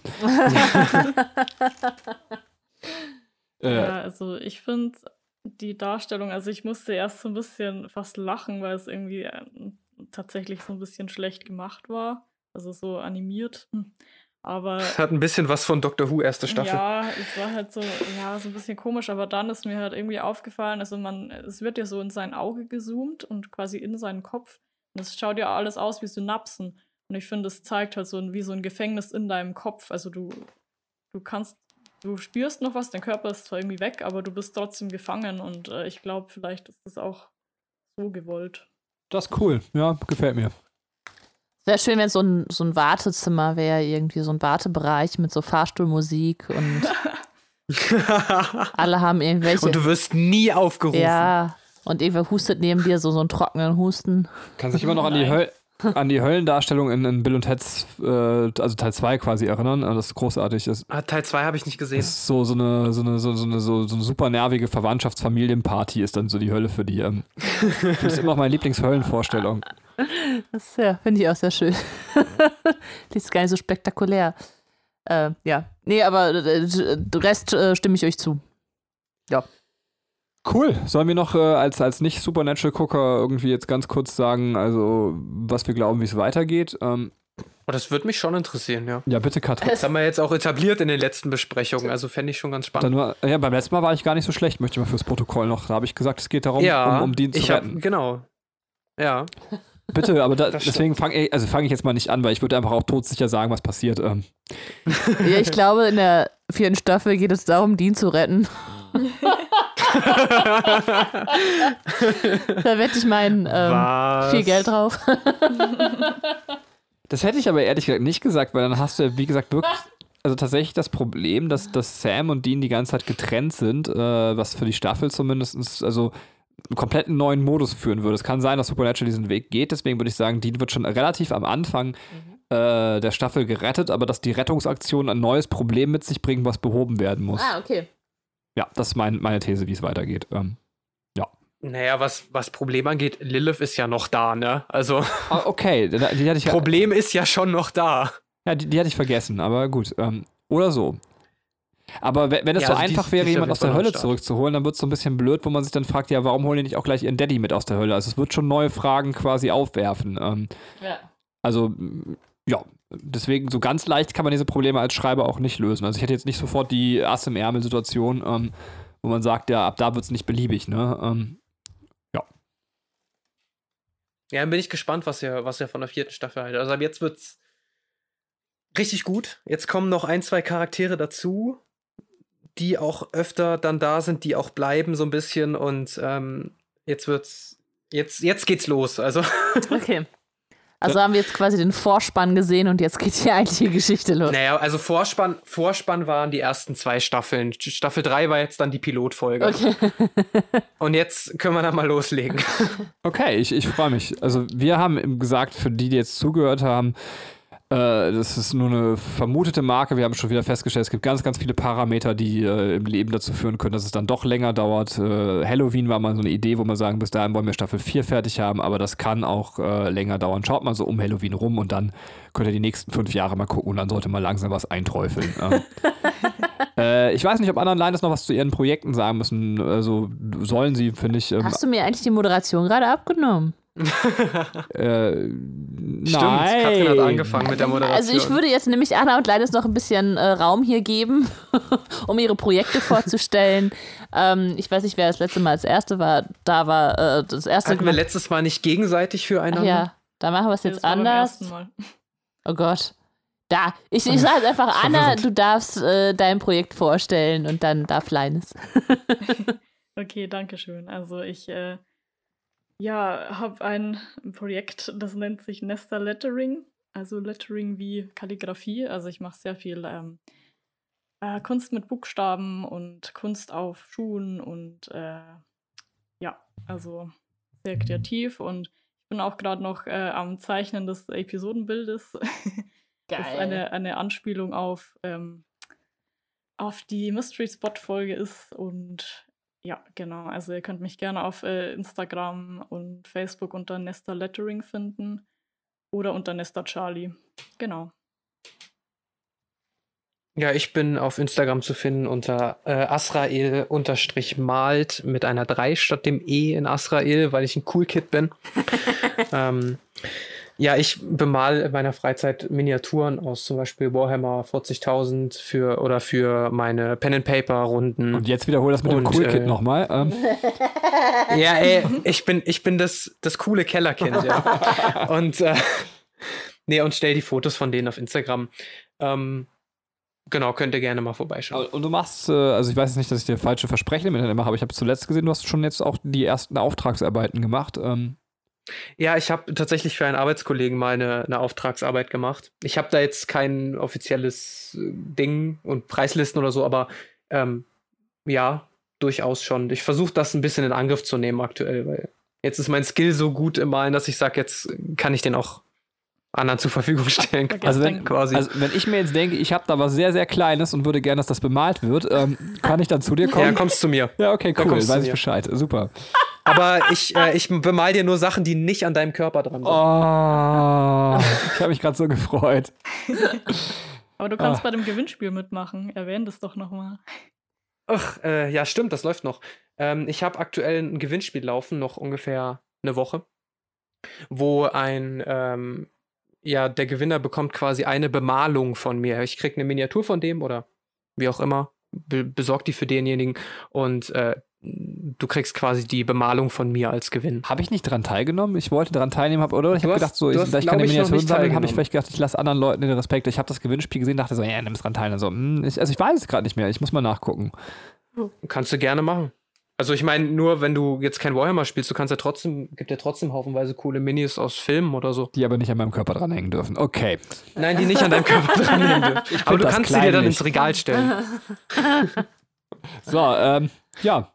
Ich, aber ich bin übrigens, das muss ich jetzt gerade noch sagen, wir sind ja gerade beide aus, ach so, ich darf ja nichts sagen, aber ich darf doch, das ist keine Moderation, ich möchte was an Anna sagen, ähm, dass wir gerade, wir haben eigentlich gedacht, wer sich äh, eben jetzt bei den alten Folgen nochmal rein und die noch nicht gehört hat und mal guckt, das äh, letzte Folgenbild ist eben auch schon von Anna gemalt worden. Wir sind eigentlich davon ausgegangen, weil das so geil ist, dass wir das einfach jetzt komplett für die 25 Supernatural-Staffeln benutzen werden. Ähm, äh, deswegen sind wir gerade beide total aus allen Wolken gefallen, als wir gehört haben, dass es anscheinend für diese Folge ein neues Folgenbild gibt. Äh, wir rasten aus. Vielen, vielen Dank, Anna. Ähm, da habe ich nicht mit Ja, gerechnet. gerne. cool.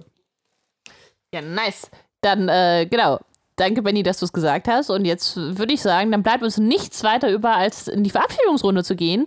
Und ich bedanke mich bei euch, liebe Zuhörer, fürs Zuhören. Es hat sehr, sehr viel Spaß gemacht. Ich bedanke mich bei Anna und Linus und Benny, weil äh, durch die einfach Leben diesen Podcast gekommen ist. Äh, und äh, es ja, hat auf jeden Fall sehr viel Spaß gemacht, diese Staffel zu besprechen.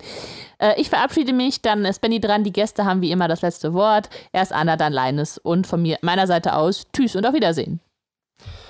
Äh, ich habe nur noch drei Dinge zu sagen. Erstens, Leute in Kühlschränken zu vergraben ist scheiße. Sich prügeln ist scheiße. Und ähm, Gewaltsachen im Internet zu verbreiten ist auch kacke. Ich habe so viel gelernt heute. Ähm, tschö.